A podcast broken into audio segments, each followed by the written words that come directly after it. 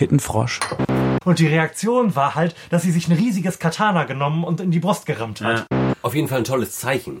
Lars, warum muss ich deinen scheiß Tesla finanzieren? Was sagt der Computer? Adolf Hitler. Jämmerliche 2,5 Prozent. Peak Social Media. Wir brauchen keine Frauen. Wir geben auf die Freundschaft mehr. Ich habe dieses Jahr verhältnismäßig viel Schulbesuche privater Natur gehabt. Alter. Soll ich das rausschneiden? Das ist, nein, aber- ja, nein, nein, überhaupt nicht. Nein, ich weiß aber ganz genau, was du meinst. Ja, ne?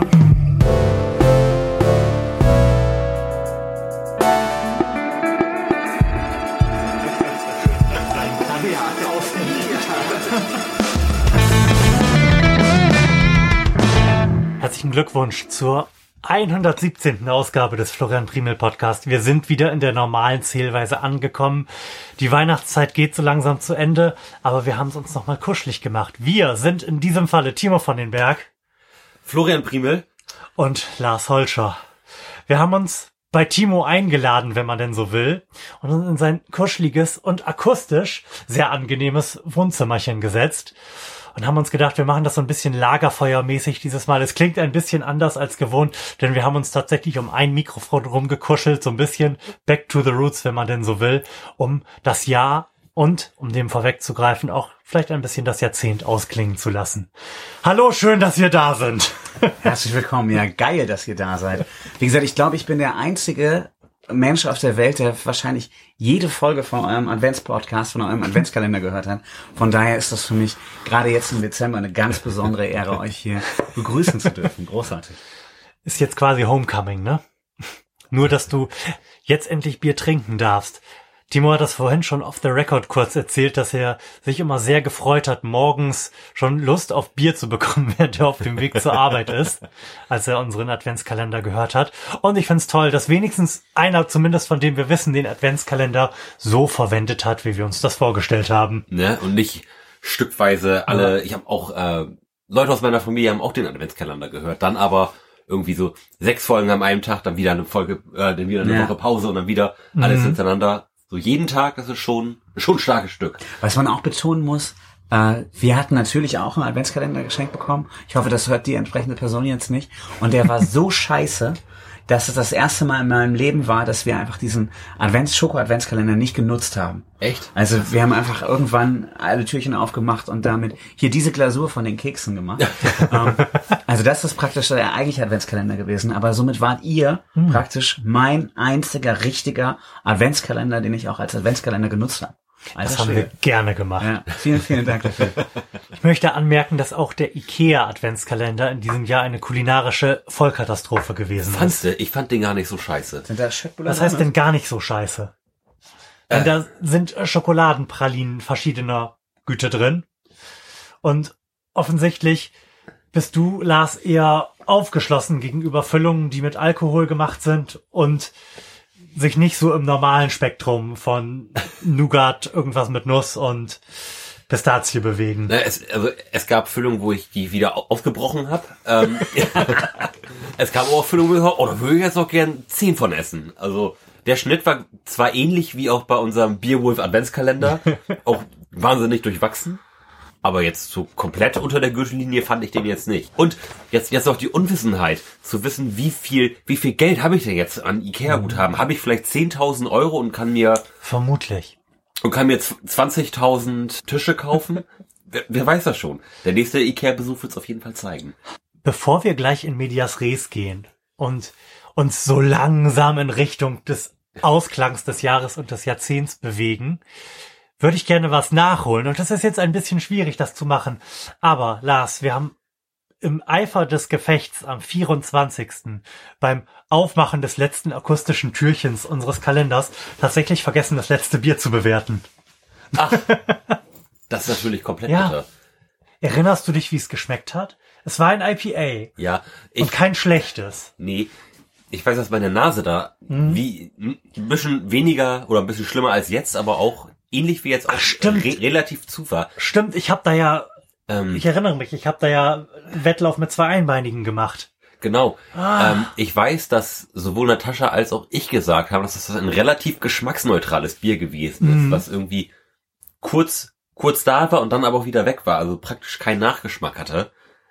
Ähm, ich, ich weiß nicht, ob, ob es da jetzt uns nu- nur so ging, weil wir beide so ein bisschen nasedicht hatten, oder ob das eine Eigenschaft des Bierwaares, die es dann halt auch irgendwie zu bewerten gilt. Also ich, ich fand, es war kein, kein schlechtes Bier.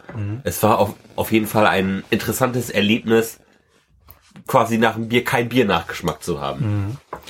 Ja, ich erinnere das ähnlich wie du. Es hat ganz gut geschmeckt, aber es war jetzt nicht das Grindcore der Gitarrenmusik, ne? Nee, leider nicht. War, war jetzt mehr so Sunrise Avenue. Das ist, glaube ich, ein, so ein, so ein Kinder Craft Bier Einsteigerbier. So das, So ein äh, Einsteiger-IPA. ja, Mhm. nicht, nicht so heftig im Geschmack. Ähm, von daher würde ich dem Ganzen so als Einsteigerbier, glaube ich, tatsächlich immer noch so 5,5 Punkte geben, weil ich das irgendwie ganz, ganz cool fand irgendwie, dass das, Mhm. auch wenn kein Geschmack jetzt eigentlich keine, keine herausragende Fähigkeit eines Bieres sein sollte, das aber trotzdem irgendwie ganz interessant war. Ja, es hat einen zumindest nicht genervt. Du kannst ja so als Nicht-IPA-Trinker jetzt nicht mit, mit so einem roten Meisels anfangen zum Beispiel oder Nee. mit, mit dem Artbier oder so. Ja, ich bin da rein emotional auch bei einer, bei einer 6, würde ich sagen. Wir könnten jetzt theoretisch noch Natascha anrufen und sie nach ihren nicht vorhandenen Geschmackserlebnissen von vor sechs Tagen fragen. Oder wie lange ist das her? Den wievielten haben wir? Ja, vor, vor, Vier, oder? vor fünf Tagen, oder? Montag, heute ist Samstag. Ja, Dienstag war das, ne? Also der 24. Ja. Tatsächlich, der 24. war ja Dienstag. Ja. Aber eventuell habt ihr es vor dem 24. aufgenommen. Das wird niemals Kann- jemand erfahren. Ja. Ja, möglicherweise hätte man das am Montag davor aufzeichnen können, aber das, das weiß man jetzt Ja, ja. genau. ähm, ja, würde ich sagen, äh, aus der Weihnachtsspirit heraus würde ich sagen, runden wir auf und machen gute sechs Punkte. Machen wir sechs. Okay. Denn ich wollte die Nummer auf jeden Fall parat haben, um dann nochmal da ein bisschen nachfassen zu können und eine Statistik über diesen Adventskalender rausgeben zu können. Um, So schluss, Anfang um schlussendlich das so. Geld bei Beerwolf zurückzuverlangen. Selbstverständlich. Ist ja wohl überhaupt gar keine Frage. Timo, du hast dich vorbereitet, hast du gerade so. Ja, ja, ich ja, möchte ja. nicht sagen, großkotzig angekündigt, aber du hattest einen Zettel, der vollgeschrieben ist und auch wenn es ein kleiner Zettel ist, müssen Lars und ich, die sehr, sehr schlecht wie immer vorbereitet sind, das natürlich quasi als Affront empfinden. Ja, immerhin, oder? Ich bin allerdings auch ein bisschen vorbereitet. Ich suche meine Vorbereitung gerade. Genau. ja toll, jetzt, jetzt, bin ich der, jetzt bin ich der Einzige ohne Block hier. Danke für nichts. Du bist auch der, vor allem der einzige. Nein, du hast noch nicht mal eine Zeitschrift gekauft. ich habe ja zumindest das ehemalige Nachrichtenmagazin Stern am Kiosk heute Morgen noch käuflich erworben. Denn die waren die letzten, die es da noch gab, die groß auf dem Cover Das war 2019 hatten. Und ich dachte, wir können uns zumindest das Bild vorne drauf angucken und das vielleicht als Inspirationsquelle dafür herziehen. Äh.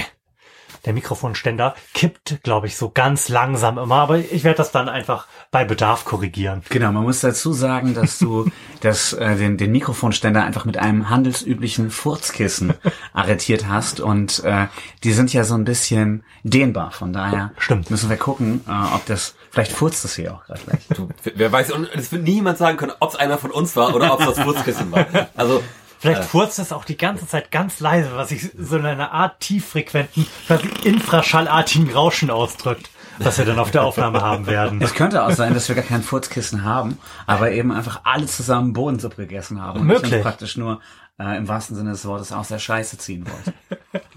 ihr, ihr werdet es nie erfahren. Das große Geheimnis des Florian Primel Podcasts.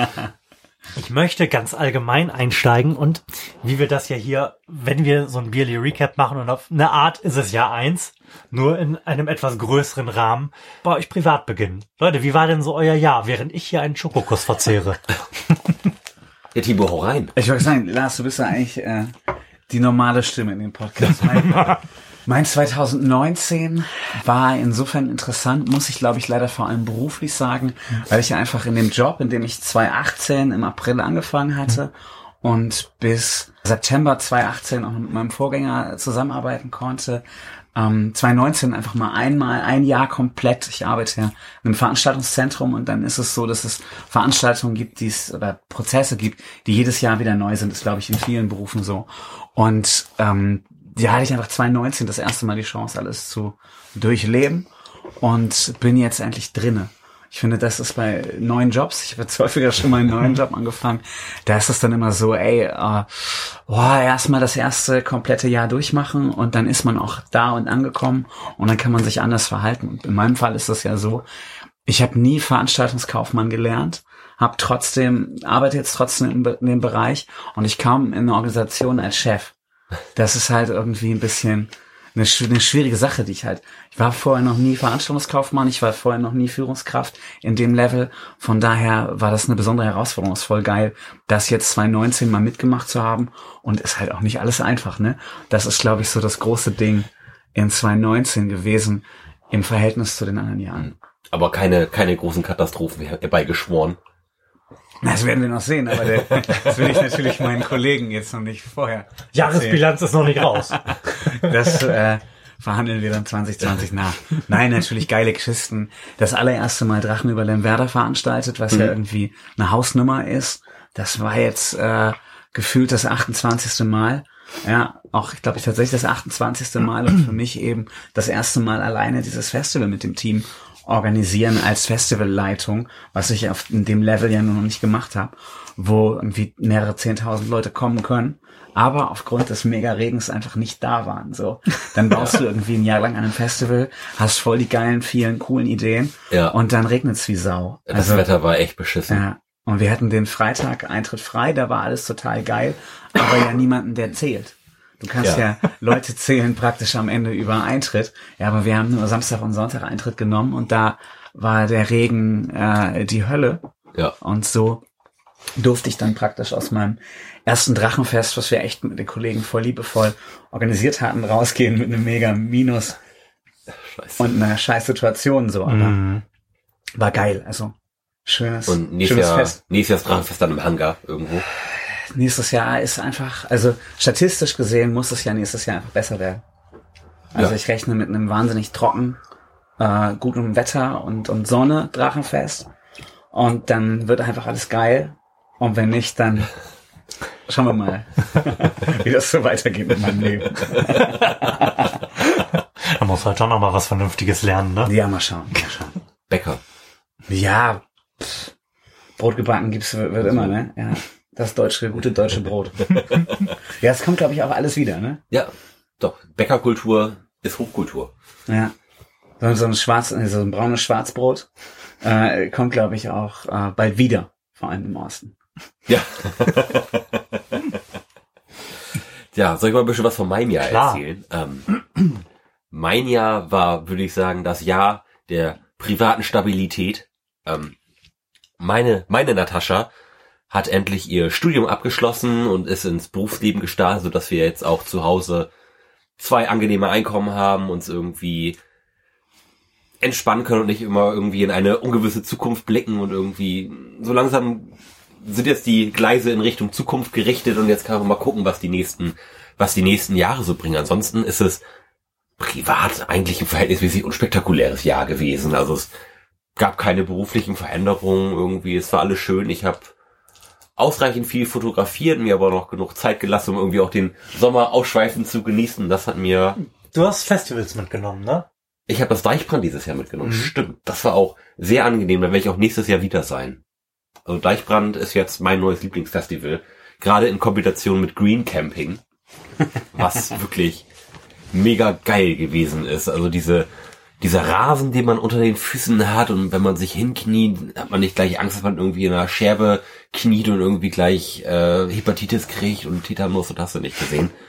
Tolles äh, Rundum-Angebot so auf dem Festivalplatz mit Bier-Yoga und irgendwie Massagekursen und irgendwie ordentliche Klos, was Leckeres zu essen. Also ganz anders als das, ähm, als wir das Hurricane, als, als wir noch immer zusammen unterwegs waren, wahrgenommen haben. Da waren wir ja auch immer, muss man sagen, auf einem normalen Campingplatz, wo halt echt irgendwie Eskalation war und irgendwie überall lagen Bierdosen rum und da von Deichbahn war das alles total sauber. Alle haben sich irgendwie drum gekümmert, dass irgendwie der Pfand dann in den Beutel geht und man den dann nachher irgendwie irgendjemand in der Hand drückt, der, der sich drüber freut. Also das war ein super erfreuliches Festival, was echt Bock auf mehr Festival gemacht hat und nicht wie nach dem Hurricane. Oh, puh, jetzt bin ich auch froh, dass ich erstmal ein Jahr Pause habe. Ähm, ich hätte danach quasi direkt eine Woche später hätte ich gleich wieder gekonnt. Also ich habe hab wieder richtig Bock. Ich habe ja in deinem Leben jetzt in letzter Zeit auch viel zugehört. äh, ein Skill, den du 2019 erworben hast, man muss sich das ja auch immer nochmal positiv wieder Ja. zurückführen, was man gelernt, was man geleistet hast. Ich habe gehört, du hast Jefer trinken gelernt Ja. auf dem Deichbrandfestival. Ja, genau. Also herzlichen Glückwunsch dazu. Danke. Es, es war eine, eine schwere Reise. Das hat ungefähr vier Bier-Yoga-Sessions gedauert, Ja. bis, bis ich das irgendwie halbwegs mit Genuss trinken konnte. Und jetzt würde ich sogar sagen, mache ich das ganz gerne. Ich, ich würde mir sogar freiwillig einen Jiva Sechserträger kaufen. Jetzt kein Kasten, aber ein Sechserträger. Immerhin. Ja. Ja, Jever hat sich ja so ein bisschen zu meinem alternativen Go-To-Bier avanciert. Einfach weil der Kaufland, der meinem Haus am nächsten ist, Ja. kein Wikühler mehr führt. Das Schweinerei. Katastrophe. Das alkoholfreie Jever kann man sehr gut trinken, finde ich. Und man kann auch das äh, Jever Light mit zwei Prozent sehr gut trinken. Wenn man merkt, oh, draußen geht's an die 38 Grad und du möchtest aber gerne ein erfrischendes Bier trinken, musst aber möglicherweise noch irgendwie ein Kind ins, ins Bett bringen, Ja. dann sind, ist so ein 2% Bier eher eine Go-To-Situation. Was ich ganz witzig finde, weil ich habe ja nun jetzt in letzter Zeit sehr oft gehört, wie ihr Bier trinkt. Und äh, dir hätte ich nie ein 2,5% Bier zugetraut. Wieso? Ich, ich hätte mir ge- vorgestellt, wie du alleine im Garten sitzt oder Kind läuft da so rum, dann hast du auf mal so ein Jefer Light 2,5% Bier und äh, dann stelle ich mir diese innerliche äh, Abscheu. Bierbewertung eigentlich so ein bisschen vor. Wie du das aufmachst, das äh, dir anschaust, vielleicht in so einem epischen Ton im Kopf die Beschreibung hinten drauf vorliest und dann sagst, und wie viel Prozent hat das Bier eigentlich? Jämmerliche 2,5 Prozent. Was für ein Scheißbier. Dir gebe ich höchstens eine 2,5. Ja, privat trinkt Flo ja sonst immer das Baltic Triple, ne? Mit, äh, irgendwie 13 Umdrehungen. Ja, Klar, von natürlich. der Rügener Das ist im Inselbrauerei. Grunde nichts anderes im Kühlschrank. Ja. Also der ganze, das ganze obere Drittel ist Baltic Triple und dann sind noch so ein paar IPAs drin. Und Ja. unten stehen noch Gläschen vom Ja. Kind. da passen aber auch ganz oft nicht viele rein. Ja, ich habe es ja gerade schon irgendwie so reingeworfen. Mein Jahr war, glaube ich, so das Gegenteil des Jahres von Lars. Also Stabilität hat da im Grunde nicht stattgefunden. Während alle zurückliegenden Jahre, in denen wir das so gemacht haben, sich an meiner beruflichen Situation rein gar nichts getan hat. Ja. Und ich dann irgendwann ins zwölfte Jahr beim selben Arbeitgeber gegangen bin, hat sich das dann jetzt zum Ende dieses Jahres ja doch noch geändert. Und das alles nur, damit du mal was Neues im Podcast erzählen kannst. Erstens das und zweitens ist ja das Erwähnenswerte daran auch eigentlich der Weg dahin. Denn der war ja bei uns, also bei Natascha und mir, bei Natascha, Hermine und mir, nicht ganz so gerade, wie wir uns das eigentlich vorgestellt haben, sondern ist so ein bisschen um die eine oder andere Härte herum meandert. Ähm, ja, also zwischen einer gefestigten Situation mit zwölf Jahren bei einem Arbeitgeber und der Situation, in der ich mich jetzt befinde, nämlich ähm, ab Januar Vollzeitpapa zu sein. Was tust du da, Lars? Ich benutze Nasenspray. Wie unerfreulich. also wie gesagt, zwischen, zwischen diesen beiden Stationen liegen ich kann hier nicht sprechen, die beiden blödeln hier die ganze Zeit rum. So, jetzt aber. Ist okay, ist okay. Vielleicht machen wir gleich erstmal ein Bier auf oder so. Ähm, also zwischen diesen, diesen beiden Stationen, die ja nun sehr, sehr unterschiedlich sind, die sehr weit auseinander liegen, liegen die Vermutung, keinen Kita-Platz bekommen, keinen Krippenplatz bekommen zu haben, daraufhin eine Kündigung meiner Frau, der Aufbau einer Selbstständigkeit, so mit Geschäftsausstattung und eigener Internetseite, die dann wieder eingestampft wurde, weil wir doch einen Krippenplatz bekommen haben, um dann festzustellen, dass das mit der Krippe doch irgendwie nichts für die Kleine ist in dem Alter, um daraufhin den Plan zu schmieden, ob wir uns nicht beide gemeinschaftlich mit einer Stundenreduzierung beziehungsweise in Taschas, weil sie hatte dann ja schon gekündigt, in einem anderen Job mit weniger Stunden paritätisch quasi um das Kind kümmern können, bis hin dann zu dem Ergebnis, was nun steht, dass Natascha das Pferd ist, auf das wir setzen müssen, wenn wir irgendwie in Sachen Beruf noch vorankommen wollen, so als Paar. Und die jetzt einfach einen Job als Führungskraft macht, der es mir ermöglicht, die komfortable Situation zu haben, jetzt mal mindestens anderthalb Jahre zu Hause bei meinem Kind zu sein und völlig unabhängig davon, wie sich das jetzt in der Realität so darstellt. Denn ich sitze da natürlich so ein bisschen vor, wie vor jeder Aufgabe, die mit einem neuen, mit einem Zauber beginnt und weiß noch nicht so, was auf mich zukommt. Aber unabhängig davon, wie es sich in der Realität darstellt, bin ich mir relativ sicher, dass das jetzt kein Jahr sein wird, dass ich auf dem Sterbebett bereuen werde. Egal wie es wird.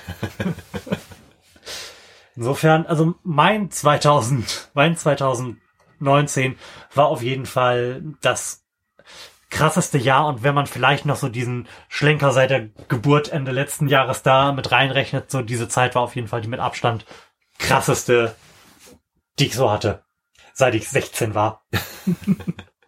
Genau, aber ich meine, Kinder auf die Welt bringen und machen ist vielleicht auch so das krasseste, was man in unserem äh, Alter noch erreichen kann, oder? Also, äh, das ist ja schon schon äh, ein Ding. Ja, Da verändert sich ja viel. Also du hast ja jetzt auch erzählt, du bist soweit gefestigt. Ja. Von daher äh, kann ich mir schon vorstellen, wie ihr bald der Familienpodcast seid. Davon gehe ich ganz schwer aus. Ja, du machst ja auch immer gut Werbung. Und ich meine, das ist Nicht wirklich, auch, oder? Auch schon ein harter Move, ne? Jetzt einfach mal mit seinem Job aufzuhören, um mal anderthalb Jahre rauszugehen und irgendwie was ganz anderes zu machen. Also im Sinne der Gleichberechtigung ähm, ist das doch ganz geil, dass man das jetzt als, dass wir in einer Gesellschaft angekommen sind, in der man das als Mann auch einfach mal machen kann. Naja, Das, das, das, das ist jetzt die, die große Frage. Ich wollt's grad sagen, Hast ja. du denn irgendwo Gegenwind bekommen oder hast, du- hast du gemerkt, dass das irgendwo nicht so geil ankam oder bist du nur auf positives Feedback gestoßen? Ich glaube, ich bin ausschließlich auf positives Feedback gestoßen. Wenn man mal irgendwie von einem Halbsatz unseres Seniorchefs absieht, ist da wirklich nichts Negatives bei rübergekommen. Selbst in dem Moment meiner Kündigung, wo ich da mit, mit unserem Geschäftsführer und unserer Personalleitung im Büro stand und so meinen Plan erläutert habe, ist da eigentlich relativ viel Verständnis für bei rübergekommen. Ja. Und man hat gesagt, ja, geil, mach, macht halt. Ja, cool. What a time to be alive, ne? Mhm. Kannst du Dinge rausschneiden, wenn ich jetzt Sachen frage, die zu persönlich sind fürs Mikrofon? Natürlich. Oder reden das. wir da Ich werde es aber wahrscheinlich nicht tun. Okay, also was mich nämlich hart interessiert ist, ähm, erstens, Mhm. du bist ja in einem Job, in dem man relativ geil auch nebenbei von zu Hause Mhm. Freelancer-mäßig Mhm. Sachen machen kann. Ja. Ist das ein Plan? Das ist zumindest eine Option. Also es ist nicht so, und wir haben uns das auch einfach so ausgerechnet, dass es nicht zwingend notwendig ist, Mhm. dass ich irgendwie was nebenbei verdiene. Aber klar, wenn sich was ergibt oder ich dringend teure Technik haben möchte, werde ich da sicherlich irgendwas machen, klar. Und dann kann ich mir vorstellen, dass die Fachkräftesituation überall ungünstig ist. Mhm. Hast du so eine Rückkehroption oder irgendeine Möglichkeit, einfach in deinen Jahr, jahrelangen Job wieder zurückzukommen? Wir haben da nicht drüber gesprochen, weil ich diesen Plan auch bisher nicht habe. Mhm. Ich könnte mir allerdings durchaus vorstellen, dass es entweder die Möglichkeit gibt, wenn ich da dann nochmal anklopfe, je nachdem, wie die gerade personalmäßig aufgestellt sind, oder äh, dass ich auch nicht so große Probleme haben werde, wieder was in dem Mhm. Job zu finden, so ich das denn möchte. Denn auch das ist kein fester Plan, dass ich weiter in dem Beruf was mache. Vielleicht mache ich nochmal was ganz anderes. Vielleicht gönne ich mir noch mal irgendwie ein Studium in irgendwas, was die Menschheit auch braucht. Keine Ahnung, vielleicht werde ich am Ende des Tages Erzieher oder sowas. Oder Informatiker? Ja, da, da, das ist ja, das ist ja ein deut deutlich relativeres Brauchen als zum Beispiel jetzt der Mangel an männlichen Erziehern in Ja. Kitas. Grundschullehrer könnte auch noch was werden. Grundschullehrer könnte auch was sein, ja, aber Aber das, dauert hart lange. Ich wollte es gerade sagen, das macht sich jetzt nicht mal eben so mit einem Studium soziale Arbeit, was man sicherlich in zwei, drei Jahren durchknüppeln kann. Nee, da, da wärst du ja locker über 40, wenn du richtig anfängst äh, Mhm. zu arbeiten. Wie, wie lange dauert so ein Studium? Sechs Jahre oder so? Ja, ja, je nachdem, was du machst und diese ganzen Ja. Praktika dabei Mhm. und so. Also da geht noch einiges. Aber ähm, jetzt mal eben unter uns beiden Pasteurentöchtern, Lars, äh, wäre er nicht schon locker über 40, wenn er einfach eine kleine Erzieherausbildung macht? Nee, noch nicht. Es kommt drauf an, wann ich beginne. Das könnte noch unter 40 zu schaffen sein. Aber auch nur ganz knapp und dann müsste ich jetzt ein bisschen Gas geben, so langsam.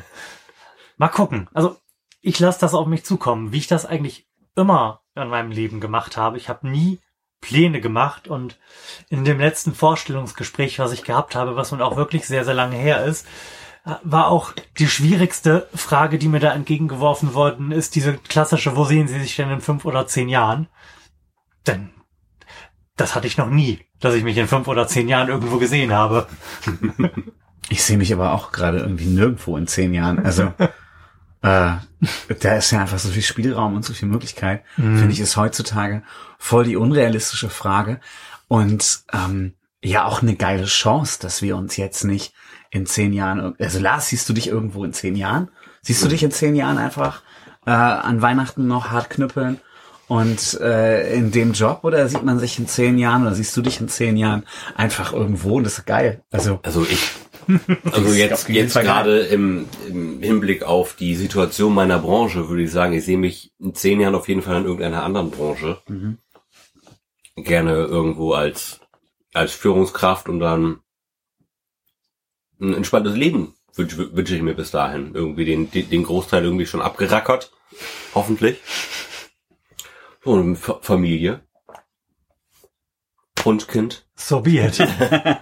Alles, alles ganz entspannt. Der, der, der Traum der Mittelschicht, würde ich sagen. ja, ja. Daher habe ich, ich habe jetzt keine, keinen ambitionierten Zehn-Jahres-Plan, dass ich irgendwo dann der CEO vom einem hippen Startup in Bochum sein möchte. Sondern in dem Haus. Der was Ja. genau. Ich muss bei so, so Plänen immer an, ihr habt eben schon von Festivals gesprochen, ich muss immer an die Raccont äh, Raconteurs denken, hier um Jack White, Live a Simple Life in a Quiet Town.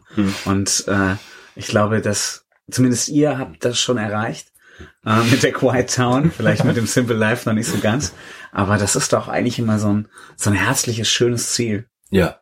Wenn man gute Leute hat und ein äh, teures Mikrofon in der Mitte, dann kann man doch auch wunderbar in dem Haus wohnen. Ja, total. Ich wollte es gerade sagen, also Konsumreduzierung ist ja auch irgendwie ein Thema gewesen, was sich sowohl durch unser als auch so durch das gesellschaftliche Jahr gezogen hat. Und damit geht's einem besser. Ja, also Allgemein Komplex Komplexität aus seinem Leben rauszustreichen, macht das alles angenehmer. Ja, ich habe, also wenn, wenn ich mich jetzt auch nochmal fragen müsste, irgendwie, was, was könnte sich denn jetzt noch verändern, damit es mir irgendwie hart geiler geht? Ich sag mal, also 50.000 Euro mehr im Jahr würden mich jetzt nicht mehr glücklich machen. Also ich habe eigentlich alles irgendwie, was ich brauche. Ich habe irgendwie tolle Freunde, ich habe eine schöne Wohnung, ich habe eine tolle Freundin, ich habe eine nette Familie. Sowas, also ich, ich brauche nicht mehr. Also ich habe nicht das Gefühl, dass mir was fehlt. So. Du hast bei deiner Aufzählung noch einen geilen Podcast vergessen. Das zählt ja zu geilen Freunden mit, mit dazu. Geile Freunde mit geilen Hobbys. Ähm, Mir mangelt es zumindest jetzt mit dieser Entscheidung, die ich da getroffen habe, natürlich erst einmal an langfristiger Sicherheit. Weil sich das natürlich jetzt zumindest längerfristig nicht, nicht vollständig positiv auf meinen Rentenbescheid, den ich irgendwann bekomme, auswirken wird. Ich kann mir jetzt zwar bis, bis die Kleine in den Kindergarten geht, das noch als Erziehungszeit anrechnen lassen und dann ist das okay. Aber dann werde ich überlegen müssen, ob wir auf irgendeine Art und Weise mit dem Einkommen, was Natascha dann erwirtschaftet hat und dem, was ich dann auf irgendeine Art und Weise tun werde, am Ende des Tages auch, wenn das Haus abbezahlt ist, von dem leben können, was dann an Rente dabei rausfällt, ne? mhm. Ja, Das ist echt nochmal irgendwie eine, eine heiße Nummer, ne? Finde ich so Alters, Altersvorsorge. Auch mal die Frage, was, was, was man da noch macht und wie viel man da machen möchte. Das, da kann man ja schon wirklich viel Geld irgendwie verpulvern, sag ich mal. Ja, vor allem verpulvern, ne? Also wir Ja. wissen ja alle nicht, Nee. dass diese kapitalmarktorientierten äh, Vorsorgemodelle irgendwann mal noch wert sein können. Also Ja. im Prinzip, ohne jetzt hier einen volkswirtschaftlichen Podcast aufzumachen. Oh, doch, doch, da, da es sind wir, glaube ich, eigentlich drinne, ne? prädestiniert Eigentlich für. drinne. Ist es ja so, dass irgendwie diese letzte Finanzkrise wirklich ja nur mit Kohle gestopft wurde, Ja. die man irgendwie aus den Zentralbanken beziehungsweise dem Zinsniveau, aber eben auch aus den Haushalten rausgezogen hat und da reingeworfen hat und wir jetzt ja irgendwie in der Situation sind, dass man eigentlich auch nicht mehr über den Kapitalmarkt sparen kann. Und trotzdem wird's noch so nebenbei gepredigt. Ähm, Finde ich schon eine ganz schwierige Kiste. Also eigentlich hätten wir alle vor zehn Jahren viele Immobilien kaufen müssen, um das über Real Estate irgendwie zu lösen. Aber ich komme ja immer noch an den Punkt, wenn wir irgendwann Rentner sind, sind die Babyboomer tot. Ja, und dann gibt es absolut. ganz viele Häuser und dann sind auch Häuser nichts mehr wert. Ja, Ja. Dann haben wir definitiv. Wohnraum wie Sau. Mhm. Äh, jetzt prügelt man sich tot, um an Wohnraum zu kommen, Ja. zahlt irgendwie horrende Kohle, die einen später irgendwie das Genick brechen wird. Und wenn man im Alter ist, dann äh, braucht man sich wahrscheinlich kein Haus mehr mieten, weil man einfach irgendwie in die Straße geht, in der man wohnen, wohnen möchte und dann bricht man da eine Tür auf und geht in ein Haus rein und hat da irgendwie ein leerstehendes Haus, weil irgendwie Wohnraum einfach nichts mehr wert sein wird. Mhm. Und das finde ich ist Mhm. auf, auf ganz lange Sicht irgendwie so eine, so eine Frage. Wir haben keine Zinsen mehr. Das heißt, du kannst das Geld nicht irgendwie äh, konservativer anlegen. Du musst in Aktien gehen, also musst irgendwie in Unternehmen reingehen. Aber was haben Unternehmen für eine Halbwertszeit, wenn du strukturellen Wandel bis dahin haben musst durch den Klimawandel? Und dann hast du noch eine Situation, dass eigentlich Häuser irgendwann nichts mehr wert sein werden, weil es irgendwann viel zu viele Häuser gibt, weil es viel weniger Leute gibt. Also vielleicht brauchen wir schon deshalb Zuzug. Zuzug, einfach um unsere Immobilienpreise zu erhalten. Aber ihr seht, wo ich Ja. so nachts drüber nachdenke. Migranten für unsere Rente. Ja, Migranten, damit wir äh, irgendwann mal Vermieter sein können und irgendwie Kohle reinkriegen. Ja, die erfreuliche Perspektive daran, dass die Babyboomer irgendwann alle tot sein werden, ist ja in der Hinsicht, dass sich dann auch das Rentenniveau wieder normalisieren könnte. Und was dazu kommt, ist ja, dass besagte Babyboomer jetzt in den über den Verlauf der nächsten 25 Jahre allesamt erstmal in Rente gehen werden. Und dann haben wir sehr viele Rentner, die noch zur Wahl gehen. Was wiederum bedeutet, dass wir Leute haben werden in der Politik, die ein Interesse daran haben, von denen gewählt zu werden. Weshalb ich ganz, ganz fest davon ausgehe, dass wir sowas wie eine vernünftige Grundrente bekommen, die auf einem Niveau wie, weiß nicht, 1000, 1200, 1500 Euro irgendwo Mhm. liegt. Und dann ist das halt einfach der Einstieg in so ein bedingungsloses Grundeinkommen, weil das ist es quasi halt nur für alte Leute. Genau, genau. Ja. Da ist, Also an dieser Perspektive ist nicht alles schlecht. Jetzt ist es eine relativ unkomfortable Situation, so als Millennial, wie wir hier so auf unserem Sofa in unserer, was, was das hier eigentlich? So ein, ist, das ist schön Bremer Altbau hier, ne? Ja, genau. Genau. Ist ein, ja, Altbremer Stadthaus. Altbremer Haus kann man nicht so richtig sagen, dafür ist es irgendwie zu geräumig, weil wir, wir ja hier auch nur die oberste Etage bewohnen. Mhm. Ist ja schon ein großes Ding ist und man früher Arztpraxen drinne oder eine Anwaltskanzlei und solche Sachen. Ähm, wechselnd, nee, eigentlich war das eine Steuerberaterin, aber ist auch scheißegal, was da drinnen war. Auf jeden Fall sowas hätte. Das ist so das Flair, was unten herrschen könnte. Ähm, ihr habt es ja gesehen, ihr seid auch durch so einen, so einen Eingangsbereich ja, gelaufen. wahnsinnig schwierig, die, diese beiden Türen zu öffnen, Ja. wenn man alle, alle Gliedmaßen mit irgendwas voll hat. Ja. Und dann habt ihr es mit eurem Glied geöffnet. Ja, wirklich. Ja, geil, Wie, wie geil. hier bei äh, Pick of Destiny. Also, um das jetzt hier lange Rede, kurzer Sinn, wir sind in einem größeren Bremer Haus, was kein äh, Bremen-Ost-Ghetto-Block ist. Es ist ein Anwesen. Genau, es ist ein Anwesen, ein Anwesen von einer älteren spanischen Dame, Ja. die die Nettigkeit besitzt, uns hier für eine echt entspannte nette Miete wohnen zu lassen. Dankeschön. Genau, was, was ich eigentlich nur sagen möchte, so unkomfortabel aktuell und vielleicht so in, auch in den letzten zehn Jahren die Situation gewesen ist, so als Millennial da zu sein, in einen relativ kaputten Arbeitsmarkt einzusteigen, der zumindest so im Bereich der unteren 50 Prozent seit 30 Jahren keine Reallohnsteigerungen erlebt hat und dann davon irgendwie absurde Mieten abdrücken zu müssen und die Perspektive zu haben, irgendwann keine Miete zu bekommen, so sehr glaube ich, dass sich das in der Zukunft umkehren wird. So in den über den Verlauf der nächsten 25 Jahre gehen pro Jahr irgendwie 300.000 mehr Leute in Rente als unten in den Arbeitsmarkt wieder reinkommen. Das heißt, selbst mit unserer praktisch nicht vorhandenen Kompetenz in allen möglichen Bereichen werden wir sehr gefragt sein. Und wie du ja schon gesagt hast, wenn wir dann alt sind, dann werden uns Wohnungen hinterhergeschmissen. Ich glaube, das wird alles ganz gut. Zumindest on the long run. Vor allem, also im Idealfall sind wir dabei, finde ich immer. Und ey, wir haben irgendwie, glaube ich, alle aus jeder Situation auch was Geiles gemacht.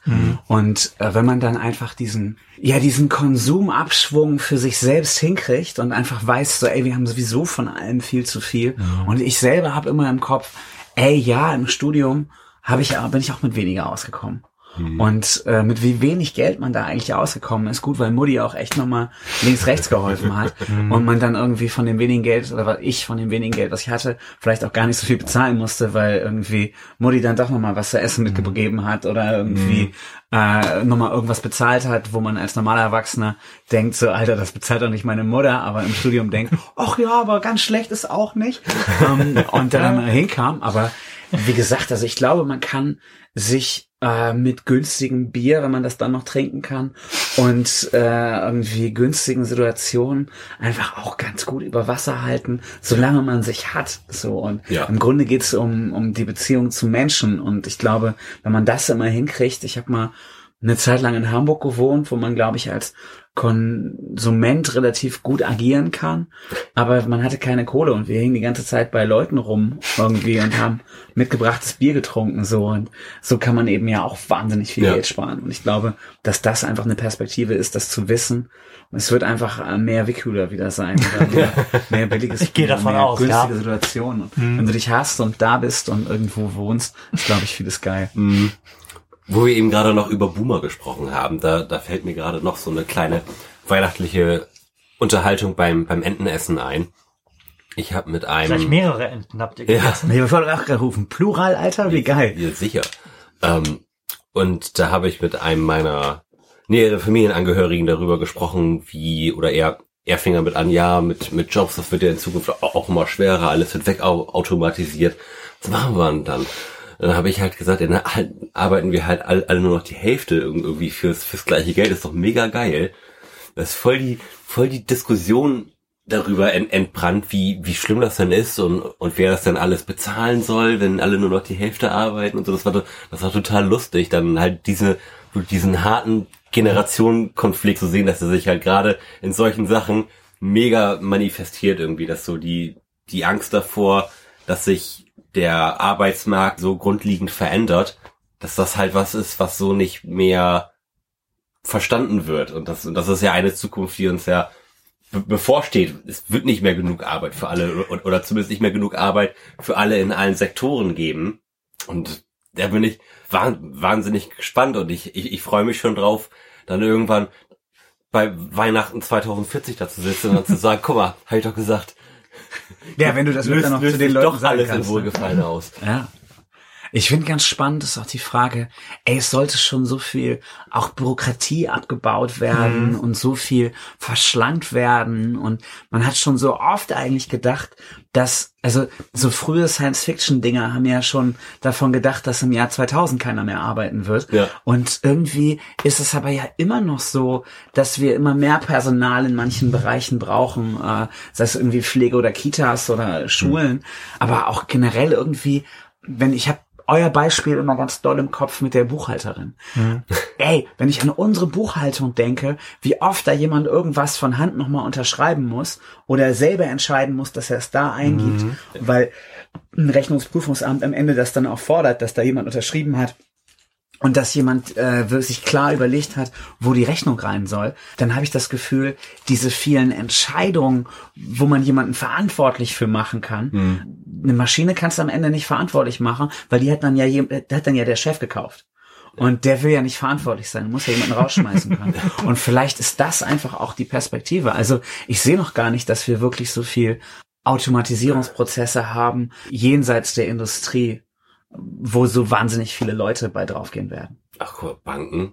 Guckt euch die ganzen armen Schweine an, die, die, also die, alle, die irgendwie bei mir im Abi-Jahrgang waren und jetzt Bankkaufmann gelernt haben, ich meine, die haben doch scheiße Aussichten. Die, die, die braucht doch in, in 25 Jahren braucht die keine Sau mehr. Ich meine, Vermutlich in fünf Jahren keine Sau mehr. Die braucht, glaube ich, jetzt schon keine Sau mehr. Also, wenn Danke. Ich, also wenn ich jetzt nicht von der Bank ausdrücken. angerufen werde, versuche ich immer schnell wegzudrücken. Also äh, mit denen will doch jetzt keiner mehr reden, wenn ich keine ja, oder, oder selbst, selbst wenn ich jetzt, jetzt zur Bank gehe, ich meine, dann, dann sitzt da halt die, die, die nette junge Dame da, da vom Bildschirm und wenn ich dann Geld haben will, dann guckt sie sich halt an, was sagt der Computer? So, das Ja. kann mir auch gleich einfach der Computer Ja, sagen, ja. ohne dass da irgendwie ein, ein Mensch zwischensteht, der mich, der mir im Zweifelsfall noch irgendwas aufquatschen will. Das kann auch noch der Computer machen.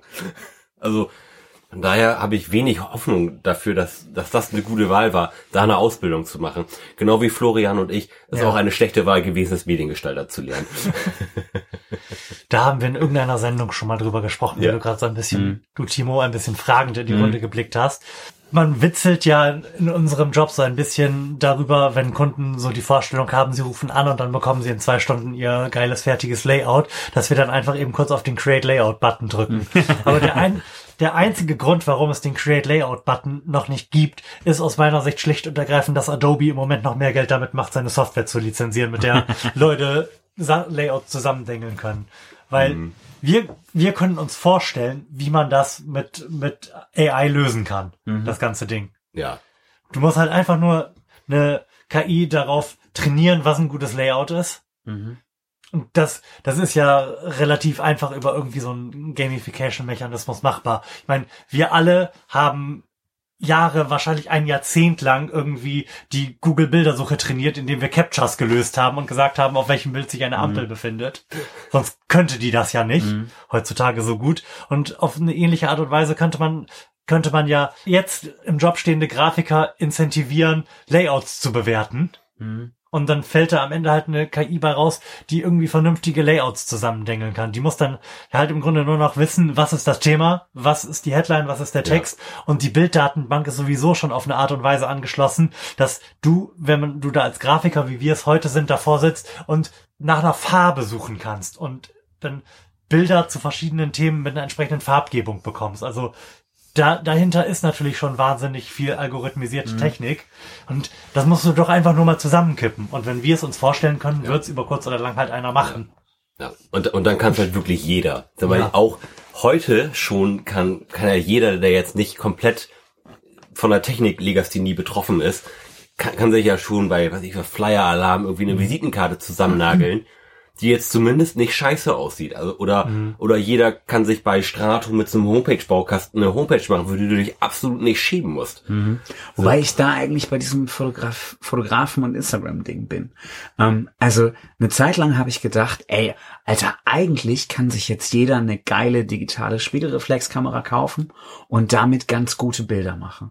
Aber du siehst ja, Lars, an, an deiner Situation so, ey, nein, das Niveau ist einfach gestiegen. Es gibt einfach viel, viel geilere Hochzeitsbilder als früher, weil es einfach junge, geile, kreative Leute gibt, hier, das bist du, äh, die einfach geile Fotos machen und die man dann auch haben will. Und ja, so mittelgeile Bilder wie früher könnte man eventuell jetzt auch hinkriegen, aber da man alles auch noch bei Instagram rausschießen muss und man die geilsten Bilder haben will, sind zum Beispiel Fotografen immer gebraucht. Ja. Und wenn ich mir so eine, ähm, also ich bin in der Situation, in meiner Organisation, dass unsere Auszubildende und unsere FSJlerin, und die hat tatsächlich zwar gewechselt, aber die jungen Mädels haben immer Bock, äh, Flyer zu gestalten oder irgendwie Ja. was zu bauen. Und dann gibt es irgendwie eine relativ eigentlich dämliche, aber günstige, einfache äh, Möglichkeit, äh, Flyer zu gestalten, Mhm. ähm, die wo ich das Programm eigentlich verachte, aber äh, die Ergebnisse okay sind. So. Ja. Und wenn ich mir überlege, wir haben einen kleinen Kinoprogramm-Flyer, den muss ich nicht bei einer Grafikerin beauftragen, der, weil das so, wie es gestaltet ist, okay ist. Wir haben ein Abo-Programm-Flyer. Das Abo ist zwar mir das Königspferd von uns so, aber ey, das können die Mädels auch machen. Aber unsere dicken, geilen, großen Programmflyer, die will ich einfach ordentlich haben. Die sollen schön aussehen, da sind Anzeigen drinne. Ähm, das muss vernünftig sein. Und ich glaube, dass man da einfach ähm, mit guter Arbeit, die jenseits der Stange ist, und diese Programme können dann ja vor allem Stange, einfach auch immer noch was machen kann. So. Klar, es, es wird sicherlich immer noch so eine, eine Speerspitze geben, Ja. die da irgendwie den Berufsstand aufrecht erhält, aber sag mal, sicherlich wird es trotzdem die meisten irgendwie so treffen, dass sie halt echt nicht mehr gebraucht werden. Sei es, weil sie in ihrer Firma überflüssig sind oder B, weil sie vielleicht auch einfach einen scheiß Geschmack haben, das äh, macht dann auch alles passieren, aber du hast jetzt gerade Fotograf irgendwie als Beispiel gesagt, da geht's ja auch wirklich konkret ums Ergebnis und Ja. vieles ist ja nur Informationsübermittlung und das halbwegs anständig. Und jetzt mal ganz ehrlich, wenn jetzt die Homepage von meinem Zahnarzt nicht komplett scheiße aussieht, dann ist das, dann ist das völlig okay. Oder, Ja. oder von meinem Klempner oder von meinem Tischler oder von meiner Bäckerei. So, da, da geht's ja nicht darum, dass das irgendwie eine mega geile HTML5 Seite sein muss, die mega responsive ist und irgendwie noch ein geiles Video im Hintergrund oder sowas abspielt. So, das, das, das willst du ja gar nicht haben.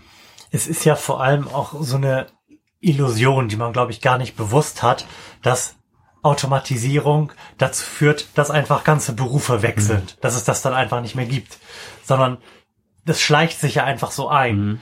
Und zwar vor allem dadurch, dass du Produktivitätsgewinne irgendwie ähm, erwirtschaftest. Dadurch, dass halt einfach weniger Leute mehr Output haben können. Man, man sieht das ja in unserem Beruf. Ich habe ganz sicher vor zehn Jahren deutlich weniger Flyer pro Woche rausknüppeln können, als ich das so mit den Ja. technischen Möglichkeiten heute habe. vor 15 Jahren oder wann auch immer ich mein erstes Praktikum in dem Bereich gemacht habe, musste ich mich noch durch Stockfotobücher wühlen, um mich auf die Suche nach vernünftigen Bildern vom Projekt zu machen. Und heute bekomme ich da halt, wenn ich nach Blau suche, den entsprechenden Vorschlag für mhm. und bin dadurch einfach sehr, sehr, sehr viel schneller. Hätte sich die Produktivität in diesem eigentlich kreativen Bereich nicht technisch gestützt so entwickelt, mhm. wie sie das getan hätte, hätte meine Firma halt einfach mit dem Output, den sie jetzt im Vergleich zu vor zehn Jahren halt einfach nochmal drei Grafiker mehr einstellen müssen, mhm. was sie aber schlicht und ergreifend nicht getan hat. Mhm. mhm. Aber ich merke das auch zum Beispiel bei, bei, mir auf dem Job, als ich angefangen habe. Ich halte hier die ganze Zeit dieses Bier in der Hand. Ich mache das ja, jetzt genau, gleich mal auf. Ja. Aber, aber sprich, sprich. Ja, ähm, ich, Schenk ich schon mal ein. Du ja. kannst auch ein leeres Bier gleich vorlesen. Sehr gut. ähm, ich merke das auch bei mir auf der Arbeit als ich quasi meine Ausbildung gemacht habe, da waren die Möglichkeiten mit dem jetzt mit dem Digitaldruck auch noch re relativ begrenzt und auch das ganze das ganze drumherum war wesentlich komplexer, dass du das vielleicht, wenn wenn du irgendwie geil bist, hast du vielleicht so acht bis zehn Jobs irgendwie am Tag gemacht. Und ich sag mal jetzt heute könnte ich absolut problemlos locker 40 bis 50 Jobs pro Tag machen und das, und das halt alleine. Also, mhm. also theoretisch, wenn man jetzt mal in der Zeit zurückbeamt, könnte, könnte ich quasi den kompletten Job alleine machen. So. Ja. Und das, das ist sicherlich nicht die, die einzige Branche, wo, da, wo sich das so darstellt. Ja, und das ist sehr ähnlich, um jetzt mal vielleicht von der Vergangenheit ein bisschen in die Zukunft zu gehen, wird sich das ja vermutlich auch bei dem Paradebeispiel für digitale Automatisierung, nämlich Lkw-Fahrern mhm. darstellt. Die werden ja auch nicht von, vom einen Tag auf den anderen weg sein, mhm. sondern es wird dann, sie werden in sehr einfachen Bereichen zuerst ersetzt werden, wo vielleicht einfach nur ständig irgendwelche Lkws vom Papierwerk zur Druckerei hin und her fahren. Mhm. Wo im Moment immer noch so ein armes Schwein drin sitzt und immer dieselbe Strecke fahren muss. Jo. Dann wird es das auf einfachen, irgendwie hauptsächlich aus Autobahnen bestehenden Strecken geben na, und es wird am Ende dieses Prozesses sicherlich immer noch Lkw-Fahrer geben, weil sich so überbreite und überlange Gefahrgüter dann doch ja. eher schlecht von der Maschine ja. die transportieren die sich lassen. durch die Alpen ja, ja, genau. fahren lassen müssen. Ja. Und genau, und am Ende möchte man natürlich auch noch jemanden haben, der haftbar ist. Ja, genau, genau. genau. Das kommt dann ja noch on top. Aber so, so ist es halt nicht so, dass einfach ganze Berufe oder Berufsbilder verschwinden sondern dass ohne, dass man am Output halt was merkt, einfach niemand mehr eingestellt wird. Ja. Immer mehr Leute gehen in Rente, aber es wird nie, genau. nie jemand nachgeholt. Mhm. So, ähm, wir sind ja gerade so, so ein bisschen vom Thema abgekommen, beziehungsweise ins Thema noch gar nicht so richtig reingekommen. Wir haben über vieles gesprochen, aber im Grunde noch nicht über so das allgemeine Jahr 2019 und das zurückliegende Jahrzehnt. Aber bevor wir das tun und vielleicht das so als Eröffner dieser Session, habe ich ein Session IPA mitgebracht. Was heißt, habe ich es mitgebracht? Ich habe es einfach nur vom Tisch genommen. Du hast es mitgebracht. Wo kommt das her, Timo? Genau, es kommt von Lidl. Sehr gut. Und es ist äh, genau das äh, IPA, hoffe ich, was du dir immer gewünscht hast, weil es einfach ein billiges, bezahlbares IPA ist. Ähm, in der Kühlung steht praktisch noch die Nachfolgesituation okay. von diesem Bier. Ähm, das hat, glaube ich, für deinen Geschmack zu wenig Prozente, aber es okay. ist einfach ein günstiges, meiner Sichtweise nach, trinkbares, mhm. geiles IPA, was einen nicht arm macht. Lars, erzähl doch mal. Ah, pass auf, den, den, den Klappentext, da habe ich eine Automatisierung für dich.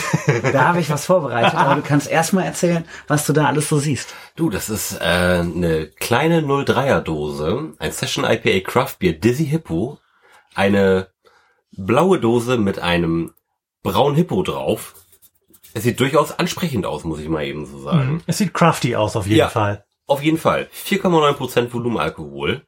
So, und jetzt bin ich aber mal gespannt, was du da vorbereitet hast. Also erstmal möchte ich noch schon erzählen, diesen, dieser Hippo, der hier vorne drauf ist, können wir sehen, der ist von, ich würde jetzt entziffern, Christina Lanke äh, gezeichnet, also eine Kunststudentin. Ja, liebe Grüße. Und äh, das Bier wird gebraut bei der bei Lidl, äh, Privat Im, im Laden. bei der Privatbrauerei Eichbaum. Das ist eine relativ normale, hm. äh, konservative Brauerei aus Im Mannheim. Herzen Belgiens. Aus Mannheim, nee, aus Mannheim tatsächlich. Und äh, wenn man in, im Mannheimer Raum unterwegs ist, Eichbaum war mal Hauptsponsor von Waldhof Mannheim vom hm. Fußballverein und das ist da einfach das ich will jetzt Hakebeck nicht schlecht Das reden, aber das normale Hakebecks so. Und die haben irgendwann gemerkt, scheiße, wir haben noch Braukapazitäten und brauen jetzt einfach Craft Beer für Lidl. Das ist schon, finde ich, ein witziger Move und es sieht schon wirklich hip aus, finde ich. Es ist ein Hippo und es sieht trotzdem hip aus. Das finde ich ganz geil. Aber für Hippos und hippe Biere braucht man doch einen Hipster, der den Scheiß vorliest. Und ich weiß nicht, ob diese Bluetooth-Box hier gerade Probleme erzeugen würde.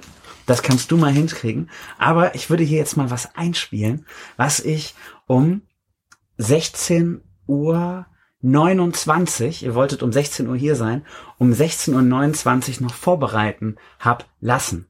Geil. Mal gucken, ob es jetzt kommt. Vic Secret, ein Geheimtyp mit Geschmacksexplosion.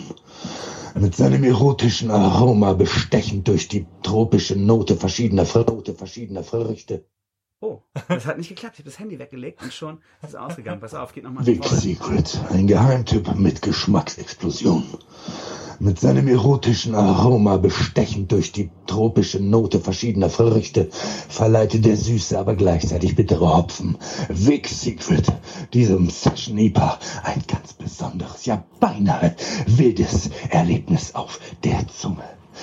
Passend zu diesem außergewöhnlichen Geschmackserlebnis entwarf die Kunststudentin Christiana Lanke aus Köln ihre Animal Range und verleiht der Kraft Bier Kollektion Edition damit das ganz gewisse Etwas. Ihr einzigartiger Zeichenstil unterstreicht das persönliche und handgemachte eines Craft Beers und passt somit perfekt zum aktuellen Trend und dem besseren Session IPA. Ja, vielen Dank, wer auch immer das war. Wer, wer wird es gewesen sein? Ist es Joschka Kusch? Na klar, es war Joschka Kuti. Ich habe einfach mal ein besonderes Highlight äh, für die, die Jahresrückschau aus Geil. eurem Podcast einfach wieder reaktiviert und dachte, wie geil, ähm, wenn man schon über Craft Beer redet und Joschka Kuti einfach das IPA erfunden hat, ähm, habe ich gedacht, bringe ich den Erfinder des IPA Niemand Joschka hat ein Bier Kuti. jemals so herzlos getrunken wie Joschka Kuti. Zumindest in unserer Kuti. Sendung. Ja, und ich meine, er war jetzt zweimal da und durfte zweimal Texte vorlesen. Und dann dachte ich, im Jahresrückblick muss einfach der große, der größte Poetry Slammer, der im Horst ist, einfach wieder auftreten. Und als, ich sag mal, kleiner Partner in der Lokaloffensive wollte ich einfach Joschka Kuti nochmal Da- da in den wieder. Jahresrückblick reinbringen. Sehr ich habe tatsächlich in meiner Zusammenschrift für 2019 und vielleicht ist das auch gleich der, der Einstieg in das Thema, noch was ganz anderes reingesetzt, oder was, was zu dem Thema reingesetzt. 2019 war für mich ein ganz besonderes Damn Horster Highlight. Ah, Ich weiß nicht, ob ihr es mitbekommen habt, bei Facebook zu sehen, im Video, der romantische, ha- äh, wie heißt das, Hochzeits Heiratsantrag von Joschka Kuti. Es war sehr Ja. schön, wir haben nebenbei noch geschrieben, weil es irgendwie um andere Themen Ja. ging. Und er schrieb so, ey ja, ich bin gerade unterwegs mit dem Auto nach Paris. Und dann habe ich nur so im Kopf die Frage gehabt, geil, was machst du eigentlich in Frankreich? Hab aber nicht gefragt, sondern meinte so, jo, gute Fahrt. Und äh, irgendwann sehe ich bei Facebook diesen, diesen Heiratsantrag im Schloss von Cinderella im Disneyland von Joschka Kuti an seine Freundin, wo dann einfach Leute durchlaufen durchs Bild. Ich Die ganze Zeit, ja. So geil. Also für mich war das das romantische Highlight äh, in der Promi-Geschichte. Und das finde ich ist auch so ein geiler Prozess. Das ist im- Wir im Grunde- lokale Promis. Peak Social Media. Ja, geil. Ja, auf jeden geil. Fall. Also herzlichen Glückwunsch an die Freundin von Joschka Kodi. Du hast dir da wirklich einen geilen, besonderen Typ angelacht und wir alle haben es mitbekommen, wir haben es geteilt und ich finde, das war jetzt Gala-Niveau und äh, als als König und Königin Experte für Glamour äh, bin ich hier, glaube ich, heute eingeladen und wollte einfach das Thema Joschka Kuti Ja, dann würde ich sagen, trinken wir doch mal auf, Auf Joschka. Joschka und Verena. Prost. Prost.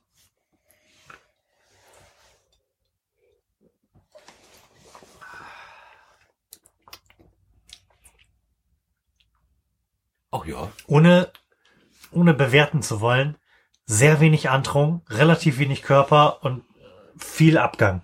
Ja, bitter. Bitter, aber bit- bitter fruchtig im Abgang, finde ich. Genau, bitter als Beschreibung, nicht bitter als traurig. Ja. Nee, also finde ich jetzt nicht verkehrt. Was, was muss man für so eine Dose berappen? Oh, ich glaube 49 Cent nur oder so. Das Vielleicht auch das, 69. Das ist absolut aber- Ja, angemessen. das ist absolut Also der. Preis schlägt echt alles und Ja. da musst du beim Kauf schon auf äh, den Dosenpfand achten, weil der praktisch den Preis nochmal enorm steigert. Das passiert dir natürlich äh, bei einem Craft Beer für 3,50 sonst nicht, dass der Pfand da eine relevante ist.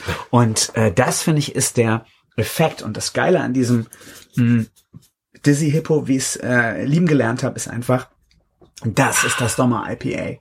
Also es hat, wie du sagst, wenig Körper, wenig, wenig. Und zum Glück wenig Kohlensäure. Es ist fruchtig und du kannst, ja gut, wir haben das Bier jetzt auch schon lange auf, aber du kannst es einfach gut äh, reinkippen. Das Moment, ist ein Sommerbier. das ist ein Qualitätsmerkmal bei mir. Wenig Kohlensäure Mhm. ist gut.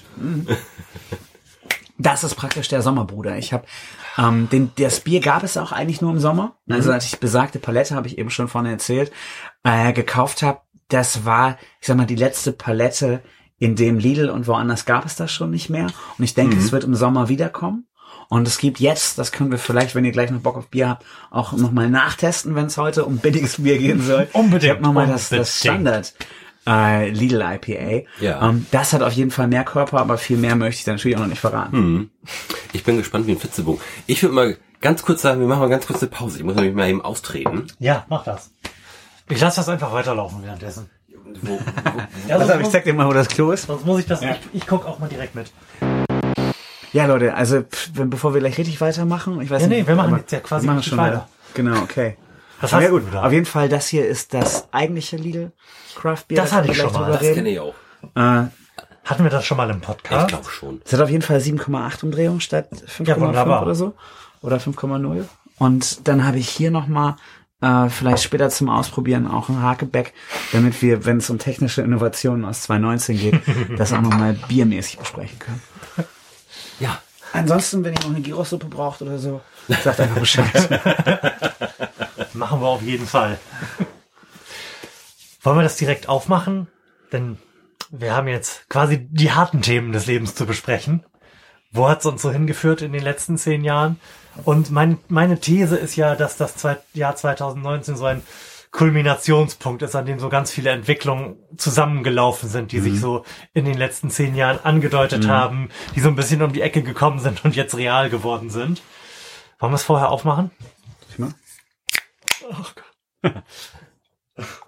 Also ich habe gerade, ich habe gerade einen leichten Schrecken bekommen. Dass, äh, diese Dose, von der ich nicht wusste, ob sie da schon lange einfach so brav steht oder ob er sie vorher geschüttelt hat, vor diesem nicht mit einem Popschutz versehenen Mikrofon geöffnet hat. Meine Hand da so ein bisschen vorgehalten. Also es war, glaube ich, alles safe. Man hat den Schrecken sicherlich in meinem Gesicht gesehen, Und vielleicht auch gehört. Ja. Sogar im Gesicht gehört. in meinem Gesicht gehört. Vielleicht sieht man es nachher noch an den kleinen Fleck auf dem Sofa, den Flo dahinter. Das war deins, ne? Es riecht schon so leicht salzig, ne? Oh, das ist auf jeden Fall was ganz anderes als das Bier von Ich eben. meine nicht das Bier, ich meine eigentlich der Fleck. das Bier riecht aber auch. Reicht für mich. Okay. 2019. Du hast Sachen aufgeschrieben. Was hältst denn du davon, wenn wir diese Sachen, die du da aufgeschrieben hast, mal mit meiner Vorbereitung abgleichen, nämlich zum Kiosk gegangen und einen Stern gekauft zu haben und wir uns einfach nur mal das Cover anschauen. Während ich weiter einchecke, kann ich dir das kurz in die Hand drücken, Lars. Sehr gerne. Erzähl uns doch mal, was man auf diesem Cover so sieht. Oh, man sieht auf jeden Fall Karl Lagerfeld. Man sieht ein brennendes Notre Dame.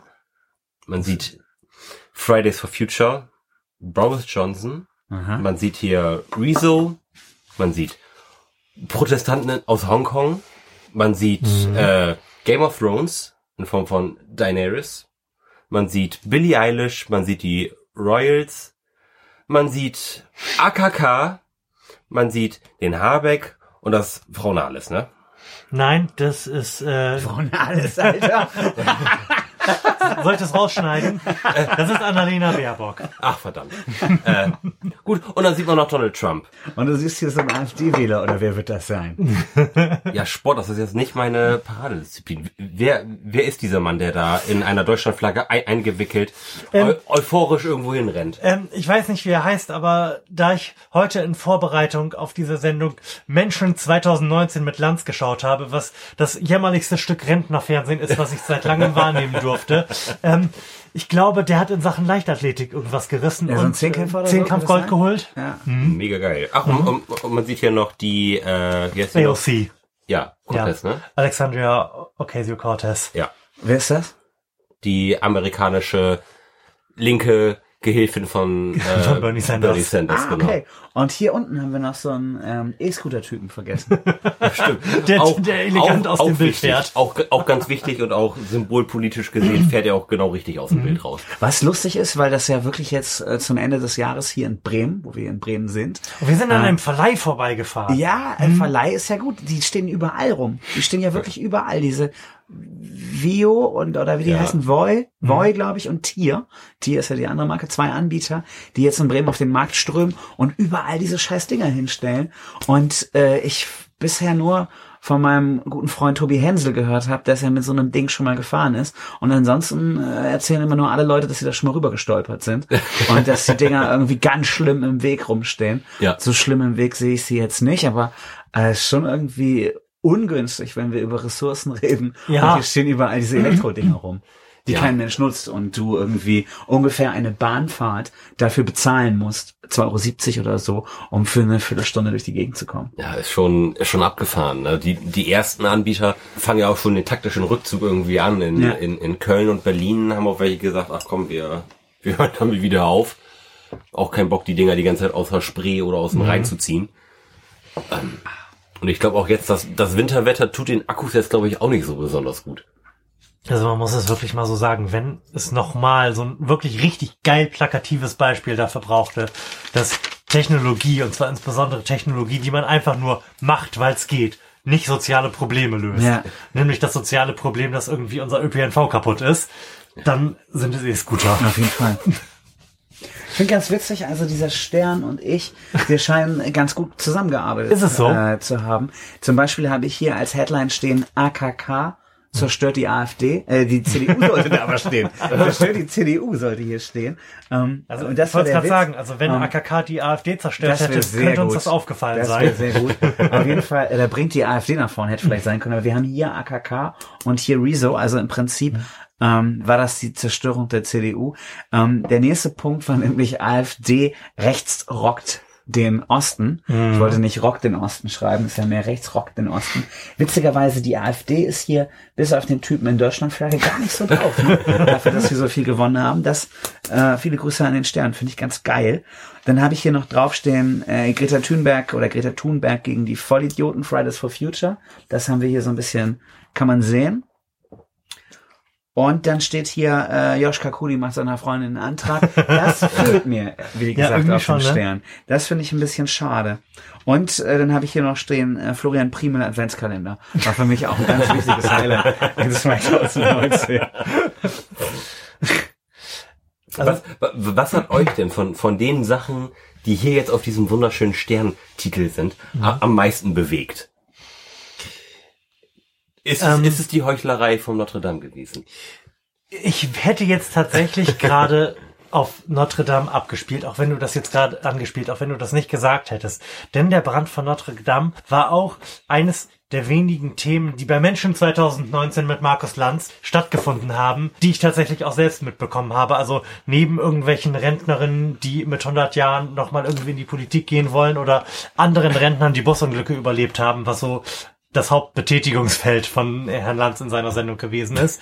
Ähm, und da bin ich dann kurz laut geworden und hab so halb unsere Tochter geweckt, die im Arm meiner Frau gerade selig eingedöst ist, weil mein Kommentar dazu war, ach, also das, das, das ist der Brand, den ihr relevant findet in diesem Jahr. Ja, auf jeden Nicht, Fall. nicht irgendwie, weiß nicht, Brasilien oder das, die, ist das in der Arktis brennt oder dass gerade in Australien eine Fläche von der Größe Deutschlands brennt. Seriously? Notre Dame?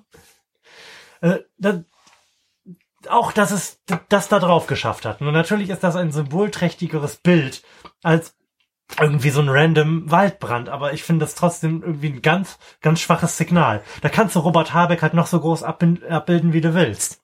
Genau, also entweder hätte er brennen müssen oder eben so ein, er setzt ja so eben, wie du sagst in deinen Worten, so ein random Waldbrand hätte hier einfach raufgemusst. Und dann hättest du vielleicht mit dem Brand auch den Brand von Notre Dame irgendwie mit abgefrühstückt. Aber ey, ja, mein Gott, das war ein Riesenthema. Das zu dem Zeitpunkt, das als ist es im Moment ein ist? Riesenthema. Im Moment brennt in Australien eine Nein, Fläche, nein, die ich meinte, ist wie Deutschland. Notre Dame war ein Riesenthema in dem Moment, aber dass es so ein Thema war, war schon ja super Schwachsinn. Und Ja. ähm, deshalb ist es, es passt wieder, wenn man äh, kritisch das Jahr besprechen möchte, ganz gut, dass wir da jetzt drüber reden, weil es einfach so so ein krasser Schwachsinn war. Es war so eine so eine geile äh, Möglichkeit, um nochmal wieder so hart abzulenken. Also ähm, mir haben da eigentlich auch die Medien gefehlt, die größer sagen, yo Leute, Notre Dame brennt, aber so wie du es gerade eingeordnet hast. Und eigentlich brennt die ganze Welt. Wir haben Flächenbrände politischer Natur und tatsächlicher Natur. Und wir brauchen einfach fucking nochmal diese, diese Wälder. Und ob wir jetzt Notre Dame brauchen oder nicht, das sei mal ganz, ganz kräftig dahingestellt. Und ja, mein Gott, Frankreich kann das Ding gebrauchen und ist ein wichtiger Tourismusmagnet für die. Und dann sollen die das halt bezahlen. So, und dann kam da ja noch raus, es gibt ein paar Großspender, die groß angekündigt haben, sie wollen das Ding wieder finanzieren. Und dann wurde mal ein bisschen über das französische Steuerrecht gesprochen. Aber ob uns das jetzt irgendwie in Zeiten von, von Klimawandel und AfD weiterbringt, dass wir wissen, wie das französische Steuerrecht funktioniert, ist dann vielleicht auch wieder egal. Ähm, vielleicht ist das ein Symbolbild für Frankreich generell, weil Frankreich selber brennt ja auch. Die haben ja der, diesen krassen Konflikt gehabt zwischen urbaner Gesellschaft und Landbevölkerung. Und ähm, das ist ja ein spannendes Thema, was uns in Deutschland in den 20er Jahren wahrscheinlich auch noch viel stärker ansprechen wird, wo du eben schon mit eingeleitet hast. Das sehen wir jetzt ja schon, dass es einfach diese abgehängten Orte gibt, wo die Leute krasser handeln, weil sie zum Beispiel die AfD wählen oder irgendwie sich abgehängt fühlen und dann irgendwie in der Gesellschaft nicht mehr so richtig dabei sind. Und diesen, diesen Effekt hat man in Frankreich ja schon jetzt gesehen. Denn in Frankreich hat man ja früher auch diese Le Pen-Bewegung gesehen. Ähm, ich habe das Gefühl, wir können in Europa einfach, konnten jetzt in den 10er Jahren in Europa eigentlich ganz gut sehen, was uns in den 20er Jahren dann noch erwarten wird. So Und vielleicht ist das das Symbolbild und Gott sei Dank brennt ja gerade Notre Dame, weil Frankreich eigentlich brennt und wir jetzt auch mal über Frankreich reden können. Was ich ähm, an, an der Sache auch so wahnsinnig markant fand, ist diese wahnsinnig schnelle Mobilisierung von, von Geldern. So, wo, wenn man jetzt irgendwie anderweitig irgendwo, irgendwo für Spenden sammelt, wo es wahrscheinlich viel besser angelegt wäre, sind da in, in Frankreich irgendwie innerhalb von gefühlt sechs Stunden irgendwie 100 Millionen Euro zusammengekommen für, für Notre Dame. Warum spendet man das nicht sonst auch für Sachen, die halt wesentlich wichtiger sind als so eine fucking alte Kirche? Ja, das- Und wo das Geld einfach tausendmal besser angelegt worden wäre und wo man wirklich irgendwie das Leben von vielen Leuten verändern könnte, anstatt jetzt irgendwie, wenn so eine scheiß Kirche kommt und dann ist, dann ist er halt abgebrannt. Also das, das markant Symbolträchtige Ja. an dieser Situation, wie du sie gerade schilderst, ist, dass, wie du schon gesagt hast, innerhalb von kurzer Zeit 100 Millionen Euro an Spenden dafür dafür zusammengekommen sind, dass man die größte Filiale des größten Franchisers der Welt, nämlich der katholischen Kirche, renoviert, während es eine Woche später ähm, der gesamten Europäischen Union gelungen ist, ungefähr die Hälfte an Geld, nämlich 55 Millionen an Hilfen für die Waldbrände in Brasilien zur Verfügung zu stellen. Und das, das, ich finde so dieses Paket an Dingen, die da nicht zusammenpassen an der Stelle, fasst ganz gut zusammen, was so mein politischer Disconnect irgendwie mit diesem Jahr ist. Oh, mein- Hier ist vieles so, in diesem Jahr ist vieles irgendwie so offenkundig geworden, finde ich, von dem man vorher nur so geahnt hat, dass es unter der Oberfläche brodelt. Äh, In den beiden unterschiedlichen Ecken dieses Sterns auf unserem Stern ähm, sind da AKK und Rezo. Und das ist so ein anderes, so ein anderer Moment, bei dem irgendwie aufgebrochen ist, wie kaputt irgendwie die politische Kultur in diesem Land ist. Der hat dann ein, Video gemacht und wäre, hätte man einfach in der CDU darauf nicht reagiert, wäre es die viel, viel dankbarere Situation für diese ehemalige Volkspartei gewesen, als so wie es sich jetzt dargestellt hat. Was da jetzt passiert ist, so aus meiner Sicht, ist halt, dass einfach aufgebrochen ist, dass die Leute da in der Politik, auch wenn die Führungsfiguren der größten Pa- Volkspartei in Deutschland sind, also mit Wasser kochen ist echt noch ein großes Wort dafür, dass die mit Sand kochen und sich irgendwie wundern, dass es am Ende nicht schmeckt. Also die, die krasse Inkompetenz, die da irgendwie aus allen Poren rausgetrieft ist, was so die Kommunikation betrifft. Und Politik ist Kommunikation. machen wir uns nichts vor. Gesetze schreiben, das machen irgendwelche Juristen in Fachausschüssen. Politik ist Kommunikation. Und auf so einem Level da zu versagen, das fand ich schon irgendwie bemerkenswert. Und es war so irgendwie ein krasser Ausdruck von dem, was man so die, die letzten Jahre schon gedacht hat. Es kann, kann das sein, dass sie, dass die gar nicht nur alle böse sind und uns was Schlechtes wollen und von, meinetwegen von der Industrie gekauft sind und sich nur dafür interessieren, sich und ihren Fuckbuddies die Taschen voll zu machen, kann es sein, dass die auch einfach alle inkompetent sind? Kann es sein? kann es sein, dass in der Politik, gerade in der Führungsriege, nicht diejenigen am Ende dastehen, die am besten sind, sondern die übrig geblieben sind? Wer sind sie Weil sie es geschafft haben, weil sie es geschafft haben, ihre politische Karriere aufrechtzuerhalten durch irgendwelche komischen 24 Stunden Kreistagssitzungen und da am Ende noch derjenige gewesen zu sein, der da gewesen ist, um sich wählen zu lassen, während der intelligentere Teil des Saals eben jeden schon verlassen hat, weil er was Besseres zu tun hatte. Genau, ich glaube, das ist einfach das Ding. Wir haben hier äh, Leute, die eine, eine Profession gelernt haben, die einfach Politiker sein ist. Und Politiker sind ja nicht, äh, zeichnen sich ja nicht dadurch aus, dass sie besonders gute Manager sind, sondern dadurch, dass sie einfach wiedergewählt werden. Mhm. Dass sie sich äh, für ihre Zielgruppe so darstellen, dass sie wählbar sind, mhm. dass sie im Idealfall von irgendwie 20 bis 45 Prozent mhm. der Leute irgendwie angesehen werden. Das sind zu großen Teilen Rentner. Ähm, die müssen sich darstellen auf verschiedenen Plattformen, die eventuell aber nur die Zeitung und die Ratssitzung sind oder so. Und du hast einfach Leute, die bestimmte Skills haben, aber diese Skills, die unsere Welt, unsere Stadt, unsere Gesellschaft mhm. irgendwo braucht, vielleicht gar nicht so sehr abgefrühstückt sind. Also um als Politiker gewählt zu werden, sage ich jetzt nochmal, habe ich eben schon gesagt, muss man eben kein geiler Manager sein. Mhm. Und äh, auch nicht jemand sein, der Netzwerker ist im Sinne von, ich bringe wirklich Leute zusammen zum Arbeiten, sondern ich gehe da gut raus und habe gut zugehört mhm. und den Leuten vermittelt, dass ich da was machen kann.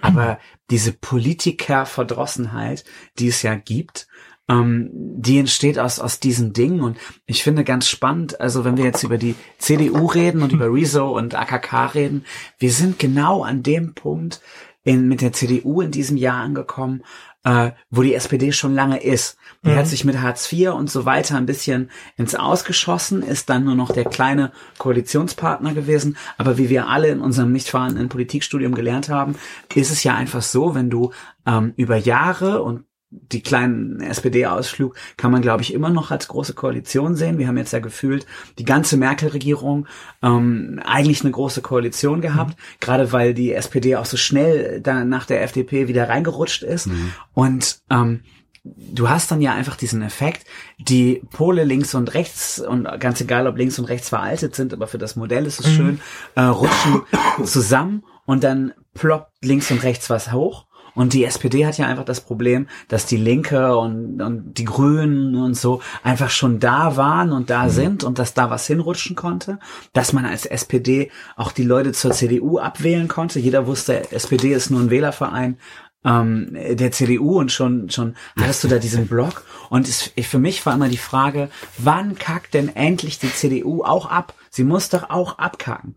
Und es war so am Horizont ja schon sehbar. Wenn Merkel irgendwann demoliert ist oder geht oder demoliert ist, weil sie geht, ähm, dass dass dann irgendwann die CDU auch zusammenbrechen muss und irgendwie es nicht mehr schafft. Und die AfD hat sich ja dummerweise ähm, ja, jetzt, selbst mein Opa hat am Wochenende Weihnachten, äh, als es um die AfD ging, sagte er, eine Partei mit A. Kunstpause. Adolf Hitler, sagte er so. Fand ich ganz cooler Move. Ähm, auf jeden Fall, äh, diese AfD ähm, hat es ja irgendwie geschafft, äh, brauner Salonfähig zu werden. Ja. Und äh, jetzt zerstört sich die CDU. Jetzt haben wir es in 2019 mitbekommen. Mhm. Aber sie zerstört sich ja selber. Es ist ja nicht Rezo. Also Rezo hat die CDU ja nicht zerstört, sie zerstört sich irgendwie selber. Hat er ja auch nicht gesagt, er hat nur mhm. gesagt, so, ja. so funktioniert die Zerstörung. Ja, das, und das, was ähm, ich zum Ausdruck bringen wollte, damit da jetzt gerade auf Rezo und ja, AKK geguckt zu haben, ist halt an dieser Stelle, dass das, was du sagst, das ist, hat sich irgendwie schon abgezeichnet und man hat nur darauf gewartet, dass die jetzt auch abkacken, weil irgendwie hintergründig klar geworden ist, das ist, das ist es alles nicht so, was da gemacht wird. Das, das kann, das kann nicht das Beste sein, was man für dieses Land und für die Welt tun kann, was da in den letzten, in den zwölf Jahren Merkel-Regierung gemacht worden ist. Aber es, es hat sich einfach kein Kulminationspunkt gefunden, der das greifbar gemacht hat. Und das ist, finde ich, mit Rezo und den Reaktionen darauf so einmal komplett rausgebrochen. Ja, ich meine, Rezo hat ja, hat ja jetzt nicht direkt dafür gesorgt, dass die CDU nicht mehr gewählt wird, weil Rezo ja für unsere Altersgruppe arbeitet, sag ich mal. Die, die, die schon ewig die CDU wählen, werden, werden sie vermutlich auch weiterhin wählen, auch wenn Rezo dieses Video drauf, drauf, draufgebracht hat. Da bin ich unsicher. Wir haben zum Beispiel unter Zuhilfenahme des Rezo-Videos Taschas Oma dieses Jahr davon überzeugt, die Grünen zu wählen. Hervorragend, aber das ist, das, das ist vermutlich ein, ein Bruchteil, aber, Natürlich. aber wofür Rezo gesorgt hat, ist, ist halt, dass die Jungen von heute vermutlich in Zukunft nicht mehr die CD, CDU oder CSU wählen, werden. Mhm. Von daher hat er ja, hat er ja den Status quo nicht geändert, aber vermutlich et etwas für die Zukunft der CDU, CSU getan. Also ich, Hoffen wir, dass es schon. nachhaltig also ich ist. glaube, an der, an der Wahlurne ist überhaupt nicht das relevante, äh, die relevante Stelle, an der man ablesen kann, was Rezo da getan hat. Ich finde wirklich diese Reaktionen darauf und gerade das, was, was AKK da geleistet hat in Sachen Körper ins Fettnäpfchen, Ja. ähm, ich glaube, dass das mit dazu beigetragen hat, dass AKK so als potenzielle Merkel-Nachfolgerin noch mal ein Stück weiter stärker demontiert ist, als sie das davor schon gewesen ist, weil sie sich auch da nicht durch Kompetenz ausgezeichnet hat. Die CDU, die, also die müsste ja schon seit Jahren überlegt haben, was sie dann mit einer Merkel-Nachfolge machen wollen. Was, wen man sich da vorstellen kann. Hab Und gehört, haben sich dann ja offensichtlich für. AKK entschieden. Aber wir, wir sehen jetzt, okay, wenn es eine Krisensituation gibt oder eine Krisensituation, die nur daraus besteht, dass ein Typ ein Video gemacht hat. Seriously. Das, Mhm. ist, das ist jetzt noch kein Hochwasser.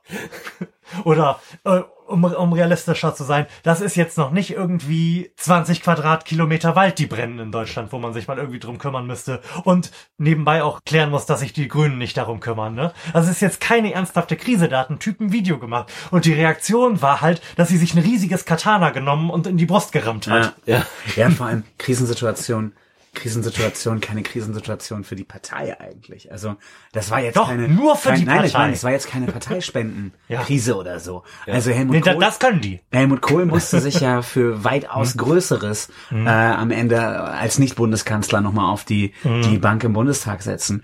Ähm, die haben sich jetzt ja äh, wirklich ein kleines Ding, was man richtig gut hätte wegmoderieren können, so wie sie es jahrelang gemacht haben. Also wenn wir uns vorstellen, da wäre nicht AKK gewesen, sondern Merkel, dann hätte die sich dahingestellt, hätte irgendwas von hätte nichts Neuland gesagt. gesagt. oder nichts gesagt. Ja, und ja, wir werden nicht, ich werde mich mit dem Herrn Rezo nochmal in Verbindung setzen. Das war ja ganz schön, dass Ich er ein paar Themen geschrieben, Genau.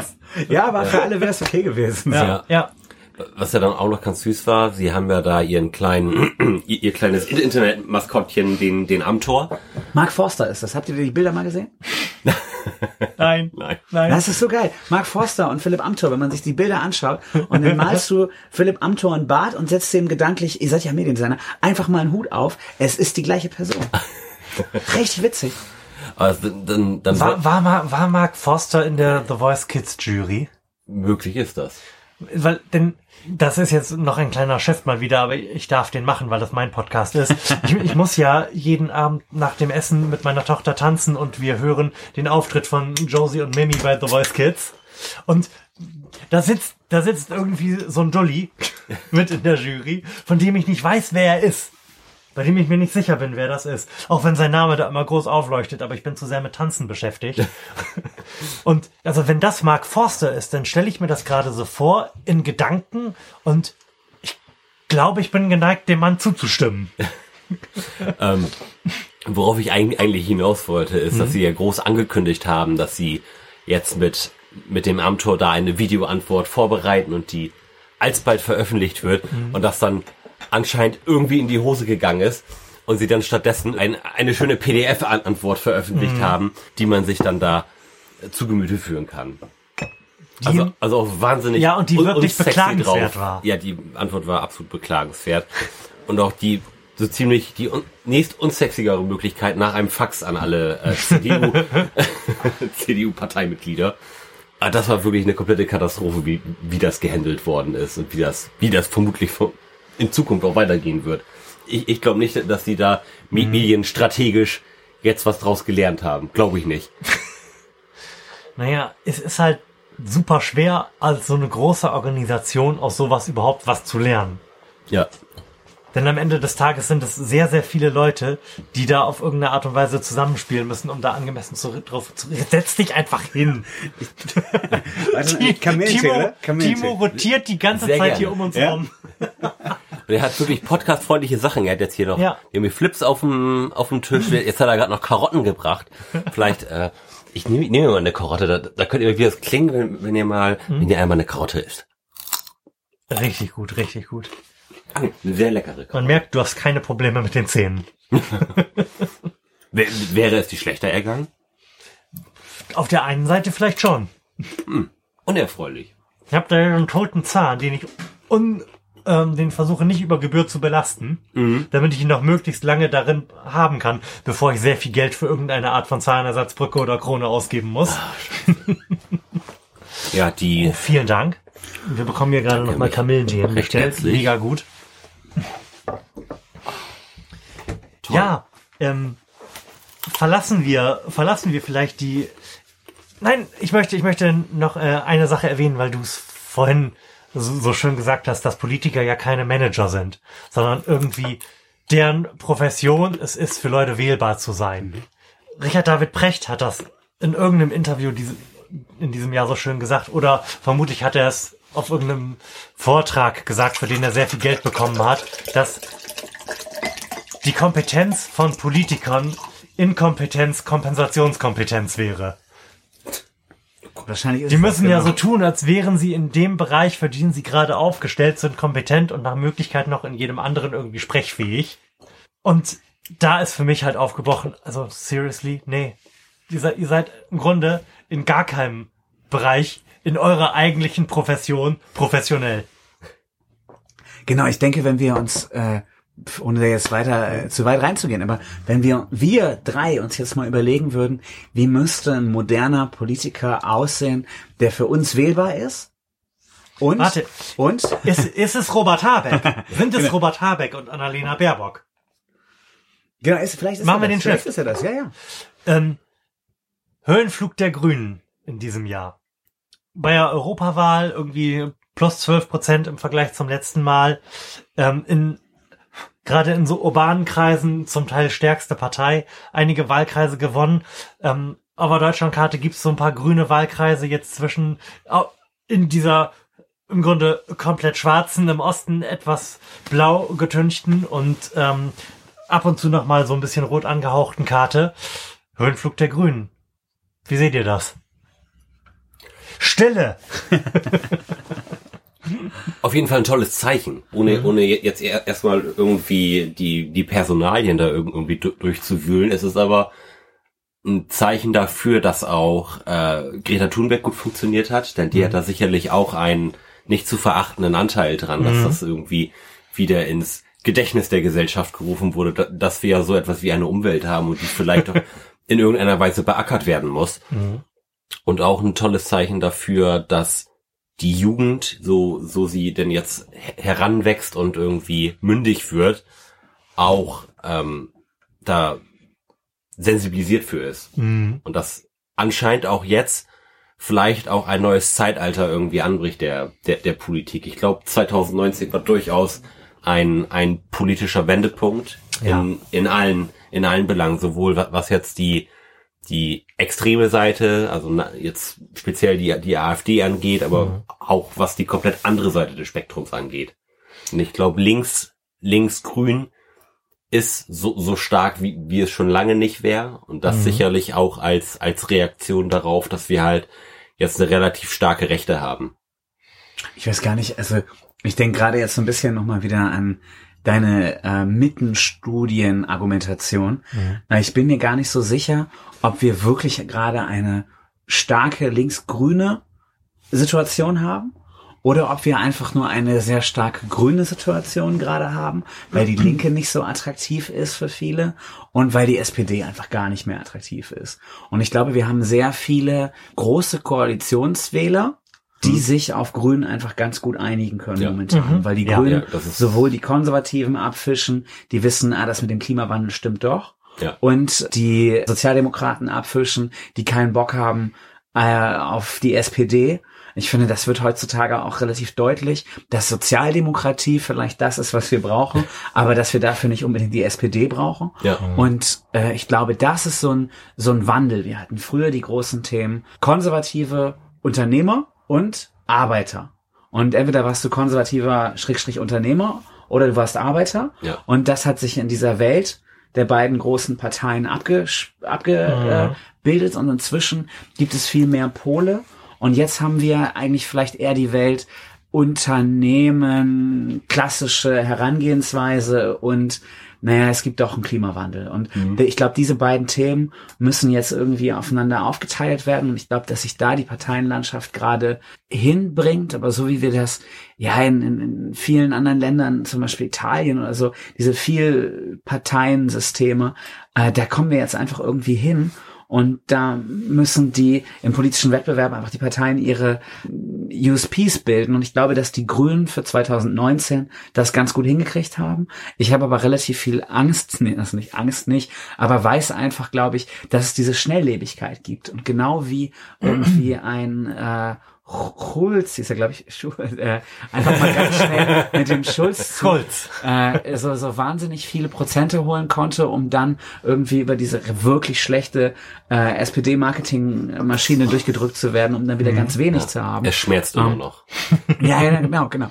Glaube ich, dass die Grünen jetzt gerade stark sind und ich glaube auch noch länger stark sind, aber ich habe Angst, dass das alles zu kurze Intervalle sind, die einfach ganz schnell gehen. Aber da ist ein Wandel drinne. Und ich weiß aber nur nicht, du bist immer schnell bei der Jugend, du redest immer so viel über die Jugend und die Jugend macht irgendwelche Trends und die Jugend wird jetzt so und so. Das wissen wir alles noch gar nicht. Ähm, das weiß ich auch bei diesen beiden Gründen noch nicht, die es ja für unsere Schnelllebigkeit jetzt schon sehr lange geschafft haben. Aber ich würde die so gern mal als Minister oder vielleicht tatsächlich, äh, was sagt Regierungsverantwortung immer als erleben. Sexkanzler, ähm, e- einfach mal sehen und was dann passiert. So entzaubern die sich höchstwahrscheinlich.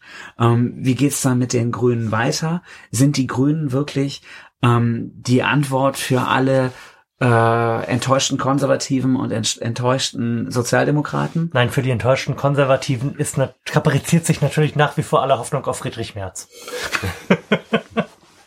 Ja, ich meine, ich meine praktisch die Grünen enttäuschten, also die, die äh, da einfach nicht mitkommen. Friedrich Merz ist ja auch, ne, also Friedrich Merz mention. für, für alle alle anderen auch eine geile Situation, dass äh, die CDU sich jetzt bekämpft äh, im Battle AKK Friedrich Merz, die ja für niemanden eine Antwort sind.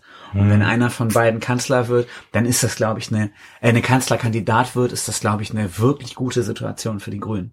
Mhm. Ja. Ähm, ich würde gerne zwei von den Themen, die sich in diesem Stern in Form von Gesichtern im Wesentlichen abbilden. Und auch das wird etwas sein, an das ich gerne erinnert werden möchte, über das ich sprechen will. Nämlich, dass da Gesichter drauf sind und ein brennendes Haus. Das, denn wir müssen auch über Medien sprechen. Ähm, ich würde gerne zwei dieser Themen, die sich da in Form von Gesichtern abbilden, zusammenbinden. Du fragst dich, ob die Grünen in der Zukunft genauso stark sein werden, wie sie das, wie sie das jetzt sind.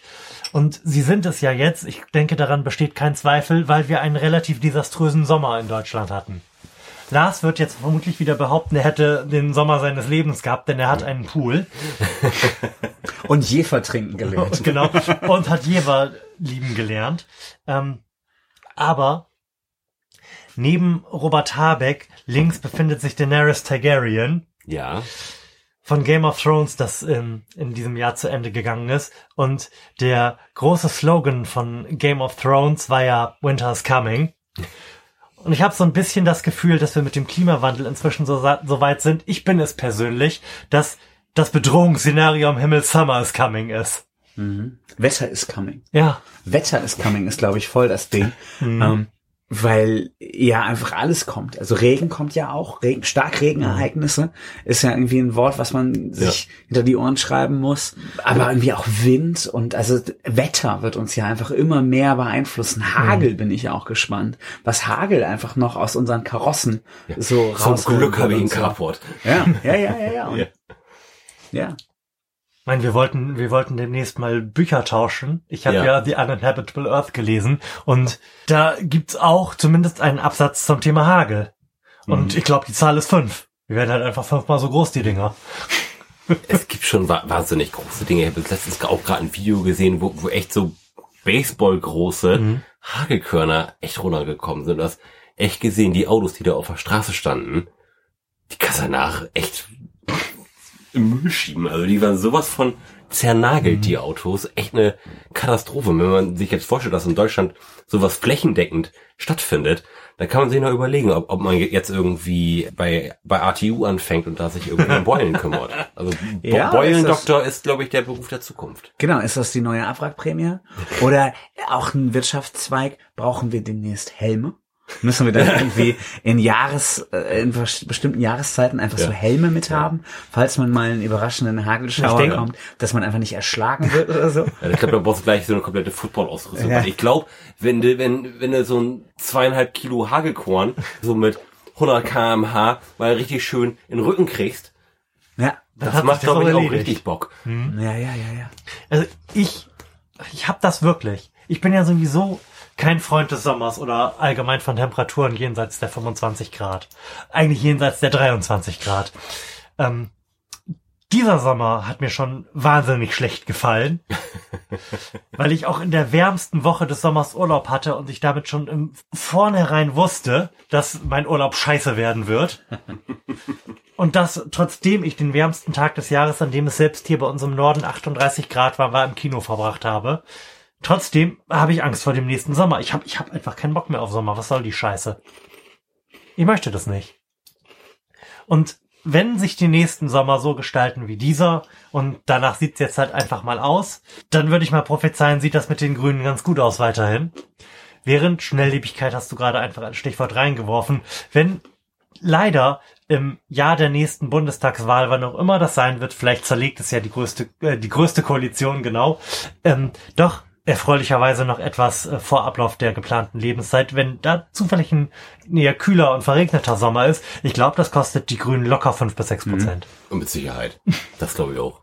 Wollen wir vielleicht mal etwas erfreulicher noch mal zurückschauen? Wie denn so die letzten zehn Jahre waren? Oder Erfreulicher möchtest du da zurückschauen. Da, da bin ich gespannt. Ähm, ich würde das gerne gleich tun, aber kurz, weil eigentlich mein Thema, das ich mir vorhin in sechs Sekunden auf dem Klo ausgedacht habe, ja, ist, dass ja irgendwie dieses Jahr so ein Kulminationspunkt von allem ist. Da ist ja auch noch Boris Johnson drauf. Der, der ja quasi gerade haushoch eine Wahl damit gewonnen hat, verwuschelte Haare zu haben und aber endlich ein Thema abräumen zu wollen, was er und die Seinen vor drei Jahren überhaupt aufs Tapet ge gebracht haben.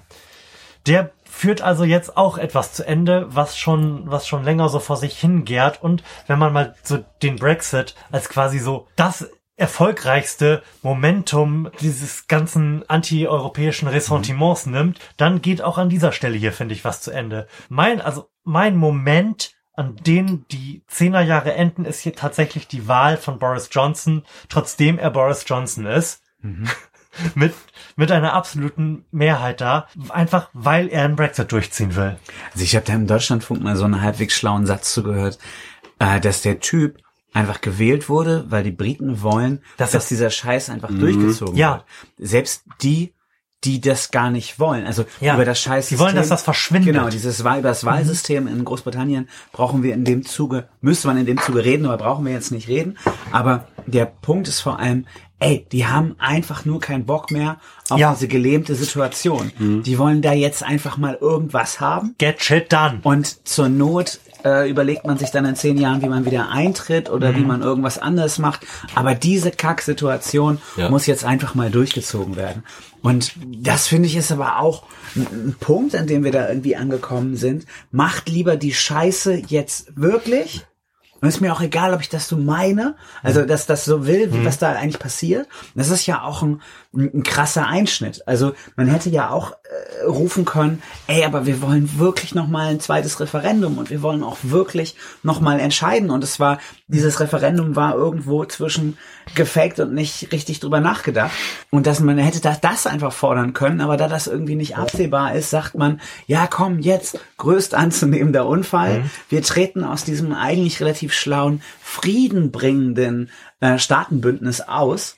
Aufgrund von irgendwelchen komischen, verrückten Einzelinteressen, die man in Großbritannien wahrscheinlich gar nicht mehr richtig versteht. Aber geht da raus, also geht einfach raus, war die, die, die Ansage. Ja. Und das finde ich ist schon auch wieder ganz schön wenig. Also ähm, jetzt gab es da eine Wahl und da sollte, wurde am Ende jetzt nur diese eine Frage entschieden. Also es war am Ende ja doch wieder eine Abstimmung.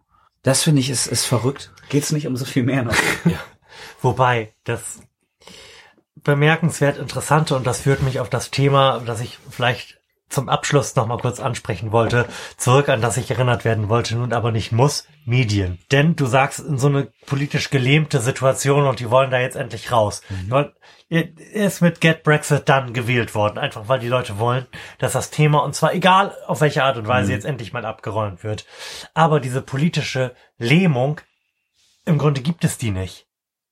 Denn zum Beispiel hat es, hat es Großbritannien geschafft, ein signifikant ambitionierteres Klimapaket auf den Weg zu bringen als Deutschland. Und zwar in einer Zeit, in der angeblich sich alles gelähmt ist, weil alle nur noch über den Brexit sprechen.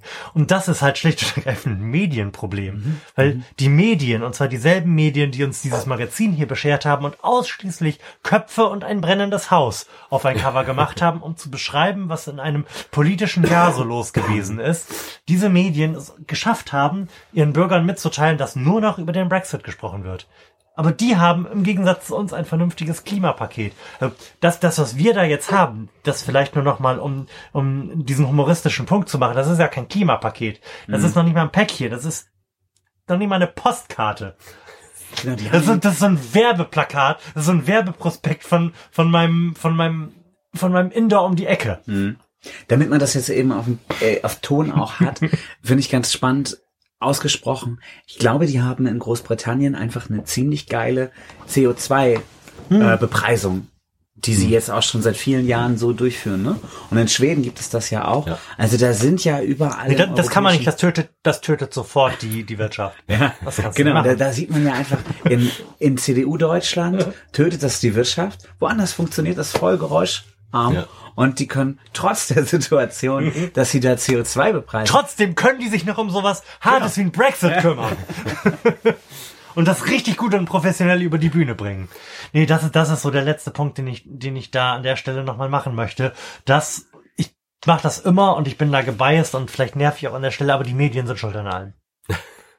Lügenpresse. Nein, aber- ja, nein, nein, überhaupt nicht. Nein, ich weiß aber ganz genau, was du meinst. Es ist ähm, eben genau der Grund, weshalb, also mein Thema 2019 vielleicht auch, ähm, ich habe 2019 meine Gewohnheit im Auto wahnsinnig viel Deutschlandfunk zu hören, was ja wirklich auch ein sehr gutes Medium Ja, im Verhältnis ja, ja. zu vielen anderen Medien ist, äh, aufgehört viel Deutschlandfunk zu hören und eher Podcasts zu hören.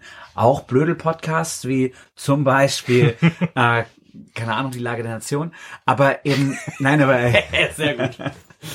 Nein, also äh, gerade dort bei der Lage der Nation, die eben kein Blödel-Podcast Also ich würde, ich würde die Lage, die Lage der Nation würde ich eher als äh, Ticketverkaufshäuschen mit angeschlossenem Podcast äh, ist es auch so ein bisschen geworden, ne? Nein, aber auch dort merkt man einfach die Breite, die Themen besprochen werden können. Und in der Nein, Themen die, vor allem die Tiefe, nicht die Breite, die Tiefe. Ja, ja, ja, genau, die meine ich, die Tiefe, die Tiefe. Und äh, Tiefe fehlt halt einfach überall. Und eben die Chance, auch mal über andere Systeme zu sprechen.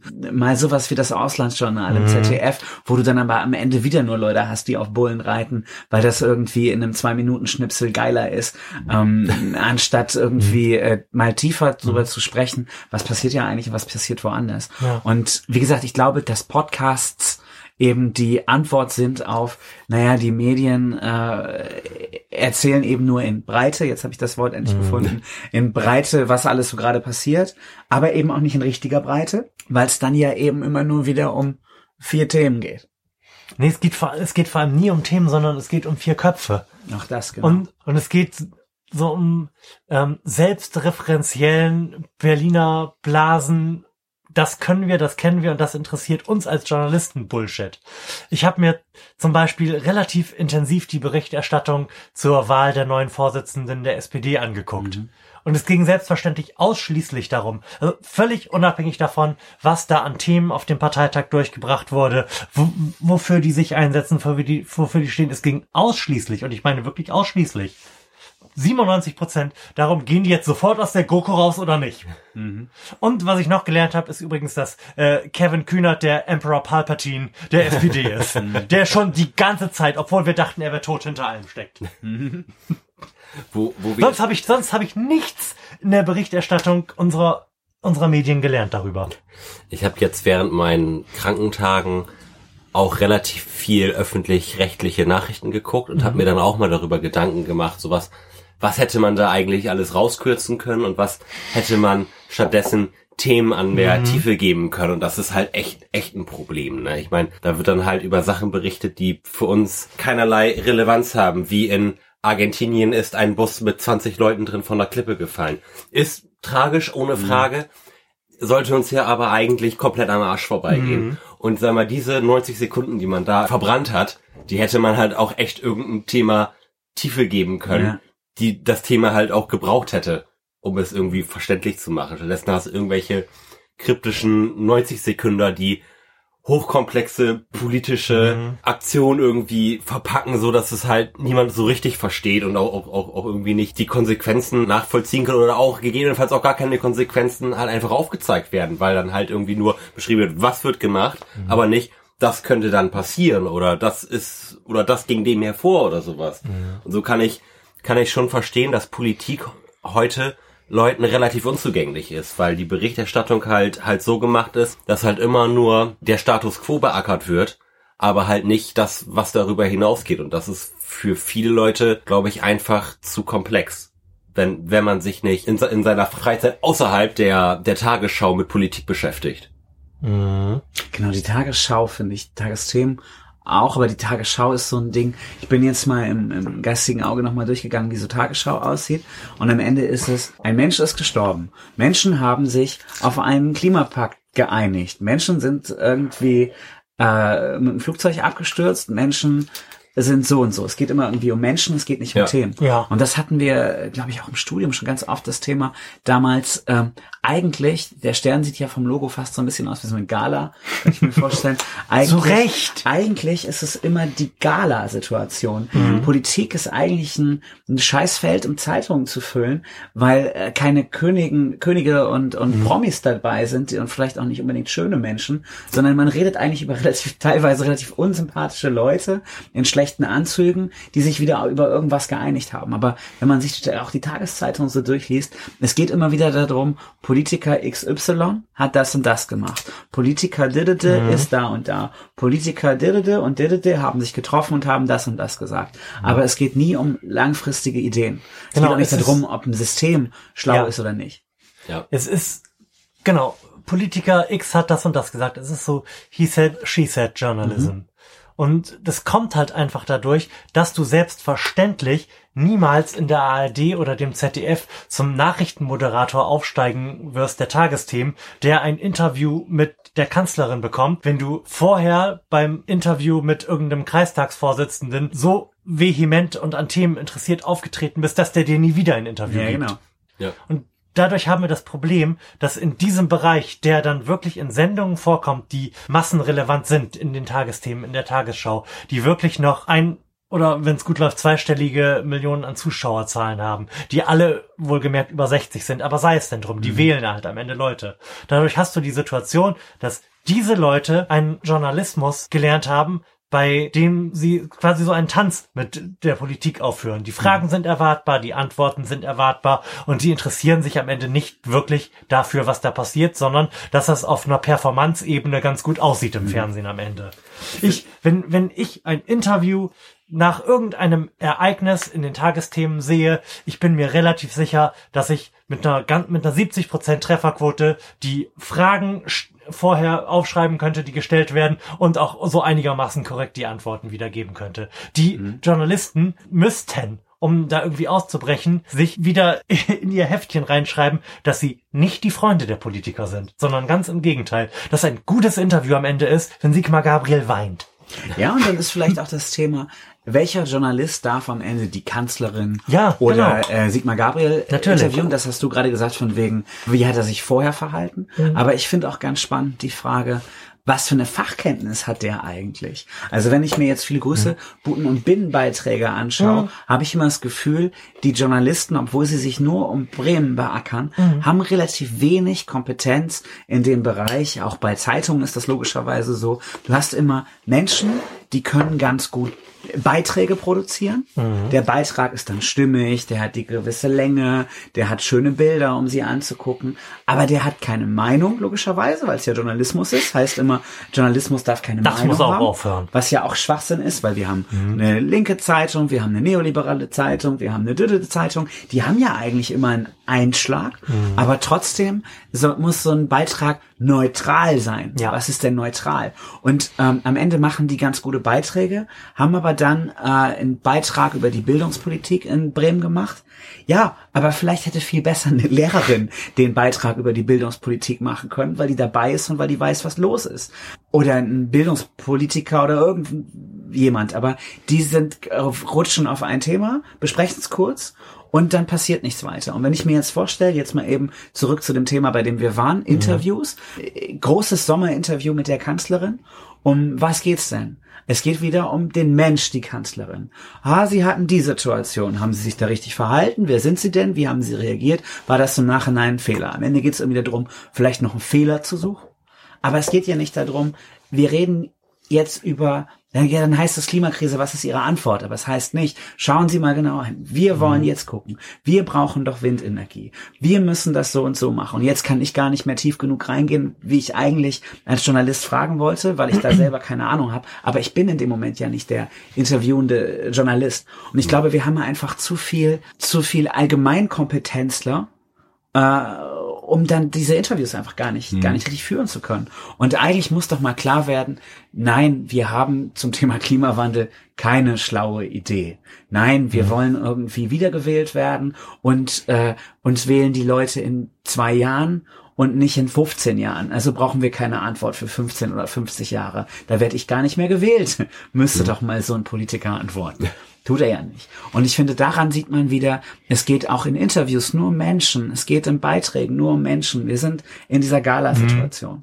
Menschen sind ja cool, aber bringen bei, bei tiefen Themen einen dann doch irgendwie nicht weiter. Oder man muss anfangen, das nicht mehr Politikwissenschaften zu nennen, sondern Politikerwissenschaften. Und deshalb habe ich vorhin mit sehr viel Anführungsstrichen und äh, Betonung ja von der Politikerverdrossenheit gesprochen. Und vielleicht müssen wir uns alle mal einigen, die äh, gerne die äh, Süddeutsche lesen oder die öffentlich-rechtlichen Nachrichten gucken oder so, dass wir sagen, ja, nicht ich interessiere mich für Politik, sondern ich interessiere mich für Politiker. Und dann steht man da und in einer schönen Kneipe und ist irgendwie cooler Politiker, Wissenschaftler und äh, fühlt sich richtig geil, arrogant, weil man so nicht politisch ist, sondern man ist politikerisch. Also Sehr schön. Ähm, von einem sehr guten Kumpel von mir, die Freundin ist, darf man das hier sagen? Ja, Vorsitzende der, der Grünen im Land Bremen. Die ist Politikerin. Vielleicht ist die gar nicht politisch. Vielleicht ist die politikerisch. Und ich glaube, das, was sie kann, und dafür verehren geht jetzt vielleicht zu weit, bewundern auch, äh, finde ich gut, was Verachte ich sie nur sehr wenig. Nein, dafür finde ich, ich bin, bin begeistert davon, wie gut sie ihr ihre Karriere jetzt gemacht hat und wie gut sie das durchzieht. Aber ich kann gar nicht sagen, dass ich sie politisch super finde. Ich finde nur beachtenswert, wie politikerisch sie das bisher gut hingekriegt hat. Mit ihren, pf, keine Ahnung, 26 oder so. Also das ist ja auch schon Level. Aber naja, vielleicht ist sie auch einfach eine Frau und äh, hat mal die grüne Jugend geführt und äh, war am, zum richtigen Zeitpunkt am richtigen Ort Ja. und war einfach richtig geil politikerisch. Und Alex, viele Grüße, sorry, das meine ich gar nicht so böse, gute, gute Frau, aber ähm, vielleicht, wo wir gerade tief reingehen in die Probleme, vielleicht ist das das. Mhm. Und eben diese, das Stern ist ja nicht mal eine Politikzeitschrift, aber äh, wie gesagt, das ist ein politischer, politikerisches Bild und ja, äh, also vielleicht muss man mit der Brille mal die, die Tagesschau sich angucken, die Tagesthemen sich angucken und kann- dann will man mal politisch werden. Ich tue das ja immer wieder und das, ich weiß, dass es sehr schwer ist, da reinzukommen, aber ich empfehle dazu, immer wieder den Aufwachen-Podcast zu hören. Vermutlich habe ich auch deswegen, weil ich das intensiv tue, exakt diesen Bias, dass ich alle Berichterstattung immer vor diesem Hintergrund direkt bei mir ablaufen lasse, wie viel besser das eigentlich sein könnte. Ja. Und auch da finde ich, ist in diesem Jahr so ein bisschen was auf, aufgebrochen, eben mit dieser von mir gerade angesprochenen Wahl von äh, Saskia Esken und Norbert Walter Borjans zu den SPD-Vorsitzenden, den neuen. Denn die Berichterstattung war schlimm und das war alles eine Katastrophe. Und dann war ähm, Kevin Kühnert bei Maischberger. Ich glaube bei Maischberger. Und hat die einfach mal, genauso wie ich mir das wünsche, richtig krass auflaufen lassen. Denn nicht nur haben sich aus meiner Sicht die Medienschaffenden, insbesondere wenn man dann erstmal in der komfortablen Position ist, irgendwie 20.000 Euro für so eine Sendung Maischberger zu bekommen, äh, mit den Politikern irgendwie ins Bett gelegt. Ja, ich nehme die Formulierung jetzt einfach mal, sondern selbstverständlich auch umgekehrt. Selbstverständlich haben sich auch Politiker daran gewöhnt, in so relativ schnellliebigen Medien, bei denen sie wissen, da, für ein Thema habe ich jetzt irgendwie, wenn es hochkommt, 30 Sekunden, das abzuhandeln. Und ansonsten geht's denen sowieso nur darum, ob die GroKo noch Bestand hat. Ähm, die haben, haben sich da auf dieselbe Art und Weise daran gewöhnt, Medienschaffenden nicht mehr zu sagen, das ist aber eine ganz schön dumme Frage, die sie da stellen, was soll denn der Scheiß? Und ungefähr das hat halt ähm, Kevin Kühnert da gemacht. Weil Alter, Sigmar, Sigmar Gabriel Move. Das ist so der letzte, Mhm. der mir einfällt, der äh, auch mal zurückgepöbelt hat oder Ja. der mal gepöbelt hat Ja. und mal gesagt hat, wie du, das war ein arroganter Fatzke, ähm, aber trotzdem war das mal ein Move. Ja. Ich glaube, dass wir relativ viel, von dem wir jetzt denken, es ist voll kompliziert und die Welt ist schwierig und die Themen lassen sich nicht mehr so einfach behandeln, dass wir relativ vieles davon dem wieder einfangen könnten, wenn wir diesen, diese Connection, die wir da aus Medien und Politik haben, irgendwie auflösen könnten. Wenn wir die beiden Gruppen dazu bringen könnten, sich wieder Spinnefeind zu sein. Ja, und wenn, wenn wir die Leute auch dazu bringen könnten, ey, wir haben doch eine Situation, dass es vielleicht irgendwen gibt, der diesen Podcast schon immer noch hört jetzt gerade. Also, dass Leute eine gewisse lange Aufmerksamkeitsspanne haben, Ja, weil man das eben gibt auch es. Podcasts wieder an- und ausstellen kann oder Bücher anfängt zu lesen und sie wegzupacken und dann Das weiterliest geht. oder so. Das sind ja alles, genauso kann man ja auch Netflix-Sendungen, habe ich gehört, zwischendurch pausieren und dann weitergucken. Dieser Drang, der im Journalismus immer wieder erzählt wird, auf eine Kurzlebigkeit, auf das äh, Älteste ist die Zeitung von gestern. Äh, Berichte dürfen nicht länger sein als irgendwie 120 Zeilen oder so. Dieser ganze Quatsch, wenn der auch mal aufgebrochen wird. Also ich habe äh, Thema rutscht ein bisschen in die Richtung, aber äh, ich habe beim Tanken die Frankfurter Allgemeine Woche oder was das war. Wenn es diese Zeitung gibt, war es das auf jeden Fall. Ich wünsche mir schon seit vielen Jahren die Delmhorster Kreisblatt Woche, wo einfach mal die interessanten Niemand braucht Tageszeitungen. äh, Face it. Genau, einmal die Woche rauskommen. Die würde ich, die werde ich im Abo, obwohl ich gar nicht in Delmenhorst wohne. Die würde ich mir immer wieder kaufen, um die schönen Leseartikel zu lesen. Aber eben nicht äh, Kaninchenzüchterverein, das ist ein scheiß Beispiel, aber AWO hat Mitglieder geehrt oder Person Ja. XY hat den und den Dings Ja. bekommen. Wenn der Bums da raus wäre und es geht um schöne Lesegeschichten, dann kannst du es machen. Und da bitte darf dann halt auch mal ein Artikel nicht 120 Zeilen, sondern äh, 120 240, Seiten. 480, genau, einfach mal, stellt euch das mal vor.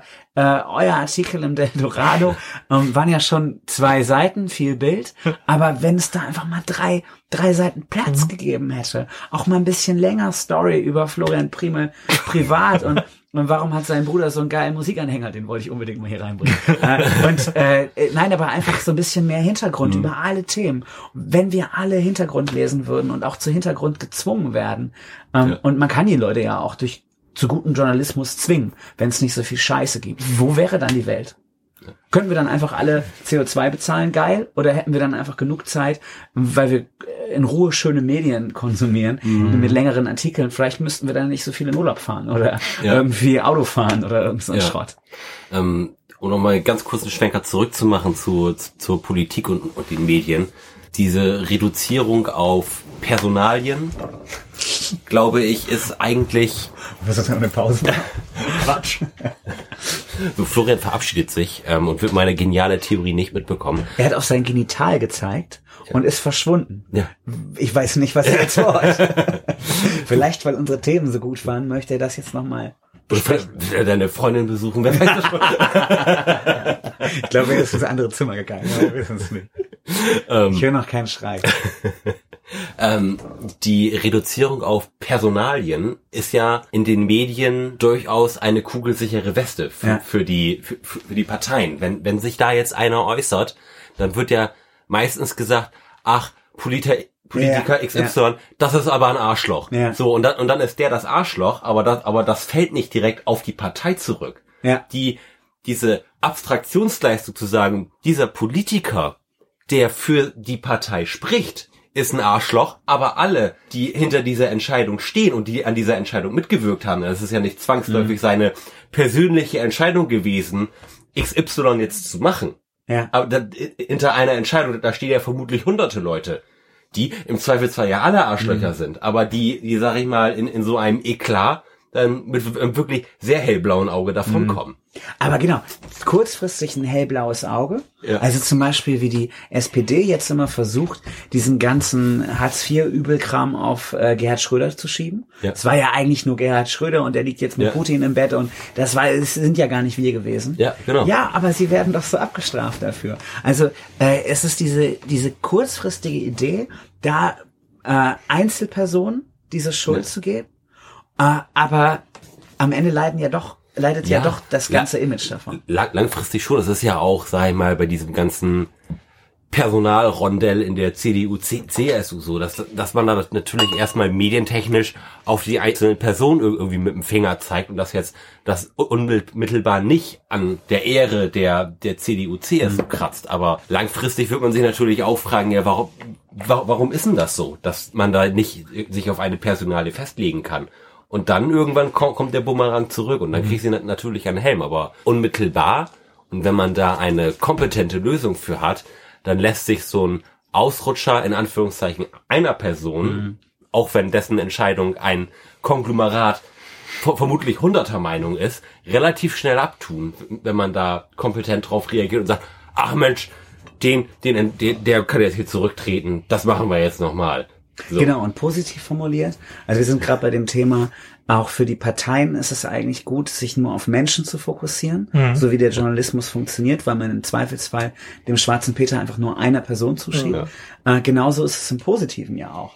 Äh, wenn du an der Macht bist und du die ganze Zeit positiv besprochen wirst, dann hast du ja auch ein Interesse daran, dass du besprochen wirst, weil du gewählt wirst. Ja. Eben genau, das ist auch das Ding. Es werden ja über die Erststimmen, aber auch wie Zweitstimmen funktionieren. Also äh, es wird ja nach Personen gestimmt. Also die Zweitstimme ist ja irgendwo die Kanzlerstimme oder die äh, Ministerpräsidentenstimme oder so.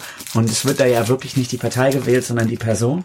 Und deshalb ist der, der Fokus auf Personen, glaube ich, auch so wichtig oder so Wahlsystem immanent. Und am Ende, vielleicht ist das ein kleines Fazit, warum es so ist. Ja, wir sind halt alle auch einfach Einzelmenschen. Und wahrscheinlich interessiert man sich deshalb auch viel mehr für Einzelmenschen und gar nicht so sehr für die großen Themen. Vermutlich ist das so, aber es ist natürlich, Ja, aber wir sind, wir werden, jetzt unterbricht er mich schon. Entschuldigung. kann ich zur Gut, möchtest du, möchtest du. Jetzt habe ich auch meinen Faden verloren. Jetzt, jetzt red ruhig weiter. Ich glaube nicht, dass das natürlicherweise bei allen Leuten so ist. Und auch nicht bei den meisten Leuten so ist. Dass es nur menschlich ist, wenn in so einer Welt, in der wir leben, in der man sozialisiert ist vernünftig, in der man weiß, dass Themen wichtig sind, in der man weiß, wofür Politik da ist und zuständig, dass man in so einer Welt trotzdem nur sich auf Köpfe kapriziert. Ich glaube, das ist was Gelerntes. Und ich glaube, dass uns das die Medien in den letzten 50 Jahren einfach eingeprügelt haben. Auf jeden Fall. Ich meine, wenn man sich jetzt mal die Man merkt an uns, dass, man merkt an uns, dass man sich davon lösen kann. Ja, und ähm, wenn man sich jetzt aber mal Berichterstattung anschaut, gerade im, im Medienbereich, jetzt auch abseits von Politik, das ist halt alles mega Personen Ja, orientiert. Und das ist ein Problem. Und, und, so Das ist lernst du, Problem. Und, und so lernst du natürlich auch, dass Personen das Wichtige sind und dass Ja. Personen Entscheidungen treffen und nicht Personengruppen. Mhm. So. Und vor, Und vor allem lernst du halt auch, dass die Themen sowieso zu kompliziert für dich sind. Und diese Person, die du am Ende des Tages wählst, dann schon irgendwie das Beste am Start haben wird. Mhm. Ach, das ist, das ist wirklich alles höchst unerfreulich. Schwierig zumindest. Ich, ich wüsste nicht, wie man da jetzt einen Schritt in, in Richtung Besinnung auf das Wesentliche machen sollte, ohne die komplette Medienlandschaft irgendwie auf links zu drehen und die komplette Berichterstattung auch noch einmal zu revolutionieren. Oh, auch da. Ähm, Timo ist jetzt leider nicht da, um mitzubekommen, wie ich das aufnehme. Aber auch da glaube ich, dass sich das über kurz oder lang ganz schlicht und ergreifend von alleine demografisch lösen wird. Du hast inzwischen bei den, bei den unter 30-Jährigen irgendwie einen Satz von Schlag mich tot, irgendwas um die und auch deutlich über 50 Prozent, die Podcasts hören. Mhm. Und selbst wenn du keinen politischen Podcast hörst, selbst wenn du nur so einen überflüssigen Laber-Podcast wie unseren hörst, selbst wenn du nur fest und flauschig hörst, ne? Ja. Selbst dann bekommst du mehr und so mehr in Tiefe über gewisse politische Themen mit und allein schon dieses Konzept davon, dass es Themen gibt und dass es sich lohnt, über die in, in einer gewissen Tiefe zu sprechen, bekommst du dann beigebracht. Ja. Ich glaube wirklich, dass da diese, die Tagesschau-Generation, tut mir leid, die sind einfach verloren für die Sache. Da müssen wir jetzt unerfreulicherweise warten, bis sich das Problem biologisch löst. An den und unerfreulich ist das, weil wir das an den meisten Fronten tatsächlich können, aber halt beim Klimawandel irgendwie nicht. Mhm. Da wird, glaube ich, das nächste Zehnt maximal entscheidend sein. Und ich bin nicht unbedingt so guter Dinge. Also ich finde gleich den Teil, äh, den Rückblick der Zehner total spannend. Da haben wir echt ja irgendwie eben noch mal ganz kurz drüber nachgedacht. Und äh, da bist du eben genau bei deiner Einleitung. Ähm, wir sind an diesem, Wir sind, wir sind auf jeden Fall an einem Punkt. genau, wir sind an einem Punkt, Komm, wir machen einfach weiter, während er raucht quasi. genau, und, die, und diese, diese Entwicklung, die man in den Nullerjahren schon gesehen hat, sind jetzt einfach so hart weiter gerutscht. Also ein Punkt, einfach weil es so schön klingt, den ich aufgeschrieben hatte, war erneuerbare Energienenttäuschung. Also was ich Ende der Nullerjahre geglaubt habe, wie sich die Welt äh, äh, geändert. Also vorm Studium habe ich gedacht, ich werde nach dem Studium in einer Welt arbeiten, die ganz anders sein wird.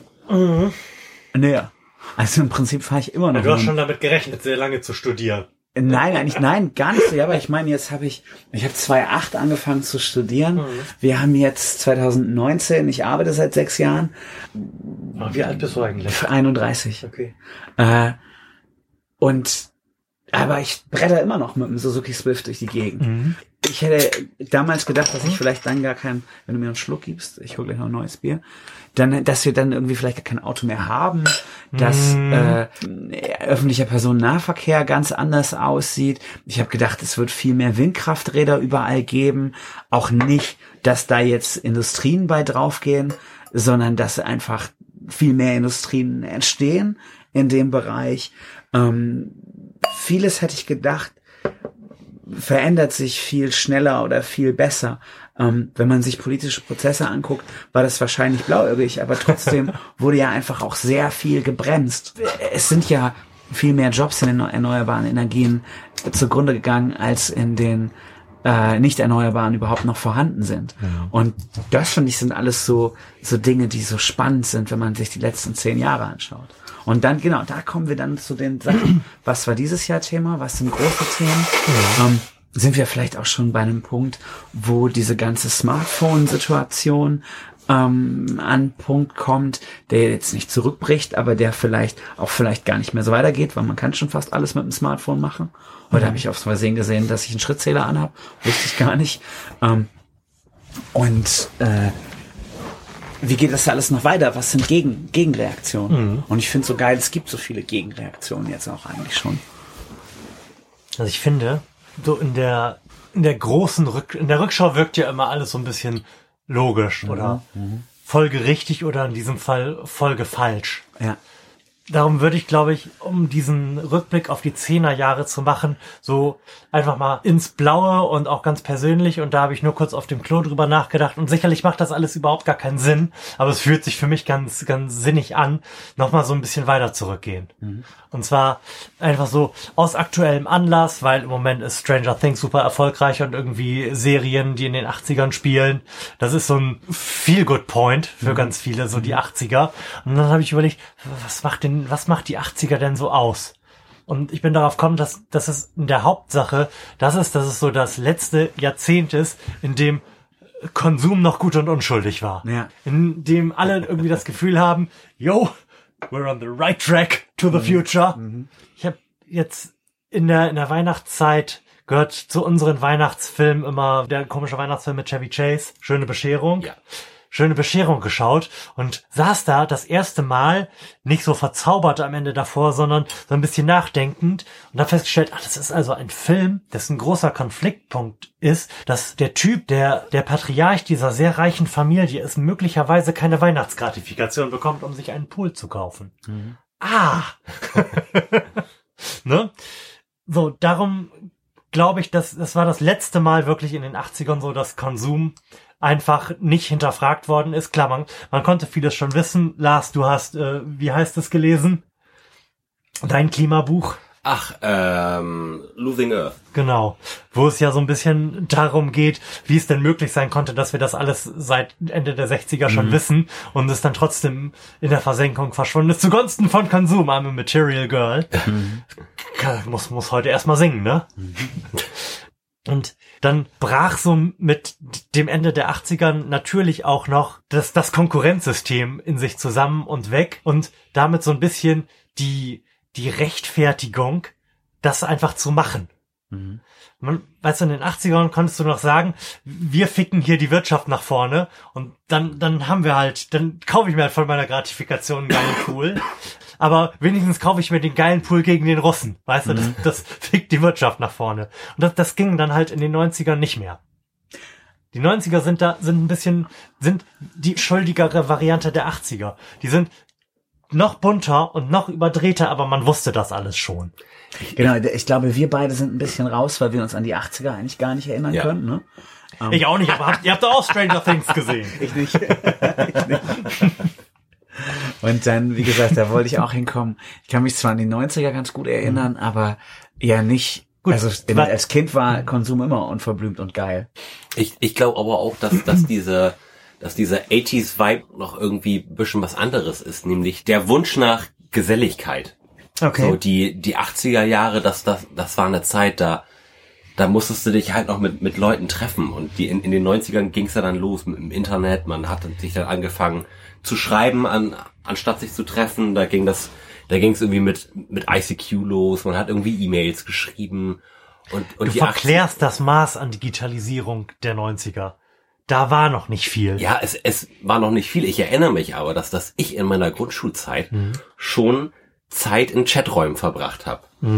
So, und wenn man sich jetzt die, die Filme der 80er anguckt, dann ist das natürlich noch ein ganz anderes Bild, was da ge gezeichnet wird. Man ist viel draußen gewesen, man hat sich mit Freunden in, in Bars getroffen. So, das lässt sich natürlich heute, heute nicht mehr so ganz charmant darstellen. Irgendwie Kinder beim Playstation-Spielen zu gucken, ist halt noch irgendwie was anderes. Ne? Und, Der Computer hatte auch einfach Ja. eine andere Rolle gespielt in den Ja. 80ern als in den 90ern. Das war, äh, in den 80er war halt Computer mega Hightech, Hackerboy, nerdmäßig. Und heute ist, hat halt jeder einen mega Computer in der Hosentasche zu jeder Zeit. Und ich glaube einfach, dass man sich nach dieser Geselligkeit in irgendeiner Weise zurücksehnt, aber man nicht, nicht da- da- dazu bereit ist, äh, die, die Opfer zu, zu bringen, die, die das halt mit sich bringt. Ich, ich, ich erinnere mich noch ganz, ganz wach an eine Zeit, die vor 2010 gespielt hat, nämlich eine Zeit, bevor Smartphones da waren und es, und es kein WhatsApp gab und man halt wirklich noch seinen Prepaid-Vertrag hatte und eine SMS im Zweifelsfall irgendwie 20 Cent gekostet hat.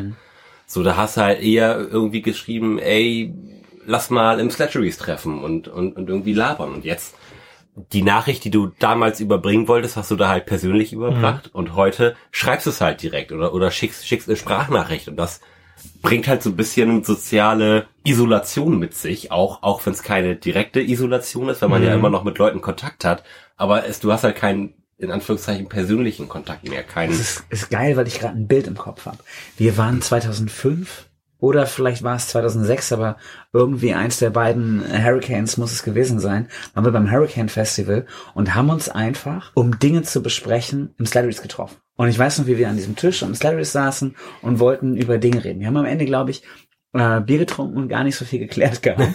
Oder nur so, ja, wir machen das so und wir machen das so und dann sehen wir uns irgendwie auf dem Festival. Wir haben uns mit einer größeren Gruppe dort getroffen, um viel weniger zu klären, als man heutzutage in einer WhatsApp-Gruppe geklärt hätte. Ja. Und WhatsApp-Gruppen sind immer voll nervig, aber am Ende äh, hat man im Idealfall irgendwas geklärt und vielleicht auch schon relativ viel, weil du noch einen Doodle-Link reingesetzt hättest oder irgendwelche Info, anderen Infos Ja. oder so. Du hättest dann voll was gemacht. Wir haben uns extra dafür getroffen. Was für ein größeres sozial, äh, viel geileres sozialeres Event ist es doch, dann das schon irgendwie bei, bei schlecht gezapften Guinness und äh, irgendwie in so einer Situation. ja. Äh, sorry, schlecht gezapftes Guinness nehme ich zurück. äh, da war ja sogar noch Olli im Slatteries. Geil gezapftes Guinness. Ja, und das hat sich jetzt natürlich mit den 2000er Jahren und irgendwie der Sozialisierung mit irgendwie Instant Messaging irgendwie relativ fix jetzt auch in, in Luft aufgelöst. Ne? Also auch wenn man, sag ich mal, rudimentär schon Anfang der 2000er und auch bis zu den 2010ern irgendwie die Möglichkeit gehabt hat, ähnlich, ähnlich wie jetzt zu kommunizieren, Ja. hat es ja durchaus noch eine relativ lange Probephase ir- irgendwie gehabt, bis man mit dieser Allgegenwärtigkeit der, der Kommunikation irgendwie warm geworden ist und das irgendwie zu nutzen wusste. Und jetzt, jetzt ist es halt da und jetzt sind wir mit den Folgen Ja. konfrontiert und das bringt halt soziale Isolation ir- irgendwie mit sich. Also klar hat das auch da, hat das auch was damit zu tun, dass man jetzt irgendwie ein bisschen älter ist und dass man weniger Zeit hat, sich mit Leuten zu treffen. Aber ich erinnere mich auch noch daran, dass in also ich als Kind in, in den 90ern es, es viel bei meinen Eltern gesehen habe, dass die, dass die sich viel mit Leuten getroffen Ja. haben, auch, auch unter der Woche. Mein Vater ist dann mit seinem besten Freund ein Bier trinken gegangen. Die haben, was weiß ich was, einen Englischkurs zusammen gemacht. Ein, ein, einfach um, um irgendwie zu labern. Und dieses sich zu treffen, um halt einfach mal zu labern, das ist so wenig geworden. Jetzt, jetzt muss es halt eigentlich immer einen Anlass geben, um, um sich zu treffen. Wir machen das und das. Wir fahren da und dahin. Wir gehen irgendwie ins Kino. So einfach mal, ey, lass mal, lass mal treffen. Ja, was wollen wir denn machen? So, das, das, das ist jetzt ja qua- quasi immer das, was, was, was über einem steht. Warum treffen wir uns denn jetzt? So, die, die, es, es muss jetzt immer ein, einen Grund geben. Und das, glaube ich, ist früher nicht so gewesen. Früher hat man sich einfach des Treffens willen getroffen. Aber des Treffens willen zu treffen ist jetzt einfach ersetzt worden durch Instant Messaging oder Voice-Nachrichten oder immer telefonieren können. So. Wobei Telefonieren ja auch schon relativ tot gegangen ist, oder? Das finde ich ja ganz witzig. Ich, ich telefoniere immer noch viel lieber, als dass ich schreibe. Ist es so? Sollte Ja. ich dich lieber anrufen, wenn ich irgendwas von dir will? Du kannst, du kannst mir auch gerne schreiben, aber wenn, wenn ich die Wahl hab und ich, und ich weiß, der Gegenüber ist empfänglich dafür, dann rufe ich eigentlich immer lieber an. Okay. Ja, das ist gut zu wissen. Warum wusste ich das noch nicht über dich, obwohl wir schon tausend Stunden miteinander geredet haben? Vielleicht hast du das auch schon mal erzählt und ich hab's vergessen. Weil wir ja auch relativ viel sprechen. Ja, stimmt. Wir müssen uns eigentlich nicht mehr anrufen. Was sollen wir uns noch erzählen? Da bleibt ja gar nichts mehr Ja. vom Podcast über. ähm, aber um auf diese, ich nenne sie jetzt mal hochtrabende Genealogie der Jahrzehnte zurückzukommen, die ich mir da auf dem Klo ausgedacht habe. Ja. Ich glaube, dass sich so diese Konsumfreundlichkeit der 80er Jahre oder diese Konsumpositivität in den 90er Jahren dann übersetzt hat in so eine Technikpositivität. Es ging Mhm. nicht mehr primär um Konsum des Konsums willen und weil man den Russen damit kaputt ficken konnte, son sondern ähm, man hatte jetzt Technologie als Heilsbringer und Mhm. als Perspektive für ein viel geileres Leben für sich Ja. erfunden. Aber wenn man sich mal irgendwie, wenn man sich so Werbespots der noch aus den 90er Jahren anguckt und wir, wir haben zu Hause eine, eine Wand und einen Tisch quasi tapeziert mit Ausschnitten aus Videospielemagazinen der 90er Jahre. Das strahlt so eine Art von naivem Positivismus gegenüber allem, was einfach so an technischen Möglichkeiten da ist, aus, die man sich heute schwerlich noch vorstellen kann. Und darum enden meine persönlichen 90er Jahre auch nicht am Ende der 90er Jahre, sondern irgendwann 99 mit dem Film Matrix. der, der nämlich einfach mal dann neben, dass er eine neue Ästhetik irgendwie ins Kino gebracht hat, die sich nach wie vor irgendwie durchzieht. Aus meiner Sicht kann man irgendwie so eine direkte Linie ziehen, indem man einfach von dem ästhetischen Standpunkt, auf dem die Matrix steht, irgendwie einen Anker in die Luft schmeißt und dann ähm, bei The Dark Knight landet. Mhm. Das, das sieht gleich aus, das ist gritty und düster und irgendwie alles, was an Technologie da ist, ist potenziell gefährlich. Mhm. Am Ende des Tages bringt uns Technologie nicht nach vorne und äh, wir leben diesen technologischen Traum und irgendwie ist er ein Albtraum. Ja. Ne?